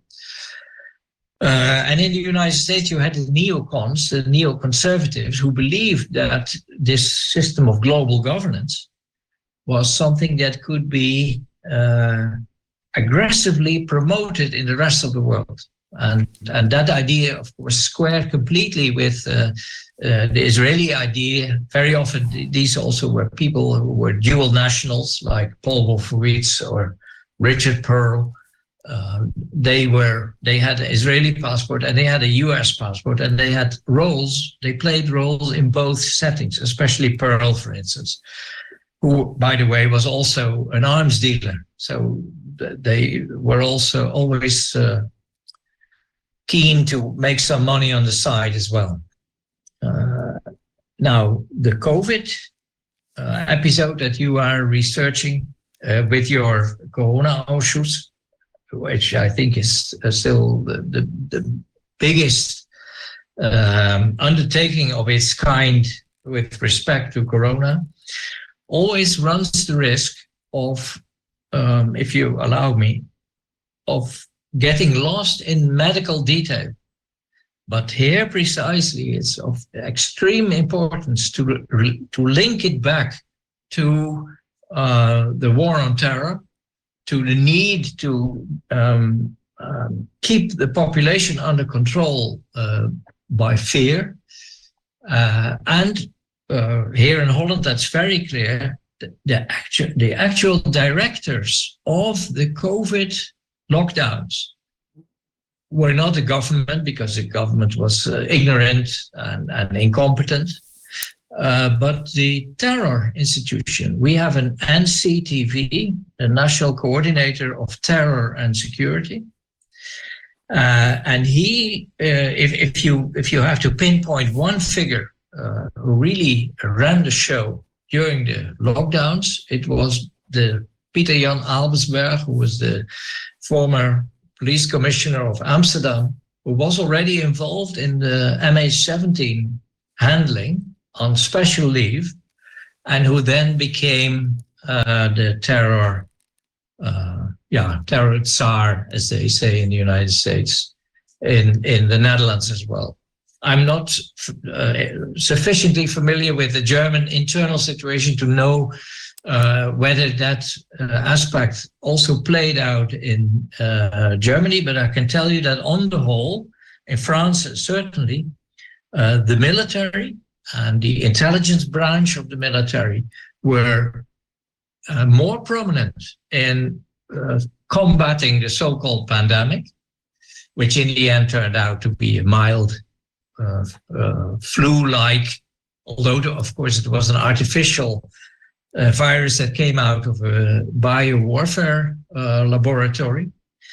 Um, that the military and the intelligence branch of the military were more important than uh, any medical authorities in hand in uh, handling the the COVID crisis. Yeah, we also we also had like uh, two military generals involved, like on the top level of uh, you know of decision making. I think uh, Wolfgang. I don't know if you remember. Um, I forgot the one name, but the other one was um, one name is like uh, I think it was General Holtern, and he was involved. I think in the the, the office of the the chancellor, basically like yeah. in charge. And then also I think right. the whole.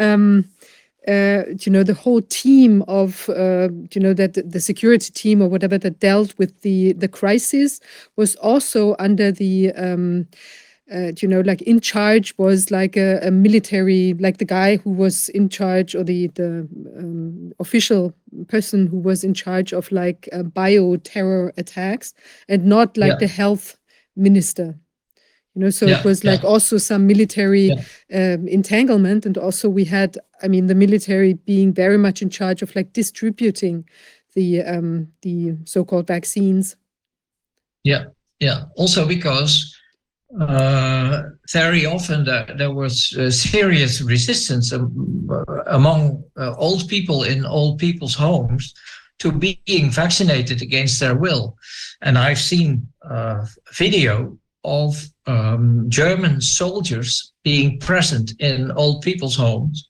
uh, to make sure that the vaccination actually uh, take place according to the instructions of the authorities.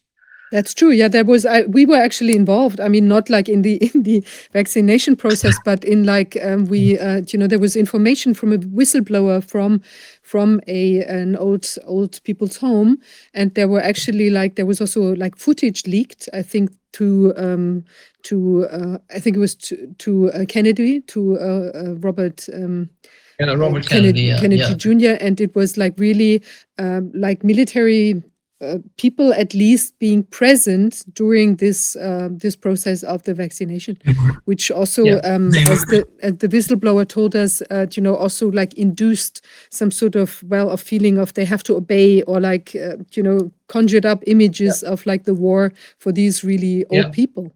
Yeah, yeah, yeah. It was also a method to to control the distribution of the of this genetic stuff they were injecting because uh, they told they they used uh, as an argument they used that there has to be special supply chains with minus 80 degrees yeah. and this is possible when the military watches this and such things yeah. and this is also a trick to bypass the normal providing uh, vaccines by normal doctors because they knew there were many doctors who were critical. Last time with the swine flu, I observed that there were so many doctors who did not use the vaccine because they did not believe that they were necessary.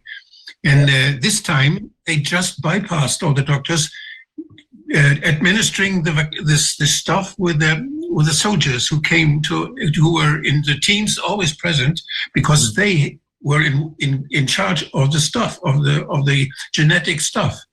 Yeah, it was yeah. distributed by them. Yeah, no, that's true. In the United States, it was the same.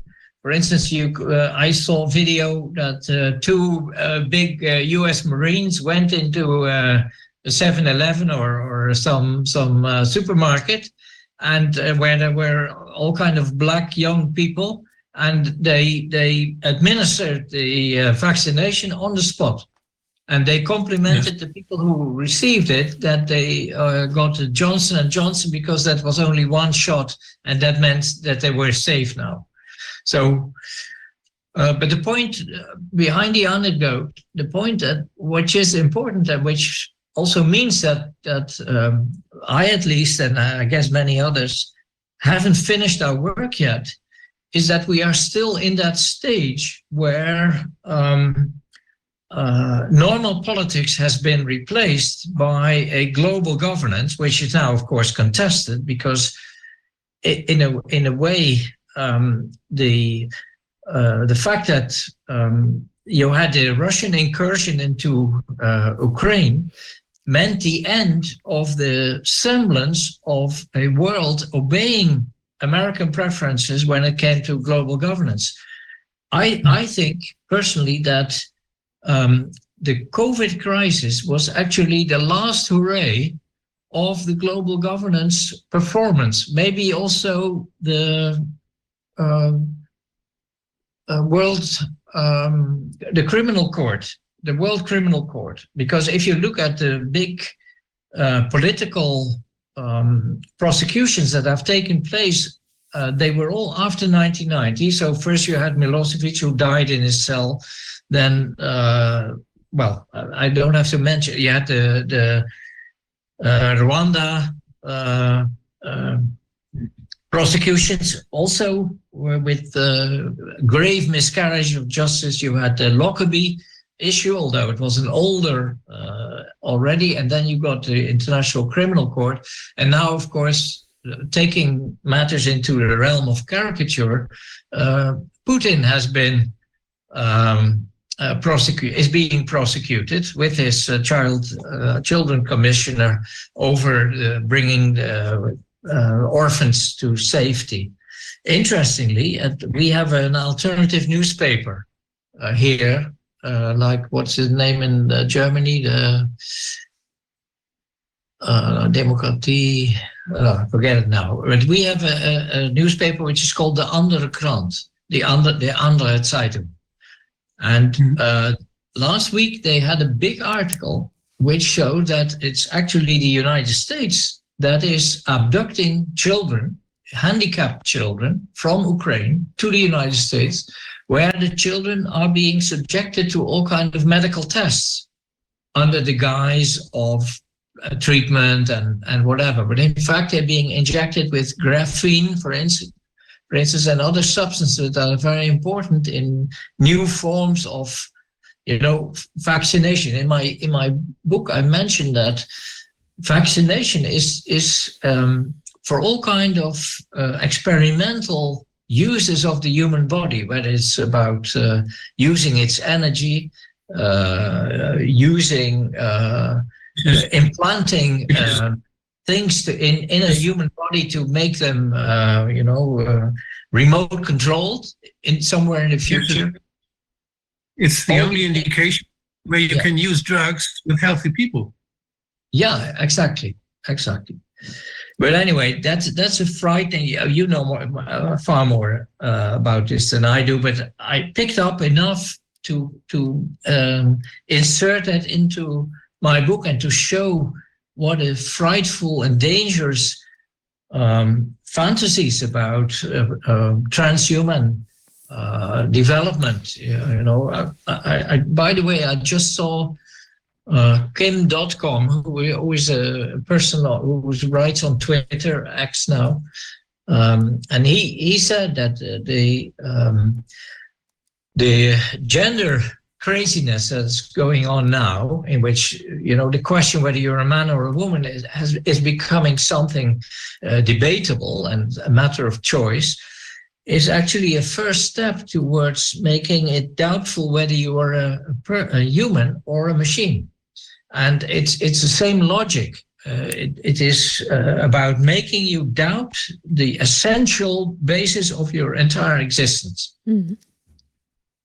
Um, and that has nothing to do with, you know, toler- tolerance or uh, with with uh, homosexuals or I mean, these, that is a totally different matter. That has nothing to do with gender uh, uh, doubt and uh, all these these cults that are being spread by the universities and partly also by the media.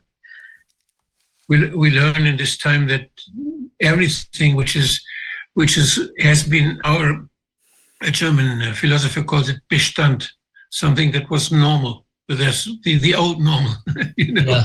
This is the normal. With normal, I subsume now all those things we did not question. We were used uh, just to use them. It was yeah. because it's very stressing when you when you question everything. So we had certain things yeah. we did not have to discuss because we all accepted them. Yeah. And uh, they, now this this is something which is framing the, the society, the stability of the society, yeah. and this was this is just now disturbed. Everything is broken, broken. Family is broken. Yeah. You don't know what, what party is left and which is right anymore. If you, you they just mix it up.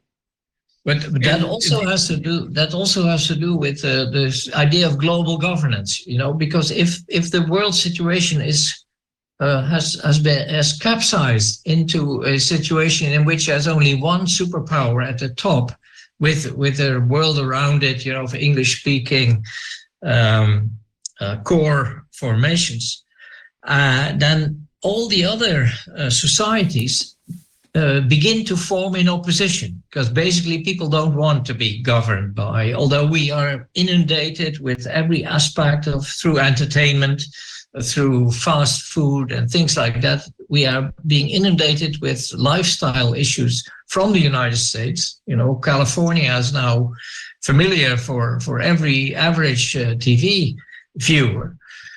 Um, there's still opposition because there are many aspects that people don't like. And that means that what we are now seeing here in Holland, but in, in Germany also with the AfD, and of course I, am personally hoping that, that Sarah Wagenknecht will find a way to open up the political landscape uh, on your end of the border. But what you're seeing here is that formerly right-wing parties actually are, be, are evolving into a party that has many similarities with the Communist Party of old uh, in the sense that they want to protect the population against the forces of international capital, so to speak. Uh, in this case, the international capital is more powerful than it has ever been. It's just an institution to harvest all those people who are, who are, not content with what the governing parties do.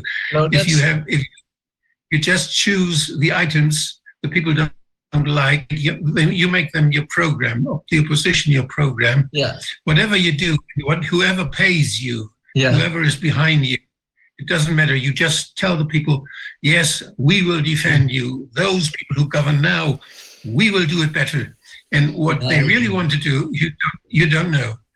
No that's true. That's there's an element of uncertainty but but then we are in a in a state of flux in which everything is changing you know uh, uh, and I think that at the at this moment, although I'm I'm an old leftist, I would say that at this moment the forces of transhumanism are far more dangerous and are capable of doing far more irreversible uh, damage than the um, con uh, conservative, sometimes ultra conservative people who want to defend family, uh, country, nationality, and so on and so forth. Because what they can do wrong, what they can destroy, is very limited.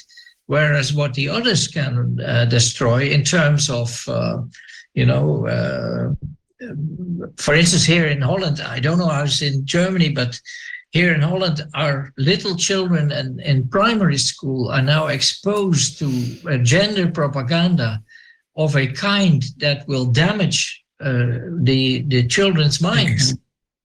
Yes. You know that is very strange that we have this like all around the world it's again a lockstep constellation. I mean why would like even like if you're looking like some countries where you have like maybe a more conservative government and in other places where it's like super liberal and so on but it's the same thing. I mean we also have this in our schools you know like being exposed to um, whatever like transvestites or like transgender people like reading um, fairy tales. And i mean very you know things that are kind of unusual or like in in uh, in denmark Denmark, a friend of mine told me that there is a, a um, you know, an outspoken satanist who uh, on child's TV um, is like hosting a show for kids, like exposing all yeah. kinds of um, very uh, flamboyant uh, clothing and statements.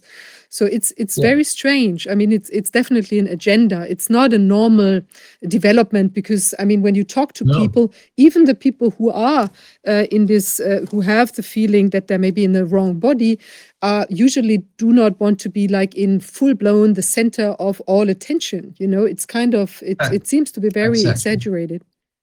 Yeah, and that that again reminds us of the fact that this is not an organic social development, but it is a response, uh, a violent response against um, a massive upsurge of popular protest. There, there's a uh, in in my book I I cite uh, three Russian authors who have done an extensive uh, statistical study of uh, the instance, you know, of the number of strikes, the number of anti-government demonstrations, the uh, government, the number of riots and so on. And they found that especially after 2008, 2010, you know, when we had the, the the, the collapse of the entire financial system. Of course, we are being told it's being repaired, but that's not the case at all. Your Wolfgang Streeck has actually written an excellent book about it, in which he shows that 2008 was the moment when all attempts to uh, to repair uh, the Western financial system, but also its, its social contract, when that collapsed. And these Russian authors have shown that uh, the world has become uh, a really, not, not only are we faced with an enormously growing um, population, I mean, the world population has doubled since uh, I was a student. But uh, what is much more important is that these people are not sitting still. They are actively uh, making claims, uh, not just about 2% uh, wages or so, but they, very often they are living in countries where life has become impossible and, and so on and so forth. And it's in response to that upsurge of um, popular unrest you know, think of the Yellow Vest in France, the Arab Spring, uh, Catalan and Scottish independence, you name it. Uh, in, it is in response to that upsurge of popular uh, unrest that the politics of fear have become most effective. And one, once in your, your series, you had an Italian judge, I think Angel, Angelini or um, yeah, he was, is, is an, an uh, district attorney, a former district attorney. Oh, okay. Yeah. Yeah, um, well, he, he actually made this uh, example. He, he, he gave this example as well of of the role that um, uh, terrorism and politics of fear, uh, how, how, that was specifically packaged in the COVID crisis. Um, you know, first uh, you create panic, then you say um, salvation is on the way. And then you say, well, here we have the salvation. Will everybody have enough? Here are the injections. They will save your life. What, that, what I'm most happy about is, is the number of highly qualified people, like uh, Luc Montagnier, of course, unfortunately, he died in the meantime, but also Peter McCulloch, uh, Dolores Kale, all these, uh, well, your own Wolfgang Wodak here present.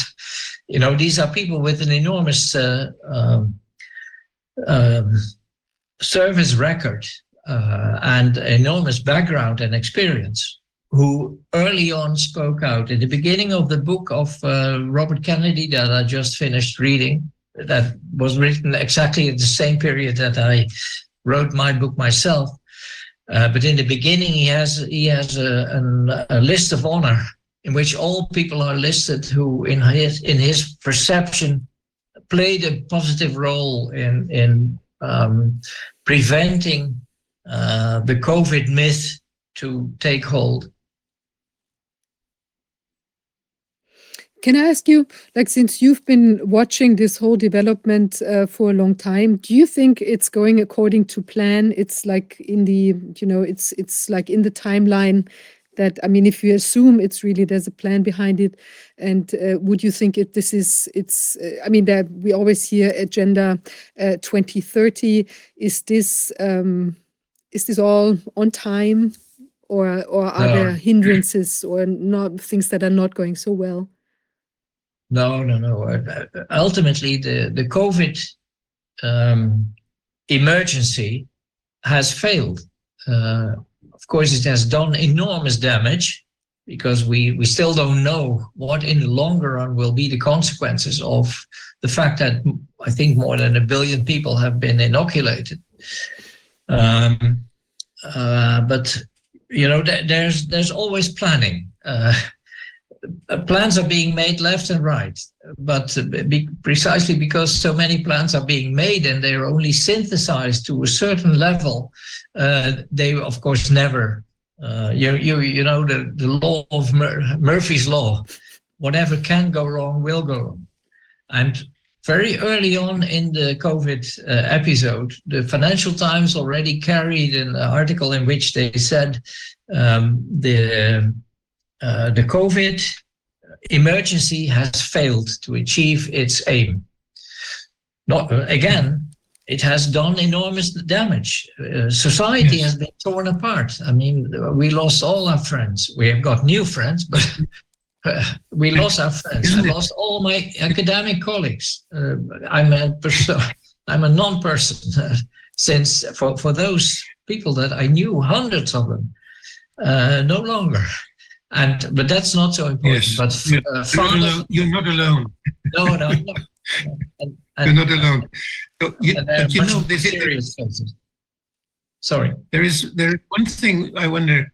You know, those people coming from from west uh, from from the west, they they the the Atlantic situation. They who who made all this. They cooperated with China, and China started it. They made they started theater in in Wuhan. Yeah. And we got we saw it in the television, and then they stopped and they let the they they stopped doing following the the western uh, Atlantic side with this nonsense. They protected their people. They didn't kill their people. They didn't damage them so much. They used something else. Yeah. And in the meantime, it was the time when in Ukraine, when Putin invaded Ukraine, um, I think there was this was also a signal which changed something in politics. Putin Yeah, used to be a, a global young leader, and he, he he played also a role in Davos. And then suddenly, there was he was in opposition to to the, to this what's happening in Ukraine, and this changed something. And then are those players. China has its interests, Russia has its interests, and the West and the, and the Atlantic's uh, uh, part has its interests. They are not one party. There's Oh, not no. one globalist Oh, Party. No longer. No longer. we are no no we are just experiencing this rivalry between those blocks Yeah. Exactly. and it's i think what we experience now also what we experience in in the Me- in the eastern mediterranean it, there is something going on which is just a platform for this for this big conflict there is also russian in the back there is also china somewhere behind and Yeah. there's also the interest of, of us and of the of the atlantic part of the nato so i think it's a very it's a very there's lots of of tension in politics now Yeah. but there's no there's no solution for nobody No, no, that, that's a frightening idea. Um, there's an Italian writer, Domenico Losurdo, and he has written a book. Uh, I think it was titled uh, "Revolution Without Revolutionaries," and that's a bit the situation that we are in. Uh, everything points to the need for a massive overhaul of, of our daily lives, our economy, and you name it but who will do it? Who, where are the people who are capable of developing a, a worldview which powerful enough to get a lot of following and so on? So in that sense, we are, um, yeah. Well, well, Gramsci had a famous saying. Uh, the old is dying and the new is not yet born, and in the meantime, we get many morbid uh, symptoms. and, And that's I'm convinced that there is a limit of the possibility of um, of negotiating diff, com, compet, competing interests. Uh, Yeah. We have a certain com, uh, possibility globally. We have certain possibilities to to settle tensions and to regulate things and Yeah. to negotiate. But the world is still too big for human capacities to settle all con- conflicts that would be necessary to settle them. So Yeah, that's- I, I think it's not possible to have a global government. It's not possible. Nobody, even if somebody kills all of us, or Yeah. he won't be able to, globally to have a global government. That's not possible. So we Oh. have to find a way how to live together as diffi- as as different we are. Yeah. We are all Oh, no, I, different. I entirely agree. But this global governance was always an illusion, which which typically uh, in academic circles could take hold, but un, in normal circumstances didn't work for one meter. Um, yeah, what can I say? Uh, I, I agree with you when, when you say that the Chinese protected their uh, people, although I also have my doubts. Uh, if you see, uh, still today, uh, the use of face mask if it's more in use in Asia than than we are used to. Um, but, there there is a uh, there's a in in this period of global governance. Um, uh, all governments were more or less inclined to think positive about the idea of disciplining the population. And um, uh, no government can actually say, I'm not interested in having a disciplined population doing what I say. You know, that, that, is, that is hard to imagine. But even so, um, we must be on the lookout for democratic developments, even, even if it's a bit of there's in my in my perception at the moment there's not one government in the world which you can take as an example of an enlightened uh, democratically minded government. I, I can't see one you used to have uh, Nyerere of Tanzania etc we had uh, Magufuli also of uh, Tanzania but he was he was killed. Uh, at least everything points to to an illicit The only, the only thing that that could that gives an example for global development, where something globally is very successful, is the economy. When you have a global monopole, you're very successful, and you can have this easy way of, of doing a job in economy.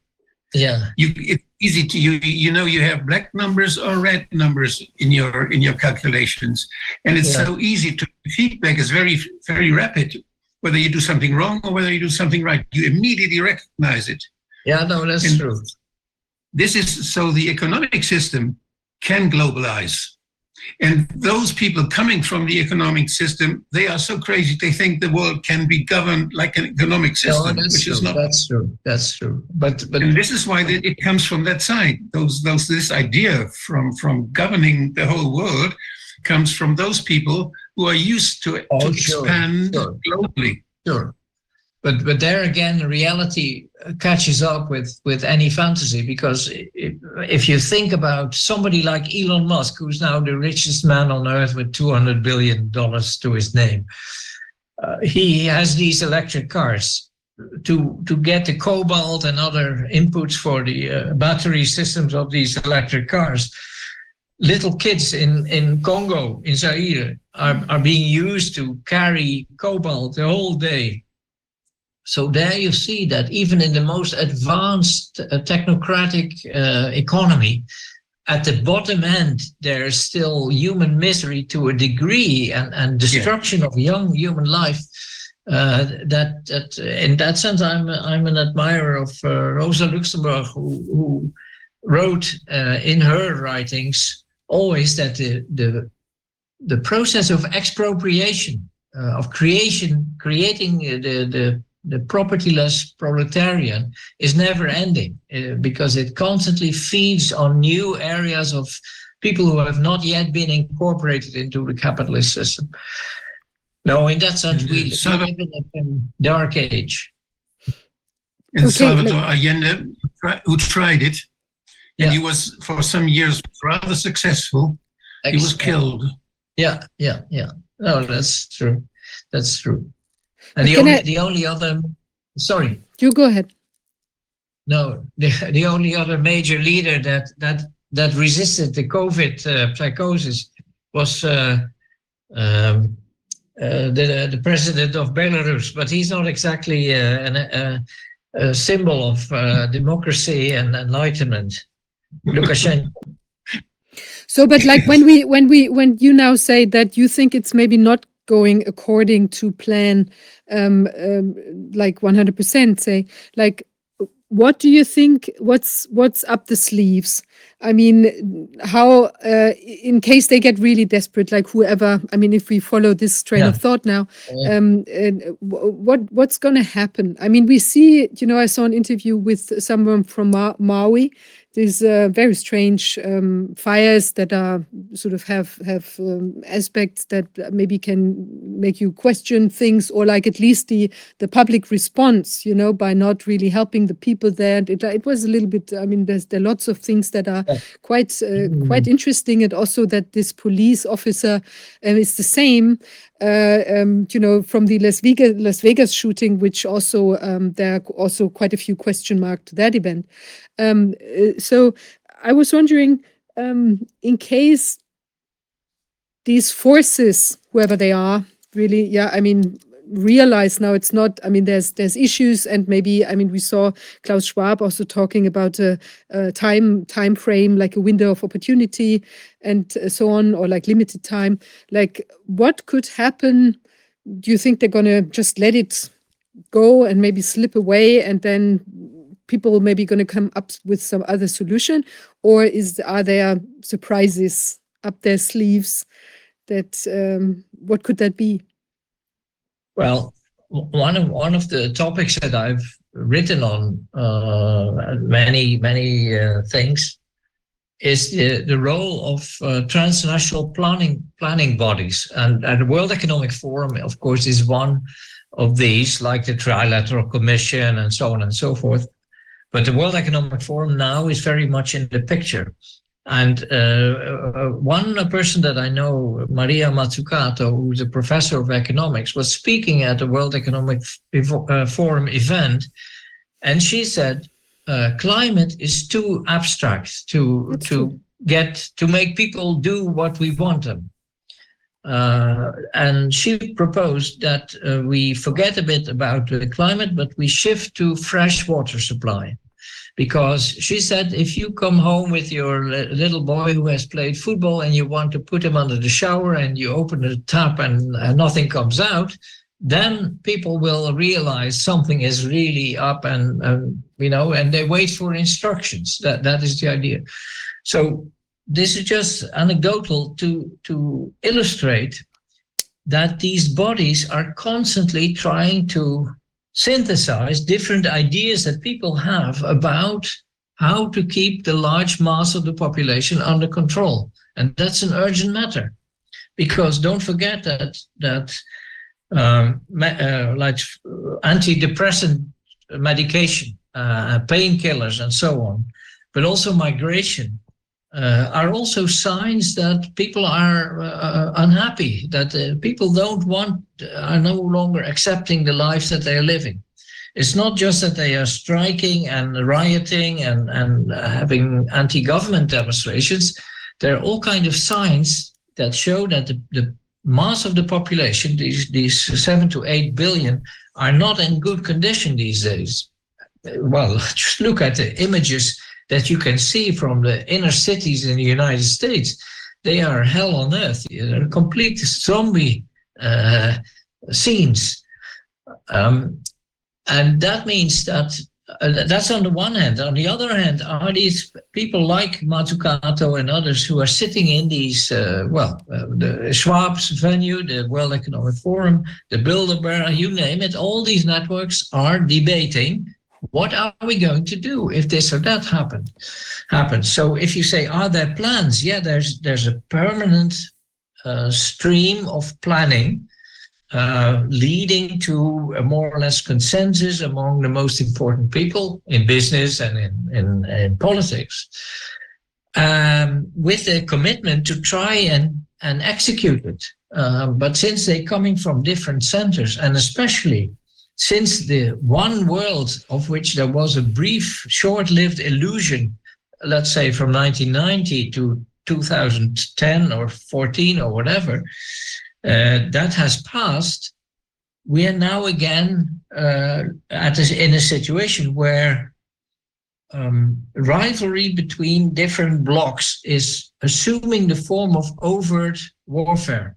And the rivalry is about oil pipelines, you know, what, what is important about Ukraine, uh, apart from its uh, grain exports, is the oil pipe, all the oil pipelines and gas pipelines from Russia run through Ukraine. What is it? What is at stake in Gaza? Well, all kind of things, but also uh, the East Med pipeline that is planned from um, uh, the Gaza coast to Cyprus and on to Greece.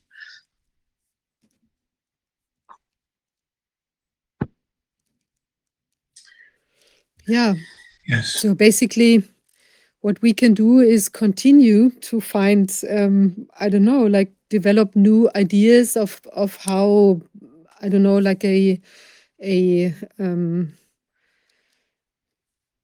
a life that makes sense for us human beings. Um, you know that we find just find new forms like basically i mean what wolfgang always says on a on a regional level but also maybe connecting like with other regional activities and and I don't Yeah. know mm-hmm. being building it from from the bottom up somehow because we can Yeah. see that If back there on would be one a strong government somewhere on the, in a region, in a, in a region like you know the Gallic village, like from Asterix and so on.